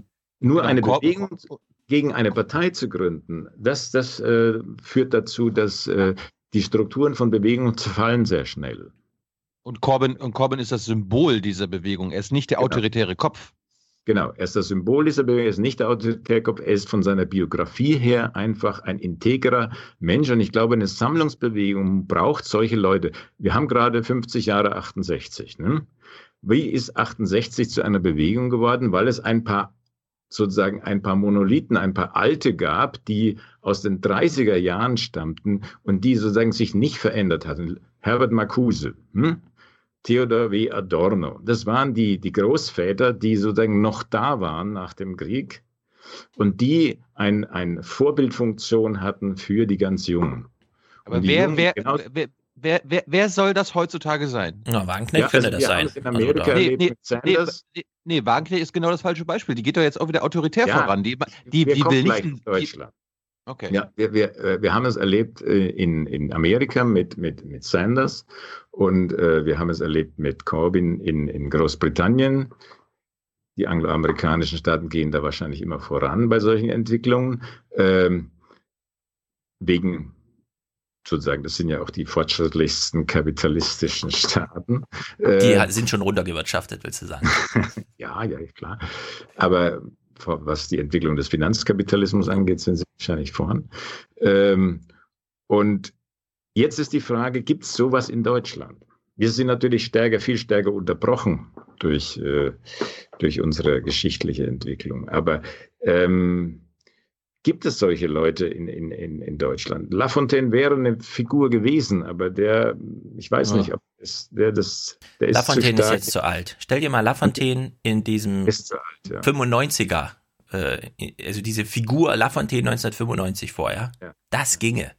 Und ich finde, Wagenknecht ginge auch. Ich weiß jetzt nicht genau, wo der Vorwurf Wagenknecht ist autoritär oder so herkommt, gegen ähm, ich hab, Kipping ich vielleicht. Ströbele aber, genannt. Ströbele, er ist ja dem ah, Corbyn sehr auch so alt. Ja, aber Ströbele, wir haben jetzt Ströbele beim CCC auf der Bühne gesehen, das ist schon so ein bisschen operhaft, man hatte so ein bisschen Mitleid und hofft, dass er die Stunde rumkriegt und so. Das ist wirklich... Alt, alt ist also, ja nicht Corbyn schlecht, ist auch kein Charismatiker. Habt ihr den mal erlebt? Ja, aber ja. dem traut man immer noch einen Halbmarathon zu. Aber der hat eine Biografie hinter sich. Ja. Und Wagenknecht auch. Wagenknecht auch. Wagenknecht auch. Aber jetzt, sie ist, äh, sagen wir mal, die, die, die Großvater- oder Großmuttergeneration, die gibt es bei uns nicht, was äh, an übrig gebliebenen, sagen wir mal, aus den 70er Jahren, als es da eine Hochzeit gab, auch für die, für die, für die Linken in ganz Europa, da ist in Deutschland leider niemand übrig. Mhm. Also an wen soll man sich wenden? Bei den, bei den Intellektuellen ist es ja genauso. Also wen, welchen Intellektuellen, die es mal gab, wie äh, äh, also als Galionsfiguren Böll oder Grass oder ähm, oder Enzensberger, äh, die, die gibt es natürlich auch nicht mehr. Also wir haben da wirklich ein Manko. Deswegen glaube ich, äh, ist es schwierig, hier in Deutschland sowas wie eine Bewegung hinzukriegen, wo sich Junge und Alte zusammentun. Und nur dann, nur dann kann das klappen. Ja, gegen die Alten klappt gar nichts, das stimmt. Aber nur weil Stefan gerade sagt, wo ist Sarah Wagenknecht autoritär? Erstens glaube ich nicht, dass, ihre, dass sie ihre Sammelbewegung so organisieren will wie Corbyn, dass sie nur das Symbol dieser Sammelbewegung ist und sie sagt, ihr entscheidet und äh, ich bin dann euer, äh, euer, euer Ventil. Und zweitens, äh, ja. falls du dich mal mit der Fraktionsführung im Bundestag beschäftigst, dann ist äh, Sarah Wagenknecht wahrscheinlich die autoritärst, autoritärste von allen. Also die sagt entweder so oder ich gehe weg. Ja, aber ehrlich entweder gesagt. So oder ich gehe weg. Also du, du ja. brauchst, du brauchst nur mal mit fünf äh, linken Abgeordneten sprechen, die selbst äh, drei von denen Fans sind von Sarah Wagenknecht an sich, von ihrer Politik, aber die sagen alle, sie ist eine richtig autoritäre ja. äh, Politikerin. Das kann alles sein. Aber es kann auch sein, dass ihr beide, weil Wolfgang hat es aufgeworfen, mit dieser Idee, ähm, Labour wäre da irgendwie Vorbild, vielleicht doch auf dem falschen Weg seid, weil ich will, ich, also ich sage es ausdrücklich, ich will, dass an der Spitze der Bewegung jemand steht, der auch mal Basta sagen kann. Und zwar auf Basis von fünf Büchern zum Thema Wirtschaft und einer Dissertation und so weiter und Freundschaft zu Mélenchon und so. Ja, so diese Autor Form von Autorität. Um mal, das habe ich bei den Piraten erlebt, ja. Das, das klappt sonst einfach nicht. Und da finde ich, ist Wagenknecht schon gut aufgestellt. Sie hat eben diese Autorität. Aber nicht im Sinne von dieser Schröderschen Autorität, dass sie einfach, oder so wie Kohl, ja, nur weil sie intern jeden Morgen fünf Leuten zum Geburtstag gratuliert, hat sie plötzlich so eine Loyalität, sondern weil es einfach inhaltlich getragen ist. Über Argumentation, über Redebeiträge. Ja, ja, deswegen findest du wahrscheinlich auch den Grillo so gut. Du hast ja diese faszinierende Mischung von rechts und links in dir, ne? Würde ich mal sagen. Ich, oh, gehen wir jetzt hier auf so eine Ebene, ja. ähm, und, äh, und wahrscheinlich hat es auch das größte Potenzial. Ähm, und da kommen wir wieder auf den Mitgliederentscheid zurück. Ich glaube, der ist nur dann für die, für die No-GroKo-Bewegung zu gewinnen, wenn es genau diese Verbindung gibt zwischen den Jungen, die dagegen sind, und den Alten, die aus ganz anderen Gründen dagegen sind. Die wollen vielleicht, weil ihnen die Autorität fehlt. Ne? Ich hatte da im Beitrag geschrieben, der August Bebel, der war mal der Arbeiterkaiser, respektiert als Autoritätsperson. Das vermissen die SPDler, die alten SPDler heute vielleicht, dass da wirklich Autoritätspersonen sind.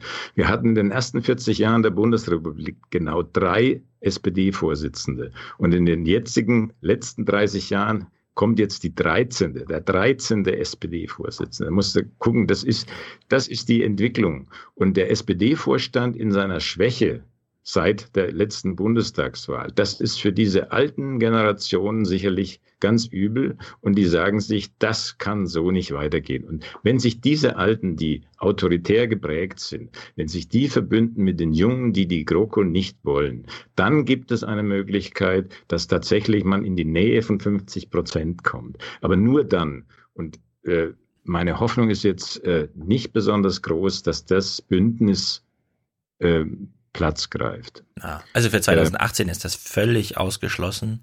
Ich frage mich allerdings auch, Andrea Nahles, also ich finde, um nochmal einen kurzen Schritt zurückzumachen, zu dieser Form von Autorität, ne? Also wenn du dann so kommst mit, ah, bei dir steckt ja auch so rechts und links drin. Ich finde, diese Idee zu sagen, wir brauchen eine Person, aber sie darf sich nicht durchsetzen. Das ist so, also ich würde es einfach als Lebenslüger entweder man hat eine Person, weil sie sich durchsetzt, aber als Symbol und so, nee. Also das, dafür reicht ein Hashtag, ja. Das haben wir mitbekommen. Da braucht man MeToo, da reicht ein Hashtag. Wenn man eine Person hat, dann auch aus Gründen, die nur eine Person, also für die es kein funktionales Äquivalent in irgendeinem anderen ging, ja. Man könnte ja genauso religiös, es gibt halt eine Stelle, da muss man hin und pilgern und dann gehört man zum Kreis. Wäre genauso ein Symbol. In unserem Land wollen wir niemanden mehr, der sich als Person durchsetzt. Auch Corbyn ist ein autoritärer Typ. Auch Corbyn ist ein autoritärer Typ. Die Texte dazu sind da. Der setzt sich auch durch. Der leitet Sitzungen. Ja, das ist nicht so, dass er irgendwie, wie die Piraten damals, die Person ist quasi nur da als Delegierungsadresse für das, was sich im Internet irgendwie bahnbricht, nachdem man 5000 mal 7 zusammenzählt und dann Stimmen irgendwie aufsummiert. Und in der Hinsicht würde ich sagen, das ist jetzt nicht rechts und links denken oder so, sondern in der Politik kommt es eben auf Personen an. Und es ist ja auch, es macht ja auch einen Unterschied, ob Corbyn Reden hält oder nicht. Ohne seine Reden wäre das alles, ja, dann wäre Thilo nie auf ihn aufmerksam geworden. Und ich meine, was ist eine Rede anderes als eine Gegenrede gegen eine schweigende Masse? Es ist immer autoritär. Reden, also wir sind doch auf ihn aufmerksam geworden, weil andere über ihn geredet haben, weil die Jugendlichen äh, Oh Jeremy Corbyn gesungen haben. Naja, aber, aber äh. warum, warum singen die denn? Weil er bei diesen Veranstaltungen vor Ort ist und weil er geredet hat. Selbst bei Glastonbury war es eine Rede. Wie holen wir ihn denn hier in den Podcast rein? Natürlich über die Reden, die er hält und nicht über das Publikum, das irgendwie Nein, weil irgendwo weil er seit 30 Jahren in der vordersten Reihe bei jeder Demonstration gestanden hat. Ja. aber da gibt es viele, die mit ihm da standen und denen jubeln wir gerade nicht zu, deren Namen kennen wir nicht mal. Corbyn war nicht der Einzige aus dieser Generation, der noch da ist, sondern er hat jetzt diese Funktion der Parteiführerschaft und damit geht eine gewisse persönliche Autorität einher. Aber dass wir hierzulande natürlich ein gewisse, ähm, Skepsis gegenüber Parteiführerschaft haben, das dürftest du verstehen, oder? Äh, ich verstehe es ja nicht mehr, ehrlich gesagt. Nicht? Ich, äh, nee, also wenn ich mir Christian Lindner angucke, ähm, habe ich mehr Faszination dafür übrig als irgendeine Skepsis. Weil ich kann mir das als soziales Phänomen total erklären. Ja. Und ich verstehe dann ehrlich gesagt nicht, warum man dann immer noch, äh, wie du jetzt sagst, naja, aber wegen der Geschichte und so, warum, ja? Ich meine, die Geschichte ist ja, so unpräsent. Halt Wenn du heute Schüler hast, die Abitur schreiben, die wissen doch nicht mehr, äh, die wissen nicht mehr Bescheid über die Geschichte. Ja gut, also ähm, du hast schon recht, das sind heute ganz andere Figuren, die sind ja auch ähm, also ich nehme jetzt zum Beispiel die Grünen noch mit dazu. Auch die versuchen ja so eine Sammlungsbewegung mit der Liste Habeck. Ne? Mhm. Ähm, genau, also zum Beispiel. Die, die, die haben ja auch äh, inzwischen über die Grenzen geguckt und, und denken sich, wie kommen wir da aus diesen zehn Prozent raus? Äh, wie könnten wir mehr werden? Ähm, also auch da gibt es die Entwicklung. Und du hast den Lindner genannt, natürlich, der hat es, der versucht es auch. Ähm, bei diesen Figuren habe ich ja noch keine Bedenken. Aber wir wissen ja nicht, was danach kommt in Krisensituationen. Und da muss man einfach sagen, äh, auch wenn du sagst, äh, wir müssen jetzt nicht immer an die Historie äh, denken, aber da habe ich einfach eher äh, Bedenken, dass der autoritäre Charakter seine negativen Auswirkungen hat. Ähm, also nicht umsonst äh, ist das Buch äh, Der autoritäre Charakter von Horkheimer Adorno, glaube ich, war das äh, hierzulande in der 68er-Bewegung stark rezipiert worden. Ich meine, wir machen, wir machen uns immer über die Schweiz lustig. Da gibt es keinen einen Chef, also in der Regierung zum Beispiel, da wechseln die sich ja alle ab. Da gibt es dann sieben verschiedene ja. Köpfe, die äh, sich untereinander das aufteilen.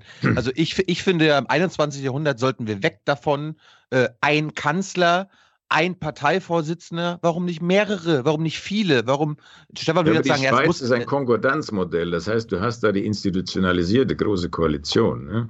Das stimmt, ich, ich will jetzt nicht das Schweizer Modell dafür werben, aber ich finde äh, die Idee, dass am Ende eine Person Kanzler sein muss, eine Person Parteivorsitzender sein muss, das ist überholt. Aha, das klingt sehr piratisch. Gerne.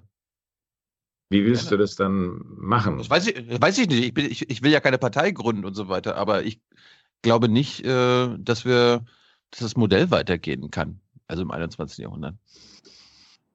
Ja, aber es erlebt nicht, ja gerade einen Aufschwung. Es erlebt ja gerade einen Aufschwung. Ja, da, da muss man vielleicht einmal gegenhalten. Es gibt ja. Äh, ja, aber die Frage ist, wie willst du dagegenhalten? Ja, das weiß ich noch nicht. Aber jetzt sagt ihr doch mal, also jetzt sagt ihr doch mal, wo soll in Deutschland eine Sammlungsbewegung herkommen und wie könnte sie erfolgreich sein? Also das letzte, was ich erlebt hat, also Klaas Klingbeil, bleiben wir mal bei Lars Klingbeil, der hat als Hinterbänkler, der hat irgendwie zuständig fürs Digitale, keine Ahnung, damals 2013 gesagt, also diese Piraten, ey, das treibt mir echt den Angstschweiß auf die Stirn und so, ja. Weil er hatte echt Angst, dass plötzlich Leute Politik machen, die kompetenter sind als er und die wie Christopher Lauer in Offenbach beim Parteitag 2011 sagen, ja, Sie haben jetzt hier einen klassischen Parteitag erlebt, liebe Medien, warten Sie mal ab, nächstes Jahr machen wir das alles digital, da sehen Sie gar nichts mehr und wir sind aber tausendmal leistungsfähiger als jetzt. Und Lars Klingbeil und Co., die haben das alles geglaubt. Aber es hat sie nicht genug unter Druck gesetzt. Die Piraten haben sich selbst zerstört, bevor, ja, und e, ehrlich gesagt, ich sehe das nirgendwo. Ich sehe, ich sehe nirgendwo in Deutschland ein anderes Modell als das, was wir jetzt haben. Ich bin ehrlicherweise, muss ich sogar sagen, fast noch erschütterter darüber, wie sehr sich das alte Modell jetzt nochmal durchgesetzt hat. Also das Jens Spahn, das war ja in allen Medien gestern zu sehen, ja, zwei Etagen höher über Merkel auf dem Balkon lehnt und gerade noch so nach unten gucken kann Ah ja, da verkündet die gerade wieder ihre GroKo nach drei Millionen nicht eingesammelten Wählerstimmen, kein Rückhalt. Wir wissen überhaupt nicht, was haben wir eigentlich gerade durchgesetzt hier und so, ja. Und mausestill, die Journalisten hören sich das an, Merkel geht von der Bühne, danach so ein bisschen Gelächter, sie sah aber müde aus. Ja, und jetzt haben wir die nächsten vier Jahre GroKo.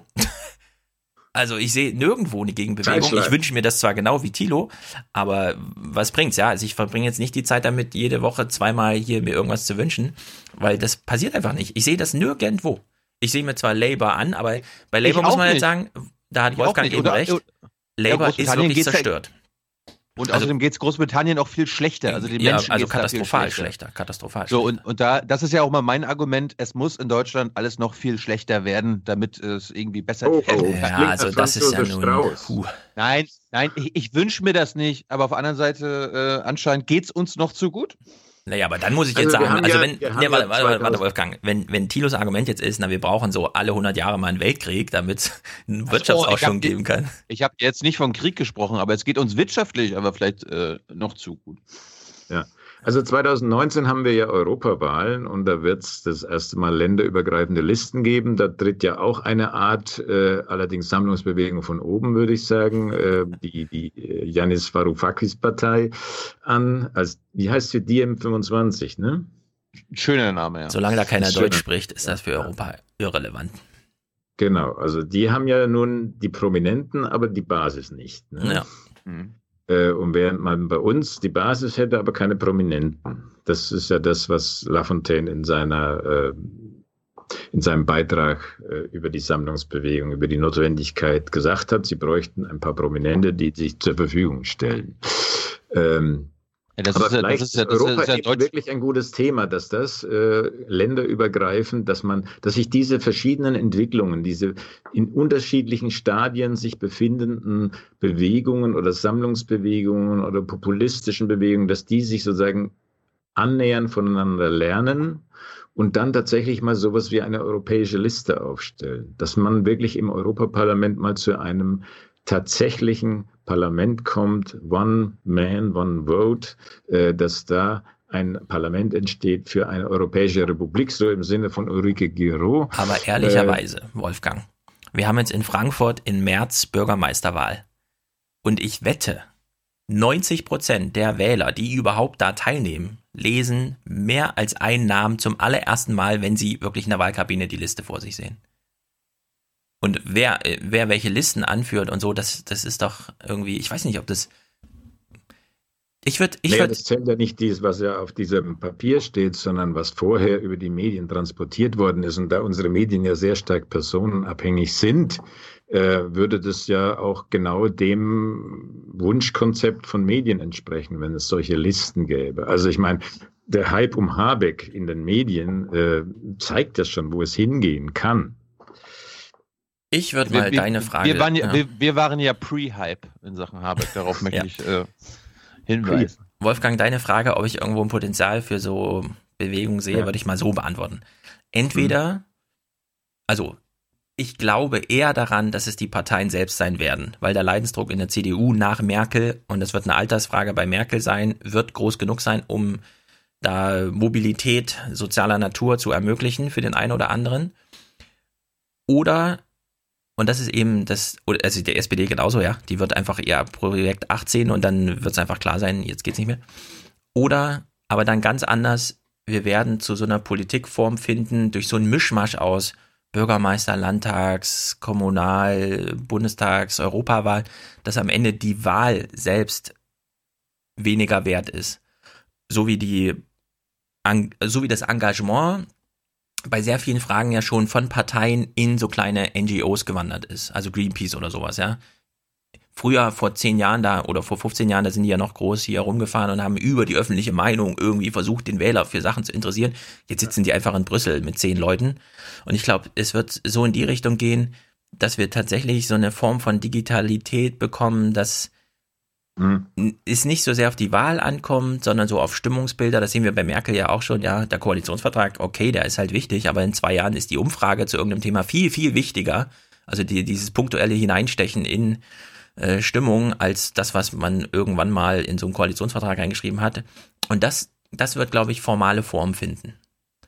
Ja, äh, da gebe ich dir vollkommen recht. Und ähm, ich glaube auch, dass es in Deutschland zumindest eher so laufen wird, dass die Parteien sich öffnen müssen.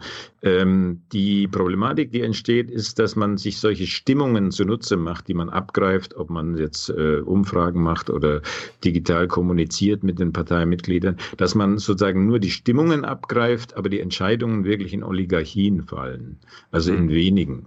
Und das ist das Problem, das wir haben. Also das mit den, mit den Stimmungen aufnehmen, das wird sicherlich kommen. Also das ist ja jetzt schon der Fall. Ich meine, du siehst ja, wie viele Leute Twitter studieren, um die Stimmungen zu erkennen.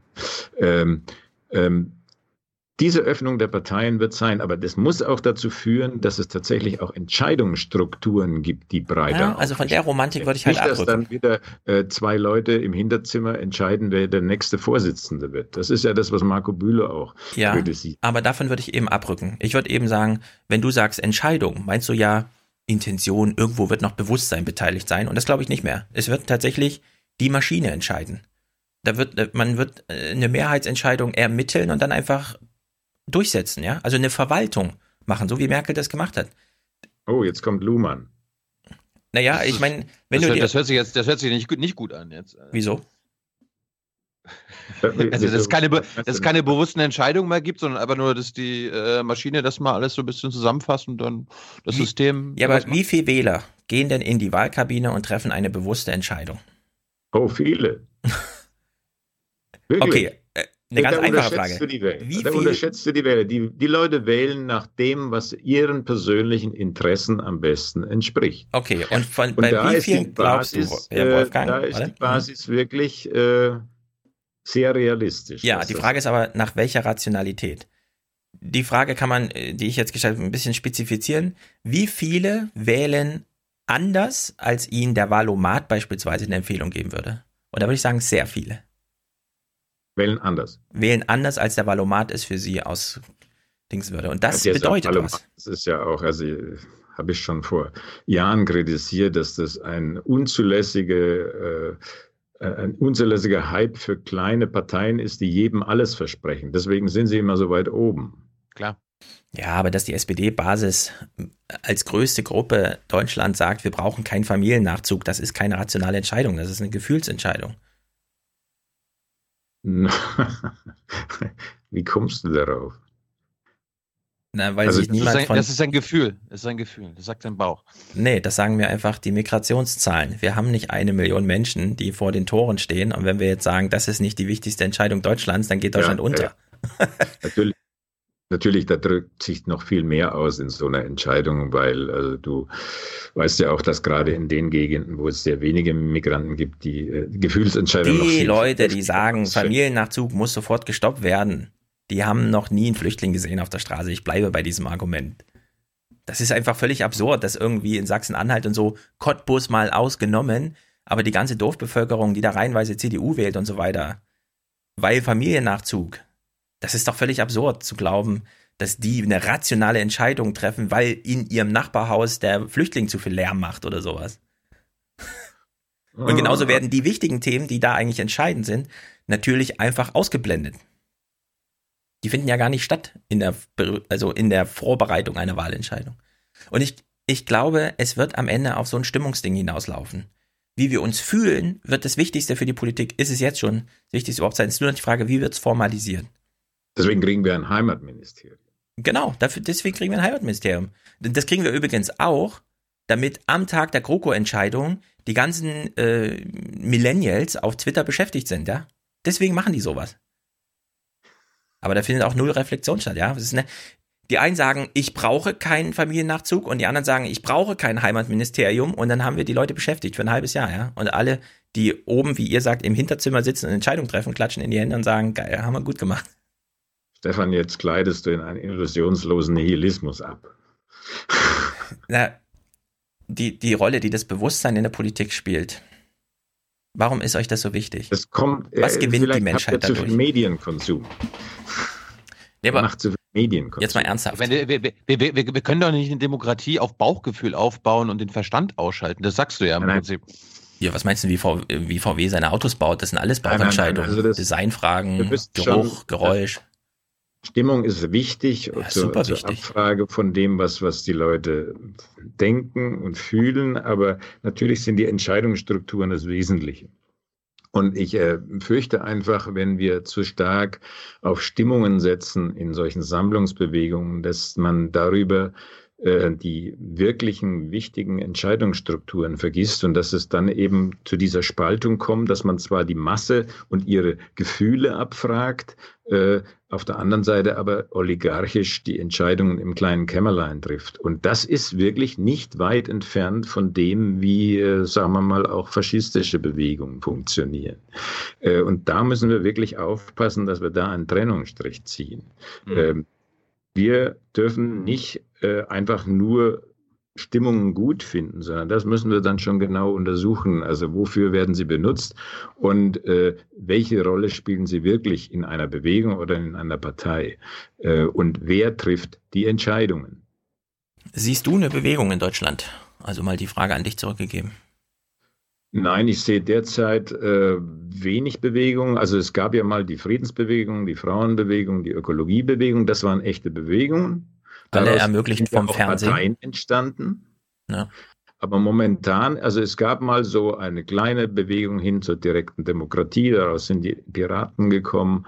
Ähm, es gibt hin und wieder, äh, es gab mal die Hausbesetzerbewegung. Also jetzt, dass die, die, die Wohnraumverknappung könnte zu solchen Initiativen führen, wie sie zum Beispiel in Spanien zu Podemos geführt haben. Ähm, also solche, solche Kleinentwicklungen. Oder in Neapel hat sich eine kleine linke Partei gebildet oder eine linke Bewegung, die heißt, ich weiß nicht, die Stimme des Volkes oder so ähnlich, die kandidieren jetzt auch. Äh, also das sind aber Winzbewegungen, die meistens auch lokal verankert sind. Und aus lokalen Bewegungen, die sich zusammenschließen, entstehen dann äh, so, so Bewegung 25. Mai oder sowas. Ähm, aber das ist nicht, das ist nicht genug. Also wenn sich eine Bewegung kristallisiert an, an sagen wir mal, dem Umweltthema und man hat die AKWs und die Atombewaffnung als zentrale Kristallisationspunkte, wo sich wirklich Massen damit beschäftigen. Ich habe das miterlebt mit der Friedensbewegung, wo sich dann 300.000 Leute im Bonner Hofgarten getroffen haben oder äh, in Mutlangen die Pershing-Depots äh, de, äh, blockiert haben. Das ist wirklich eine Bewegung. Mhm. Und da gab es eben auch die entsprechenden äh, Figuren, die das transportiert haben.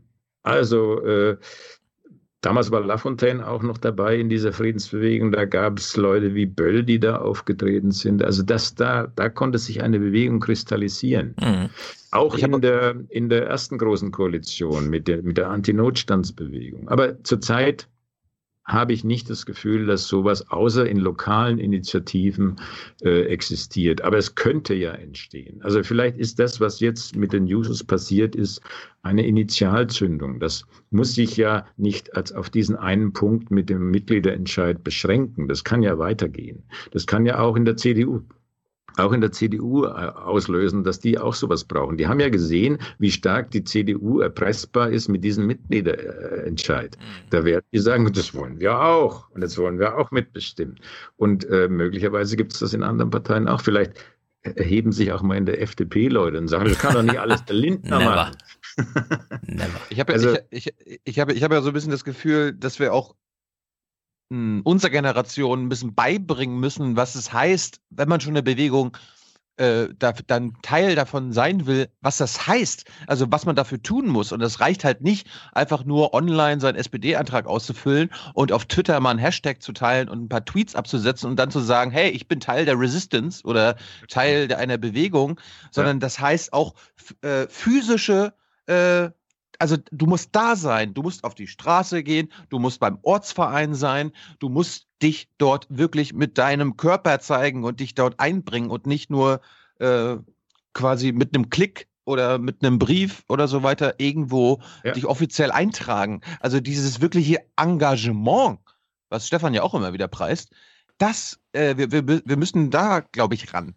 Ja, sagen, aber ich will jetzt wirklich nochmal vergleichen. Ich denke, das wird nur auf europäischer Ebene entstehen, ja. wenn sich die verschiedenen äh, Gruppen und Bewegungen kennenlernen und voneinander lernen und was man falsch gemacht hat, was man besser machen könnte und dass man auch sozusagen auf europäischer Ebene ein Ziel hat. Also deswegen glaube ich, ist wahrscheinlich die Europawahl 2019 viel wichtiger für diese, äh, für dieses Entstehen einer Jugendbewegung, äh, für deren Zukunft ähm, als das jetzt der Mitgliederentscheid ist. Ich habe gestern in der Nachrichtensendung so einen Beitrag über die äh, Users in irgendeiner Versammlung gesehen, habe mir gedacht, mein Gott, sehen die brav aus. Das ist ja also immer dieser Vorwurf an die Jugend. Mein Gott, sind die brav aus. Ich würde immer sagen, mein Gott, sind das wenige. Aber zu Tilos physischem und zu deiner Idee, Wolfgang, Labour ist so ein Vorbild.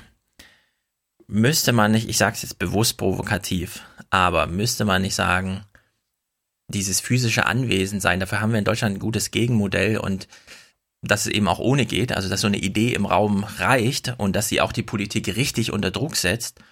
Und müsste man nicht auch sagen, wenn, wenn eine Formation in Deutschland Labour wirklich nahe kommt, also sich an einer Idee festzubeißen, sie eben nicht physisch, man sitzt dabei, wenn der Kreisvorstand einen Vortrag hält, sondern einfach durch Präsenz im Internet und so weiter alle unter Druck setzen, dann ist das doch die AfD.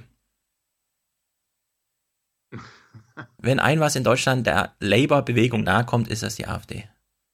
Oder? Nein, das ist, das ist eine Überhöhung der AfD. Fünf Millionen kann, Wähler. Die kann ich nicht nachvollziehen. Ja, aber fünf also das, Millionen Wähler. Protestwähler, äh, das ist ja eine unglaublich heterogene Masse. Die haben zum Beispiel da haben Sie den Vorteil, dass Sie so einen Alten aus der früheren Zeit, den Gauland, als Galionsfigur haben. Das ist äh, richtig, das gibt es. Da gibt es sozusagen die Verbindung von den Alten zu den Jüngeren. Aber ähm, also das, du überhöhst die, die AfD als Arbeiterpartei, als zukünftigen Ersatz der SPD in nee, einer das Weise. ist das Argument von Augstein, das ich aufgegriffen habe. Ich glaube auch, die haben ihr Wählerpotenzial ausgeschöpft. Ja. Aber sie haben es erstmal mobilisiert. Augstein wollte, glaube ich, eher davor warnen, dass das so kommt. Äh, der wollte sozusagen, das, das war eigentlich in Richtung SPD gesprochen. Ähm, die, dass sie sich das nicht bieten lassen sollen, dass die, die, dass sie sich von der AfD ersetzen lassen. Und da kommen dann natürlich dann die ganzen alten Ängste hoch, äh, die noch aus den 30er Jahren äh, stammen, also ähm, wo es eben auch so, so, so Querfronten gab äh, und äh, einen Wechsel von linken zur rechten Seite. Da, da, haben, Äh, da haben wir doch da haben wir unsere Bewegung. Ken Jebsen würde jetzt schreien, wir haben eine Bewegung. Es gibt eine Friedensbewegung.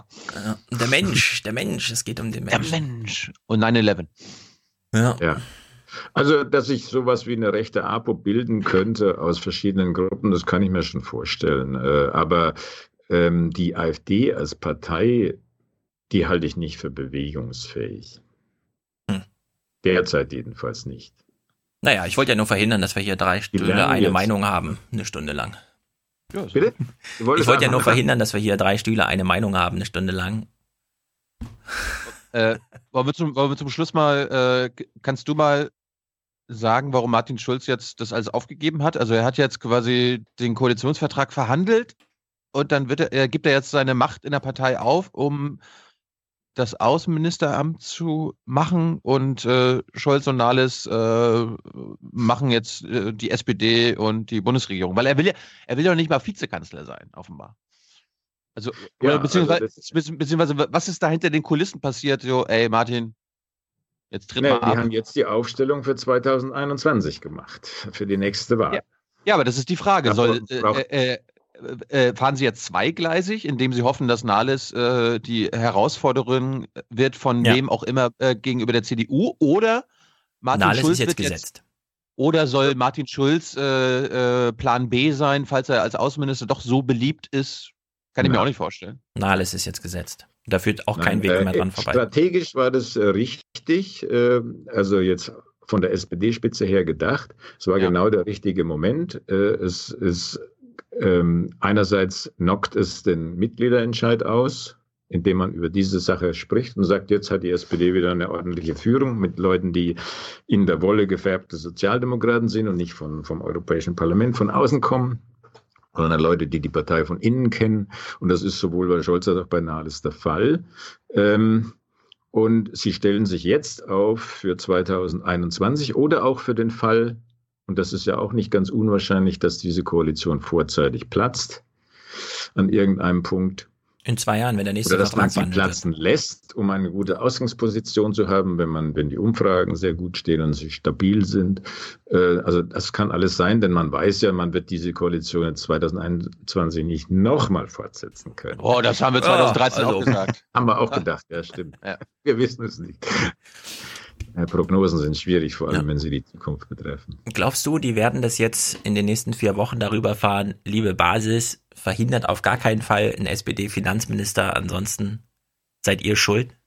Ich glaube, das Ja, wird die das Strategie wird sein. Eine Rolle spielen. Das wird sicherlich eine Rolle spielen. Also ähm, es war eben genau der richtige Zeitpunkt. Also den Schulz wollten sie ja schon vor Wochen äh, haben sie nach einer Gelegenheit gesucht, ihn wegzuloben. Äh, und ich glaube, er hat auch eingesehen und es war auch richtig von ihm, dass er das gemacht hat, dass er gesagt hat, dann will ich auch nicht Vizekanzler sein, sondern äh, will äh, schöne Reden halten. Und gleichzeitig konnte man, ich weiß nicht, ob das stimmt, also da wird ja nun viel geredet, ob das auch gleichzeitig sozusagen eine Retourkutsche jetzt äh, zu dem unsolidarisch handelnden Sigmar Gabriel war, dass das Ja. gleich miterledigt wurde. Den, den, den, Äh. den, wollte, den wollte ich gerade noch ansprechen. Also äh, dessen Plan ist er dann am Ende jetzt doch nicht aufgegangen. Also ich meine, unsere Theorie war ja, er hat ja Schulz installiert, damit Schulz sich bei der Bundestagswahl blamiert und er dann wieder als Retter einsteigen kann. Ähm, so, so, ich glaube, wieder einsteigen wäre schwierig gewesen für ihn, aber er wäre sicherlich gerne Außenminister geblieben. Denn dann hätte er sicherlich äh, die beste Voraussetzung gehabt, um 2021 anzutreten, als beliebtester Politiker, weil das die Außenminister ja immer sind. Ähm, und ich glaube nicht, dass Schulz dann nochmal ins, ins Gespräch kommt als äh, Kanzlerkandidat, auch wenn er als Außenminister beliebt sein sollte. Ich glaube, die Erfahrungen, die die Partei mit ihm gemacht hat, waren das so, ist nicht mal ein Jahr her, dass er 100 Prozent hatte, ne? Man kann Ja. sich das gar nicht Aber vorstellen. Das zeigt die. Schwäche des SPD-Vorstands. und, und deswegen glaube ich, dass viele Alte, die, die sich da ein bisschen äh, klarere und, und äh, kompetentere Leute wünschen, dass die dann vielleicht in diesem Fall aus Autoritätsgründen mit Nein stimmen könnten. Ähm, aber es wird, also wie gesagt, es sind ja nicht so viele und die Jungen sind auch nicht so viele. Also ob das auf 50 Prozent reicht, kann ich mir nicht vorstellen. Ähm, aber die, die, die Entscheidung war wirklich jetzt genau zum richtigen Zeitpunkt und es hilft dem Vorstand, äh, die, diesen Mitgliederentscheid zu gewinnen mit, dem, mit den großen Koalitionsverhandlungen, mit dem Papier. Das ist doch ein, ein trauriges Schlusswort. Wer weiß, Ja. vielleicht erinnern wir uns eines Tages daran, was das für eine schöne Zeit war. Oh, komm, nicht noch ein traurigeres Schlusswort. Komm, das toppen wir jetzt noch. Es wird alles gut. Ja. Haben wir, ha- haben wir doch gestern gehört. Wolfgang, vielen Dank für deine Zeit. Danke euch. Äh, Ja. Gerne wieder. Ja. Wir warten jetzt erst, wir, werden, wir warten jetzt erstmal ab, was passiert, wie der Mitgliederentscheid ausgeht. die Sammlungsbewegungen entwickeln. Sonst gründen wir eine. Ah. Ja. Nein. Ich halte Die, es nicht Aufwach, für die. Aufwachpartei. Die Ich halte es Aufwachpartei. nicht für ausgeschlossen, dass Fernsehmoderatoren oder ähnliche Berufe sich an die Spitze von Bewegungen stellen. Grillo. Grillo wurde damals vom Fernsehen verschmäht. Dann sind sie alle abgestürzt. Hat gesagt, seht ihr, hättet ihr mich mal behalten. Zack. War er da mit seiner Bewegung. Also, es gibt Hoffnung. Oh Gott, oh Gott. Danke, Wolfgang. Danke. Dank. Tschüss.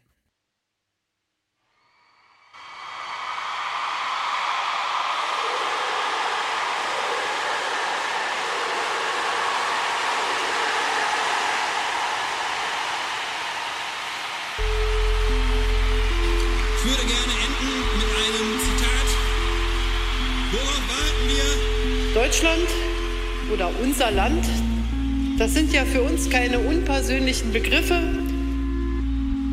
Das sind Männer und Frauen, Eltern und Kinder, Von Alten, von Rentnern, von Schülern, von Azubis. Unternehmer und Arbeitnehmer, Menschen mit und ohne Migrationshintergrund. Menschen, die keine Perspektive auf dem Arbeitsmarkt Das haben. sind Forscher und Gründer, Menschen in Krankenhäusern und in Pflegeeinrichtungen. Familienvater, der im Stau steht oder wenn wir in Bayern mit einer Sache in besonders hohem Maße zufrieden sind, pflegen wir zu sagen, passt schon. Passt schon.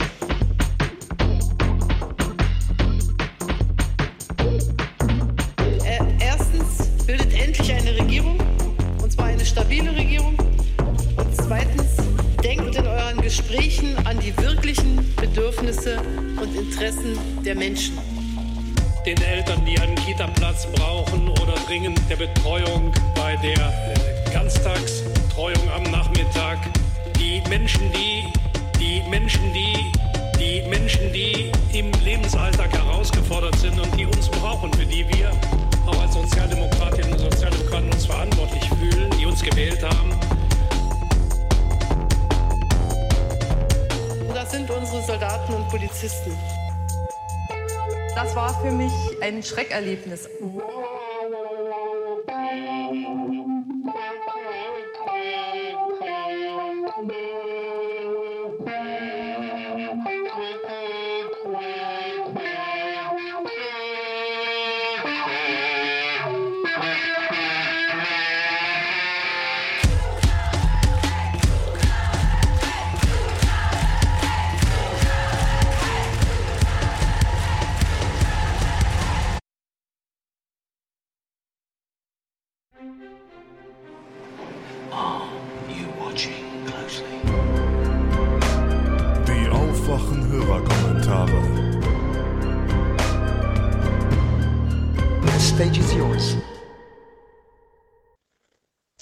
Hallo Stefan, hallo Thilo, hallo Hörergemeinschaft. Ich habe einen kurzen Kommentar zum Thema Universität, Drittmittelbeschaffung, Finanzierung und so weiter. Ähm, wie ihr auch selbst schon angemerkt habt, die Unis sind chronisch unterfinanziert ähm, und das nicht zu knapp. Ähm, das ist ein großes, großes Problem. Ähm, ich kann nur ein Beispiel geben von, von meiner Uni, in der ich studiere momentan noch, und zwar das KIT, ja. Ähm, oder KIT, wie Stefan so schön gesagt hat, in Karlsruhe. Da hat uns mal ein Professor, äh, Klammer auf, der nichts mit der Automobilindustrie zu tun hat, Klammer zu, äh, mal erläutert, wie das bei IMA-Institut aussieht. Er hat vom Land eine Planstelle, eine einzige. Also das Land bezahlt ihm eine Stelle und der Rest muss er durch Drittmittel finanzieren. Das sind bei ihm jetzt mittlerweile am Institut elf wissenschaftliche Mitarbeiter, zwei Sekretärinnen, zudem noch Personal in Werkstatt und Versuchshallen. Das zeigt ja schon auf, ähm, es gibt einen extrem hohen Druck, was die Finanzierung angeht und ähm, da muss man sich dann auch nicht wundern, dass Universitäten bzw. Institute auch Studien annehmen oder äh, ja, Aufträge annehmen, Studien durchführen, die dann vielleicht im Zweifel etwas fragwürdig sind, ja, oder wo man sich zumindest mal fragen kann, äh, muss das sein, ja, oder macht man das dann lieber nicht? Ähm, ja, das zeigt einfach, der Druck ist enorm und da muss sich gravierend was ändern. Auch wenn jetzt in der GroKo-Sondierungspartei, Koalitionsvertrags irgendwas ähm, steht, mehr Geld für Bildung und so weiter. Das, ich befürchte, da wird sich in den nächsten Jahren nicht signifikant was ändern. Ja. Das nur kurz mein Kommentar zu dem Thema. Ansonsten macht weiter so. Zurzeit macht es richtig Spaß. Ähm, schön lange Folgen. Äh, sehr gut. An alle, die da mit dem Hören nicht hinterherkommen, sage ich, äh, ja, da muss, muss man mal Prioritäten setzen. Ja? Also haltet euch ran. Äh, vielen Dank und bis bald. Ciao. Hallo Stefan, hallo Thilo, hier ist der Marvin und ich stotter selber und deswegen würde ich ganz gern was zu diesem heute Eklat und diesem AfD-Mann sagen. Ähm, ich habe die heute Show am Freitag selber gesehen und war als Experte, sag ich mal, nicht sicher, ob der Mann wirklich stottert oder ob er einfach nur sehr aufgeregt war. Von daher kann der Fehler passieren. Die Heute Show hat sich entschuldigt, also sollte diese Debatte eigentlich beendet sein. Mich nervt es tierisch, dass die AfD jetzt eben das Stottern in diesem Fall wieder benutzt, um diesen Opferstatus aufrechtzuerhalten.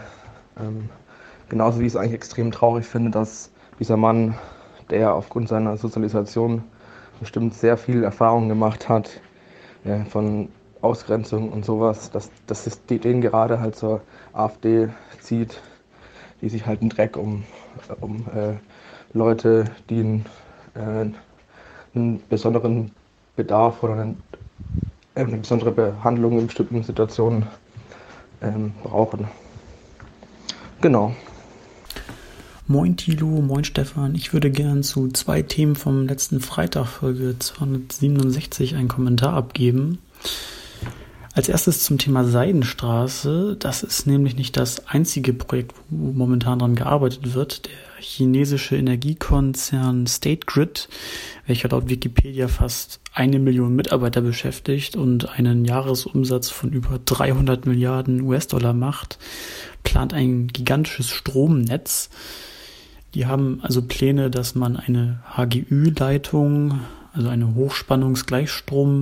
Hochspannungsgleichstrom-Übertragungstrasse von China nach Europa baut, um ein riesiges Zeitzonen- und kontinentübergreifendes globales Stromnetz aufzubauen.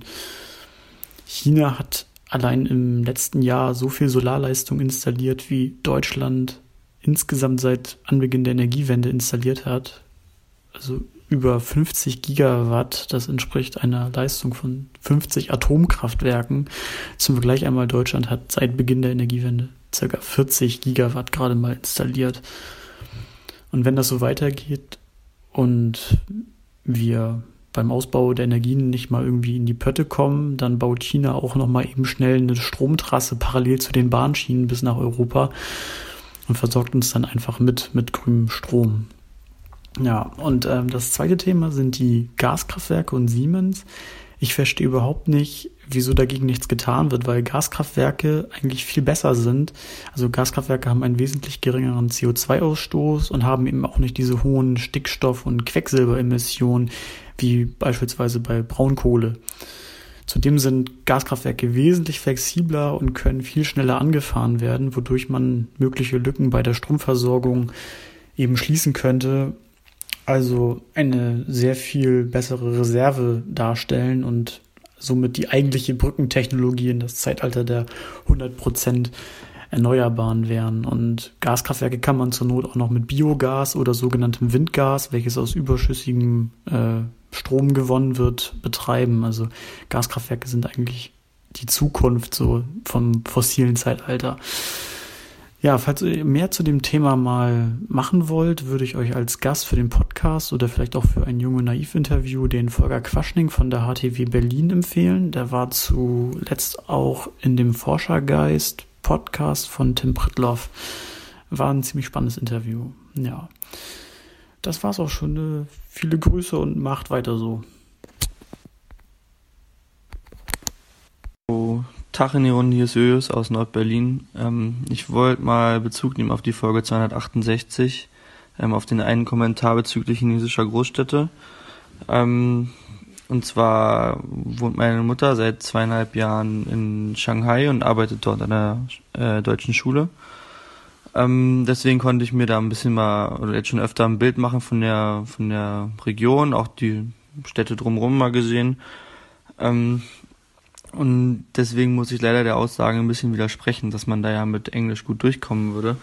Die Sprachbarriere ist immer noch die mit Abstand, Abstand größte und bedeutendste. Ähm, es geht eigentlich nur mit Händen und Füßen und mit ähm, Übersetzungs-Apps vielleicht noch und irgendwelchen, man kann es vielleicht noch mit Fotos machen oder mit irgendwelchen Zetteln, die man sich mal von einem Chinesen hat schreiben lassen.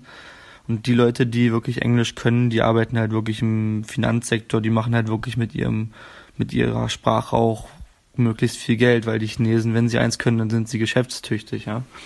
Und ähm, die anderen, die gut Englisch können, die gehen halt dann, die arbeiten dann unten im Fake-Markt in den U-Bahn-Stationen, um den Touristen möglichst viel, äh, sagen wir mal, entgegnen zu können, die da einkaufen. Ähm, ich habe mir ein paar Stichpunkte noch gemacht, die ich eigentlich ganz gerne loswerden wollte. Es tut mir jetzt schon leid, wenn es lang wird. Ähm, aber damit man mal ein bisschen so einen Einblick bekommt, weil ich, kann, ich kenne das, dass man dann sich mit China irgendwie dann doch nicht befassen will, weil es ist ja so weit weg und so.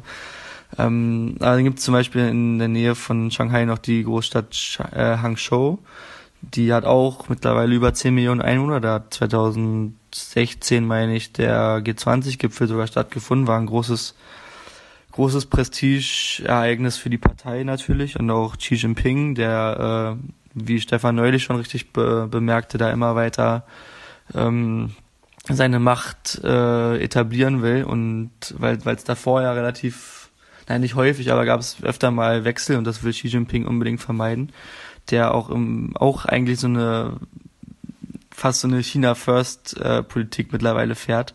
Zum Beispiel versucht er immer mehr äh, ausländische Manager und ähm, auch einfache Mitarbeiter, zum Beispiel auch an der Schule, wo meine Mutter arbeitet, auch einfach die Verträge nicht verlängern zu lassen, äh, damit die Leute langsam wieder zurückgehen, weil die ihre Arbeit getan haben und jetzt die Chinesen quasi diesen Job übernehmen können. Wie auch immer. Ähm, was ich sagen wollte ist, dass ähm, dieses Einwohnerproblem und das, die, das, die Feststellbarkeit davon unheimlich schwer ist. Gibt locker 80 bis 90 Städte in China, die mindestens eine Million Einwohner haben. Und, und wenn, dann ist das nicht so gut abgegrenzt wie bei uns vielleicht, möglicherweise, sondern geht dann eher so ein bisschen fließend über ins Land und deswegen sind die Grenzen halt schwer zu, schwer zu ziehen, was gehört noch zur Stadt. Deswegen redet man da oft, oft über Metropolregionen. Ähm, und sag mal so, die Metropolregion Nanjing, Hangzhou, äh, Shanghai hat locker 60, 70 Millionen Einwohner, wenn nicht sogar noch mehr. Und das sind einfach die größten Dimensionen, die wir uns gar nicht vorstellen können.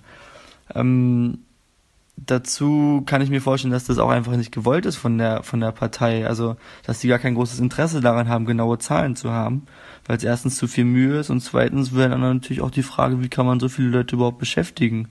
Und das wäre natürlich ein Kritikpunkt für die Partei und dann den unnötig aufmachen, dann einfach lieber ganz lassen.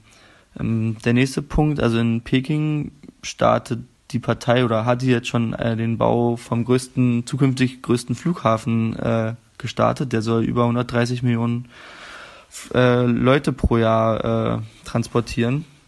Und kostet mal, halt, wird innerhalb von viereinhalb Jahren aus dem Boden gestampft und kostet 13 Milliarden Dollar, wo wir natürlich in Berlin äh, sagen wir auch nicht mehr so weit von entfernt sind natürlich bei der Baudauer natürlich nur von, von träumen können. Also das ist echt, das sind Maßstäbe, man, man läuft einfach mal rum in der Stadt und dann sieht man ein neues Haus und man fragt sich, das wurde einfach innerhalb von drei Monaten, ne, drei Wochen sogar äh, einfach hochgebaut, ne? Also das ist echt, echt echt eine Erfahrung wert auf jeden Fall. Also um ich ich habe da so einen kleinen Kniff irgendwie oder auch einfach nur Langeweile. Ich gucke mir einfach dann irgendwelche Flugpläne von irgendwelchen Airlines an und äh, guck mal so, wo die so hinfliegen, vor allem Langstrecke in China. Äh, und dann kann man so, sieht man halt, dass Lufthansa zum Beispiel nach Nanjing auf einmal fliegt, nach Changsha, nach Chengdu, was der Kollege neulich meinte, oder nach Qingdao, was übrigens 20 Jahre mal äh, deutsches Gebiet war, als zur Kaiserzeit. Ähm, das sind einfach äh, Städte, die überhaupt nicht auf dem Radar sind und auch alle irgendwie acht bis zehn, wenn nicht sogar mehr Millionen Einwohner haben. Und das äh, ist echt, echt sehr spannend mitzubekommen, weil es auch einfach nicht aufhört, weil die auch gerade erst am, wir denken irgendwie, das gehört jetzt in China langsam auf, nur weil hin und wieder mal das Wirtschaftswachstum nur drei Prozent ist und nicht fünf. Ja, aber die sind trotzdem mitten im Prozess. Ja. Ähm, und dann haben wir über Städte wie Xi'an noch gar nicht gesprochen, äh, die, der alte Startpunkt der Seidenstraße, auch über 10 Millionen Einwohner mit riesiger alter Stadtmauer, riesen, Riesenanlage, für jeden Chinesen so ein, so ein, so ein, so ein Must Go, ja, also muss man unbedingt mal gesehen haben. Oder Guangzhou hat über 30 bis 35 Millionen Einwohner, ist so eine Produktion, Riesenproduktionsstandort, also eher so eine Fabrikstadt eigentlich die immer mehr versucht, so gegen natürlich Probleme in Großstädten anzukommen, die Verschmutzung und der Verkehr. Ähm, zum Beispiel in Shanghai, ähm, ein Beispiel, wie das relativ praktisch um versucht wird, ein bisschen auszumerzen. Ähm, haben die einfach innerhalb von drei Tagen in der ganzen Stadt, im, im, im Innenstadtbereich, zwei Millionen äh, Leihfahrräder hingestellt, wo ich mich in Berlin immer frage, was, was soll man mit diesen komischen DB-Fahrrädern, die benutzt eh keiner und wenn, dann liegen sie irgendwie äh, zertreten am Spreeufer. Ähm, da funktioniert es total praktisch mit, mit, mit dem chinesischen WhatsApp, das heißt WeChat. Da kann man dann einen QR-Code scannen und äh, da kriegt man einen Zahlencode, glaube ich vierstellig oder so zugeschickt muss natürlich vorher ein Konto hinterlegen, was ungefähr 20 Sekunden dauert. Und ähm, dann kann man sich mit diesem Zahlencode ein, Fahrrad freischalten, ja. Und das ersetzt natürlich viele, viele Motorroller und Mopeds und äh, sorgt halt dafür, dass das alles ein bisschen, auch ein bisschen weniger Verschmutzung gibt in der Stadt. Ähm, dann wollte ich noch eine, anderthalb Sachen sagen, und zwar gibt es dann noch die Stadt Urumqi im Nordwesten. Das ist die Hauptstadt der Uiguren, also der muslimischen Chinesen. Das ist eigentlich ein Gebiet, was von, von der Partei fast überhaupt nicht beachtet wird und was eigentlich von den Chinesen, die wir kennen, so eher aus dem Osten, eher so als, als Abschaum betrachtet wird. Also solange die Ruhe geben, gibt, gibt der Rest auch Ruhe. So, also mit denen will man eigentlich möglichst nichts zu tun haben. Was aber interessant ist, dass die ähm, oftmals oder dass die viele Leute an den IS entsandt haben. So, also da gab es, glaube ich, in irgendeiner Doku mal so eine, so, eine, so, eine, so eine Szene, wo dann auf einmal aus einem Taxi in Raqqa äh, Uiguren mit Kalaschnikows aussteigen und sie irgendwie zum Gebet fahren oder so. Also das unterschätzt man, glaube ich, was da für ein Potenzial nochmal ist. An, also generell in China an Human Resources, wie man in der Uni wahrscheinlich sagen würde. Und das ist ja genau das, was ich auch total schade finde, dass immer mehr Chinesen irgendwie sich Bestätigung irgendwie auf irgendeine bestimmte Art und Weise suchen, vor allem halt äh, über Kleidungsstil, wie zum Beispiel in Chongqing wird eine relativ große, wurde jetzt architektonisch und so weiter versucht, eine, eine Szene aufzubauen, also ein Innenstadtbereich, der total hip ist und so. Also, äh, es tut schon ein bisschen weh, wenn man sieht, dass das relativ viel auf Oberflächlichkeit basiert. Ähm, und ähm, Beispiel zum, also wenn meine Mutter und ich von der Nachbarin eingeladen wurden zum Essen, die halt relativ gut Englisch kann, ausnahmsweise, ähm, dann dann sind wir unbedingt zum Essen gegangen irgendwo, wo es wo es westliches Essen gab, also Pizza, Nudeln oder sonst was, ja, oder sogar Schnitzel, weil das ja, weil das so ein so ein so ein, so ein Statement ist, ja, so, weil man damit beweisen kann, dass man sich auch leisten kann. Und äh, Geschenke zum Beispiel äh, werden meistens mit Preisschild abgegeben, damit der andere sieht, was man äh, so füreinander ausgegeben hat. Ne? Also da gibt's echt noch äh, sehr viel zu erleben und die, wie gesagt, die Chinesen sind gerade erst am Anfang. Ich danke euch sehr für eure Mühe und wünsche euch einen angenehmen Tag. Bis dann. Hallo Stefan, hallo Tilo. Ich wollte einen Kommentar zu Pisa abgeben und zu Finnland. Und ich gebe Thomas auf jeden Fall recht. Der PISA-Test hat sich zwischendrin geändert, deswegen ist nur bedingt vergleichbar, aber ab 2000 ist das Leseverständnis zumindest gleich geblieben. Und Finnland ist da erstmal sehr gut gewesen und ist dann abgesagt. Und ich hatte mich damit beschäftigt, weil ich von einem Artikel schockiert war, der die Aussage hatte, dass Finnland eigentlich von einem autoritären Schulsystem, was im Vorfeld dieses Tests ähm, dort war, profitiert hat und habe dann halt eine Monographie gelesen, wie Finish Lessons von Gabriel Heller Salgren, habe aber eigentlich nicht viel Ahnung von Bildungswissenschaften. Also entschuldige ich mich schon mal, wenn ich hier ähm, nicht ganz fachlich komplett korrekte Sachen erzähle. Es scheint so, dass Finnland vor allem eben, ähm, also es gibt keinen richtigen Grund, also den einen Grund, warum Finnland so gut abgeschnitten hat Anfang der 2000er Jahre.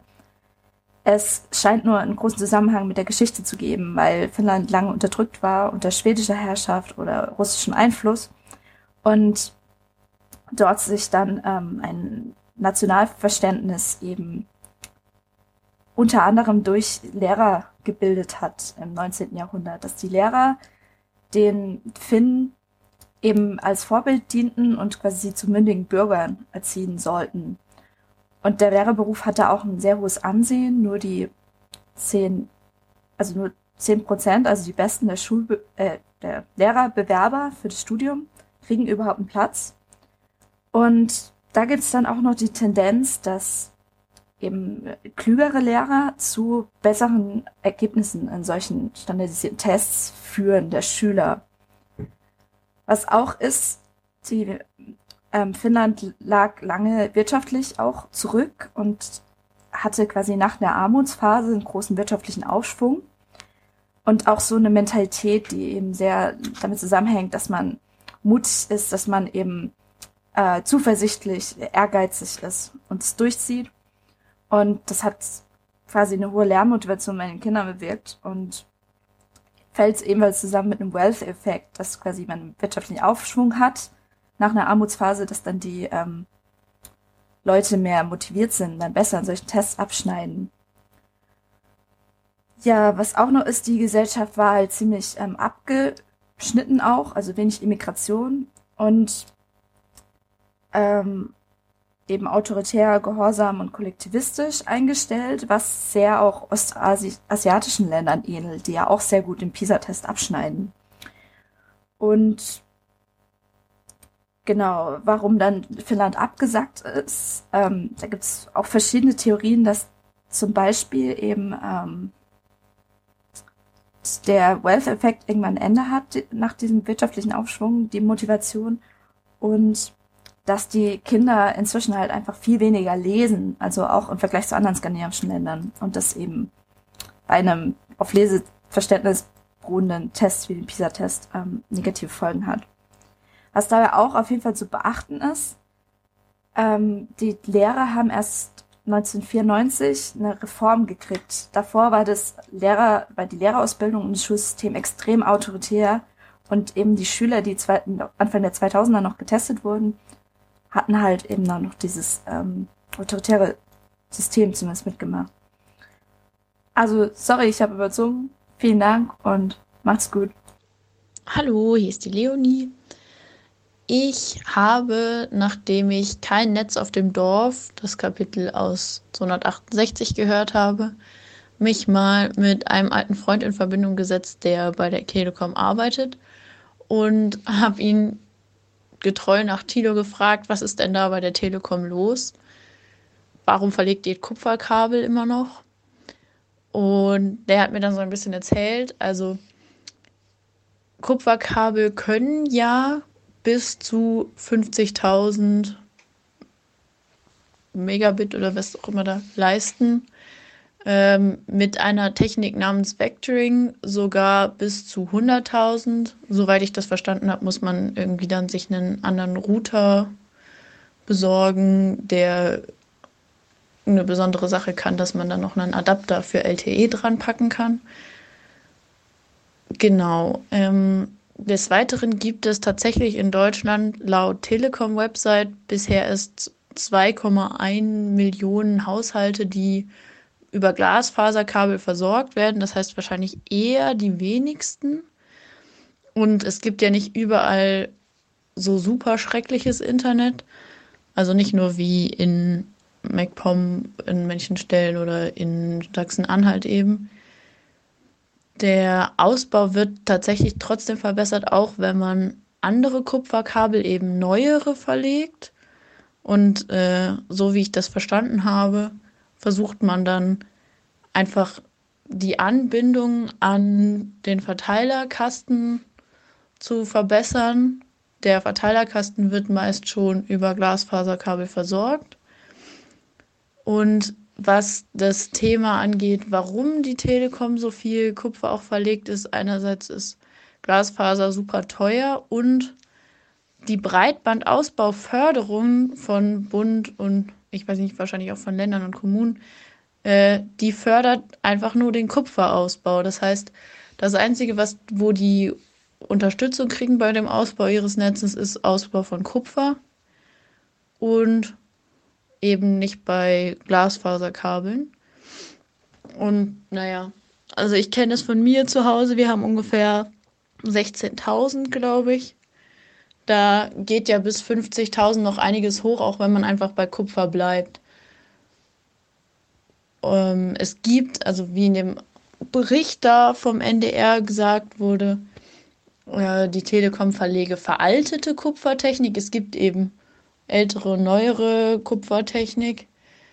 Ob äh, die Telekom, also was es da genau gibt und ob die Telekom tatsächlich veraltete Technik an Kupfer verbaut, ähm, wird man als Externer kaum rauskriegen. Mein Kumpel wusste nicht mal, ob er selbst, der nicht mit dem Verbauen beschäftigt ist, da eine Antwort bzw. eine ehrliche Antwort von einem Technikerkollegen kriegen würde.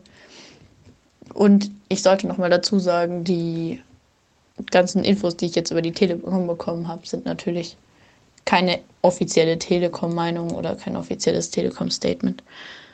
Ansonsten, ich äh, ja, freue mich immer wieder über den Podcast und habe hier in meinem Auslandssemester in Salamanca sehr genossen, so gut die Nachrichten aufbereitet zu bekommen. und hoffe, ich finde, wenn ich zurück bin, immer noch genug Zeit, meine Informationsstunden in der Woche durch euch zu bekommen.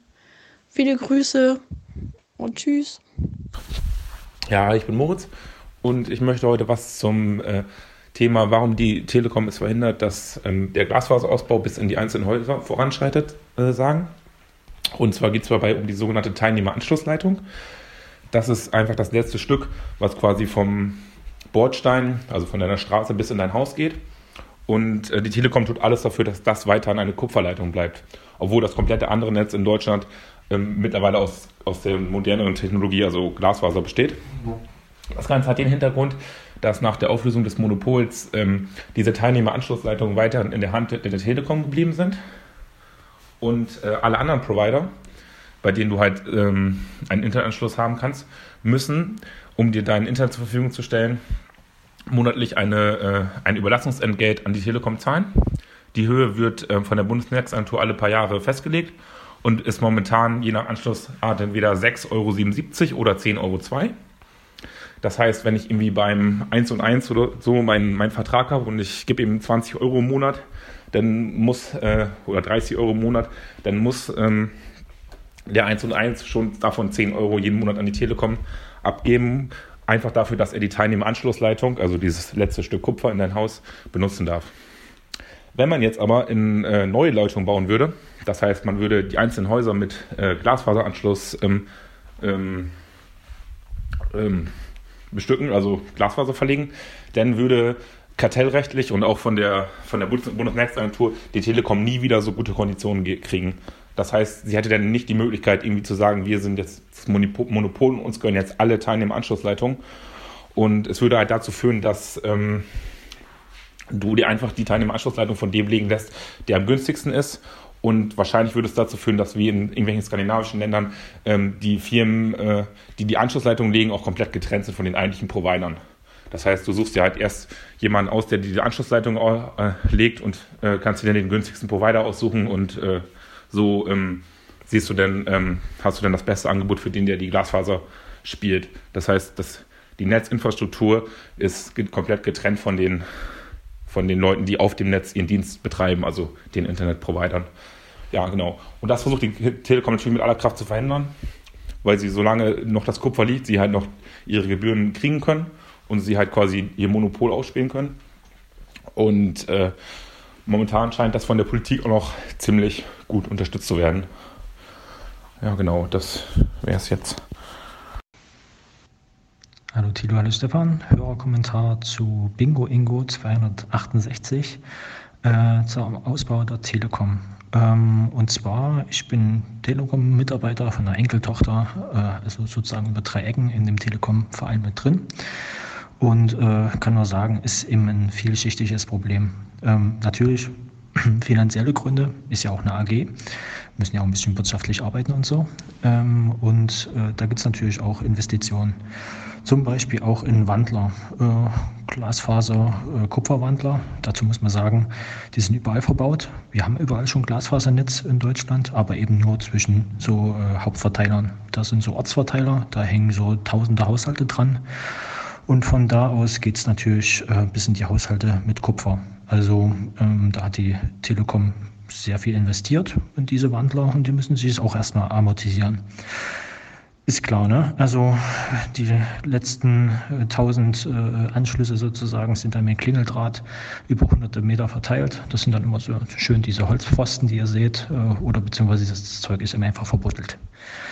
Genau. Ähm, die Experten in äh, Kabelziehen haben sich natürlich dann gedacht, äh, müssen wir irgendwann mal weiter ran. Das ist jetzt dieses bekannte Vectoring wird auch überall ein bisschen ausgebaut. Da werden dann sozusagen bis in die äh, Ortsverteiler, das sind dann diese Kästen, die bei euch in der Straße stehen, äh, das Glasfaser gezogen. Ähm, aber die letzten 100 Meter sind dann immer noch Klingeldraht. Ähm, diese 100 Meter Klingeldraht sind dann natürlich ähm, so kurz, äh, dass man darüber Vectoring machen kann. Ähm, soll es auch dieses Jahr 2018 noch eine neue Ausbaustufe geben. Vectoring 100 Megabit pro Sekunde äh, wird dann hochgepusht zu Super Vectoring. das Superkupfer mit 250 Megabit. Ähm, ja, alles nur sozusagen, um die letzten paar Meter äh, noch Kupfer zu verlegen und um irgendwie diese Wandler scheinbar noch äh, ja, rentabel zu verbauen, die dann eben keine Ahnung, in irgendwelchen Lagerhallen schon gekauft sind. Ähm, Details, ja, nichts Genaues weiß man nicht. Ähm, ja, ein paar natürlich sind äh, mit Fiber to Home schon unterwegs. Das sind aber eher die Ausnahmen. Äh, wie gesagt, äh, es rentiert sich einfach für die Telekom nicht, diese letzten 100 Meter auch noch Glasfaser zu verbuddeln. Ähm, da sind eben dann Kommunen und so weiter gefragt. Und das tut eben genau in eure Kerbe schlagen, die, äh, was ihr schon angesprochen habt. Die Telekom äh, und der Ausbau, das ist eben einfach Infrastruktur. Das hat nichts in einer Aktiengesellschaft eigentlich zu suchen. Ähm, dazu muss man natürlich euch recht geben. Ihr habt ja gesagt, ne, viel Geld ist da reingeflossen in diese Frequenzen. Das ist der zweite Grund, äh, denke ich. Viele Hoffnung in dieses Funk- und LTE-Sachen äh, geflossen. Äh, nie wieder Kabel verlegen. Wir machen jetzt alles über Funk, aber das hat sich in, als äh, instabil und dann doch nicht so effizient erwiesen. Ähm, sieht man ja jedes Mal in Silvester, wenn man versucht zu telefonieren. Genau. Ähm, äh, ansonsten natürlich äh, hat die Telekom dadurch natürlich auch einen extremen Werteverlust und die müssen eben einfach dieses Geld, was sie jetzt investiert haben in diese ganzen Technologien, ja auch irgendwie wieder reinbekommen. Äh, ja, genau. Abschließend zur Qualität meiner Informationen. Ich, wie gesagt, ich bin hier eine Enkeltochterfirma und man schnappt ihnen das so aus, was man aus althergedienten Telekom-Technikern sozusagen in der Kaffeeküche so aufschnappt. Ähm, Wäre auch toll, wenn sich vielleicht auch wirklich nochmal ein Telekom-Mensch äh, dazu äußern könnte. Äh, ja, viele Grüße, macht weiter so und äh, als Referenz kann ich ja noch vielleicht nochmal sagen, hört auch mal den Freakshow Podcast, weil das sind auch noch ein paar Geeks immer unterwegs, die genau dieses Thema auch ab und zu besprechen, aber aus Nutzersicht. Ciao. Hallo Stefan, hallo Thilo, hallo liebe Aufwachen-Podcast-Hörerinnen und Hörer. Ich hoffe, ich kann zur Deutschen Bank noch einen sachdienlichen Hinweis liefern. Da ich möglichst für Laien verständlich formulieren möchte, kann ich nur vereinfachend formulieren und muss komplexere Auswirkungen leider ein bisschen aussparen. Ich hoffe, die Leute, die sich damit auskennen, verzeihen mir das. Also, es ist die Rede davon, dass die Deutsche Bank ähm, einen Verlust von 500 Millionen Euro erzielt hat und dabei Boni in Höhe von einer Milliarde Euro an die Manager bzw. die Mitarbeiter ausgezahlt werden sollen. Nochmal zum Verständnis, da es bei den Rechnungsvor Rechnungslegungsvorschriften das Prinzip der periodengerechten Gewinnermittlung gibt, ähm, müssen auch die später gezahlten Boni im Jahr der Verursachung, das ist also hier in dem Fall 2017, berücksichtigt werden. Dies geschieht über die Bildung von Rückstellungen. Also äh, nochmal zusammenfassend, die Boni würden, werden für die Leistungen oder Nichtleistungen der Mitarbeiter für das Jahr 2017 gezahlt und deswegen muss man sie eben auch im Jahr 2017 berücksichtigen. Bonuszahlungen sind Personalaufwand, das heißt, die Bonuszahlungen haben den Gewinn 2017 gemindert. Das kann man jetzt mal rückwärts aufrollen. Ähm, wir haben also einen Gewinn nach dem Personalaufwand für die Boni. Ähm, das ist ein Verlust von 500 Millionen Euro. Jetzt senken wir mal den Personalaufwand um eine Milliarde Euro also wir rechnen quasi eine Milliarde Euro dazu, erhöhen das Ergebnis und dann landen wir bei einem Gewinn von 500 Millionen Euro. Hoch Zufall. Ähm, also ohne die Bonusauszahlung wäre also ein Gewinn von circa 500 Millionen Euro erzielt worden. Ähm, leider ist der Konzernabschluss 2017 noch nicht unter bundesanzeiger.de hinterlegt worden. Da könnte man dann mal, wenn es soweit ist, genauer nachschauen, ob das tatsächlich so stimmt. Ähm, zur kurzen Erläuterung. Im Bundesanzeiger müssen unter anderem deutsche Kapitalgesellschaften ihre Abschlüsse hinterlegen oder veröffentlichen. Welche Daten veröffentlicht werden müssen, das ist hauptsächlich abhängig von der Größe des Unternehmens. Ähm, und äh, ja, grundsätzlich könnte man sagen, je größer das Unternehmen, desto umfangreicher müssen die Angaben sein. Das betrifft also auch ähm, prinzipiell bei euch äh, Kapitalgesellschaften, GmbHs oder UGs äh, in eurem Dorf, in eurer Straße, in eurer Nachbarschaft. Wenn man da ähm, Interesse hat, kann man mal nachgucken. Als Laie ist es natürlich schwierig. Ähm, wenn man Bilanzen lesen kann, ist es einfacher. Ähm, aber es sind unter anderem ja auch Lageberichte hinterlegt und da kann jeder so ein bisschen seine Informationen rausziehen, auch wenn jetzt nicht so die große Ahnung von Kennzahlen hat.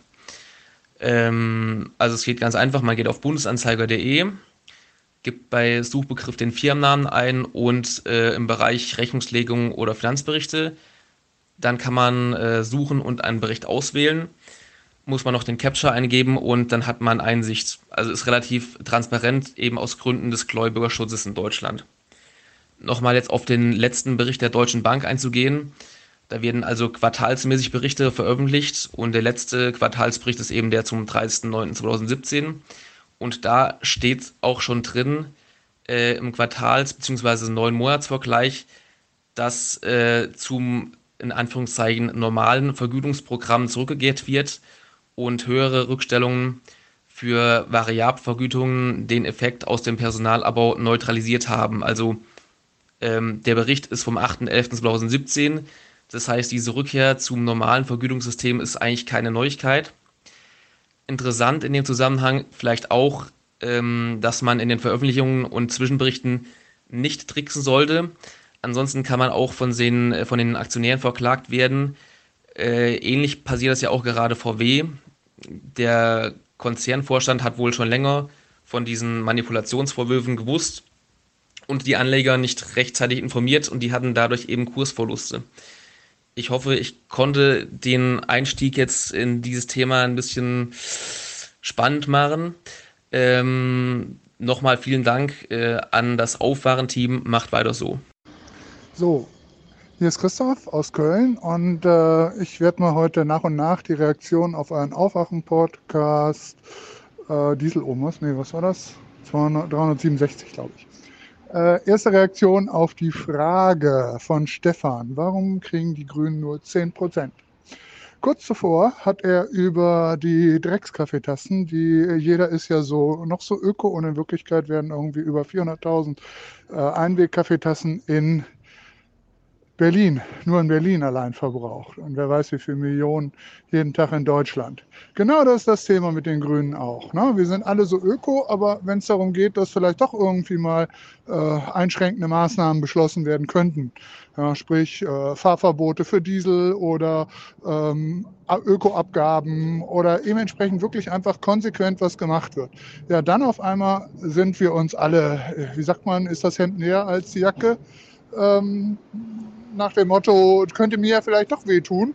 Ähm, und das äh, kommt nicht gut. Also ähnlich wie bei den Tassen, wir sind alle so öko, aber wenn es darum geht, äh, bei sich selbst anzufangen und vielleicht doch eine wiederverwendbare Kaffeetasse rumzuschleppen, was ein bisschen Aufwand ist, dann machen wir es nicht. Und so kommt man nur auf 10 Prozent. Man muss halt oftmals taktisch handeln. Äh, Steuerpolitik vor sechs Jahren bei den Grünen, als sie äh, Steuererhöhungen angekündigt haben, hat einen großen Absturz, zu einem großen Absturz geführt. Das ist die erste Nachricht. Bis dahin. Team, ich wollte mich bedanken. Und zwar äh, für Stefans Hinweis, dass wir ja alle äh, eine Aufmerksamkeitsmaschine in der Hosentasche haben und dass wir doch mal versuchen sollten, äh, diese Aufmerksamkeitsmaschine auf Schwarz-Weiß umzustellen. Das habe ich jetzt gemacht auf dem iPhone äh, geht das nämlich auch. Und äh, siehe da, ich bin viel weniger versucht, das Ding die ganze Zeit zu benutzen. Ich habe natürlich die Schwierigkeit, dass ich meinen Homescreen nach Farben sortiert habe. Das ist dann ein bisschen blöd an der Stelle, aber äh, vielen, vielen Dank für den Hinweis. Ähm, und ich habe auch meine, meine Apple Watch umgestellt auf Schwarz-Weiß. Das zieht jetzt weniger Aufmerksamkeit auf sich und weniger manipuliert mich weniger, denke ich vielleicht. Ja? Ähm, Hinweis an alle anderen Hörer, die das auch mal probieren wollen. Äh, unter Bedienhilfen Farbfilter in den Einstellungen findet ihr das. Und äh, man kann dann auch äh, Bedienhilfen Kurzbefehle einstellen äh, und dann kann man auf dreifach Home-Button äh, den Farbfilter wieder ausschalten, beziehungsweise sich das auch in den, äh, ins Control Center legen. Gut, macht weiter so Vielen Dank. Bis bald. Ciao. Auf die Gefahren, dass ich irgendwas verpasst habe, muss ich eine kleine Spitzfindigkeit loswerden. Und zwar äh, spricht Thilo ja gerne mal davon, dass Labour die erfolgreichste sozialdemokratische Partei Europas sei, beziehungsweise, wenn ich mich nicht täusche, sogar die einzige. Ähm, ich glaube, du wurdest schon häufig genug darauf hingewiesen, dass die Portugiesen auch nicht ganz unerfolgreich sind. Ähm, allerdings die erfolgreichste sozialdemokratische Partei Europas ist wohl die Labour Party auf Malta. Die haben schließlich gerade 2017 bei den vorgezogenen Neuwahlen die absolute Mehrheit verteidigt. Genau, das war's auch schon. Schöne Grüße.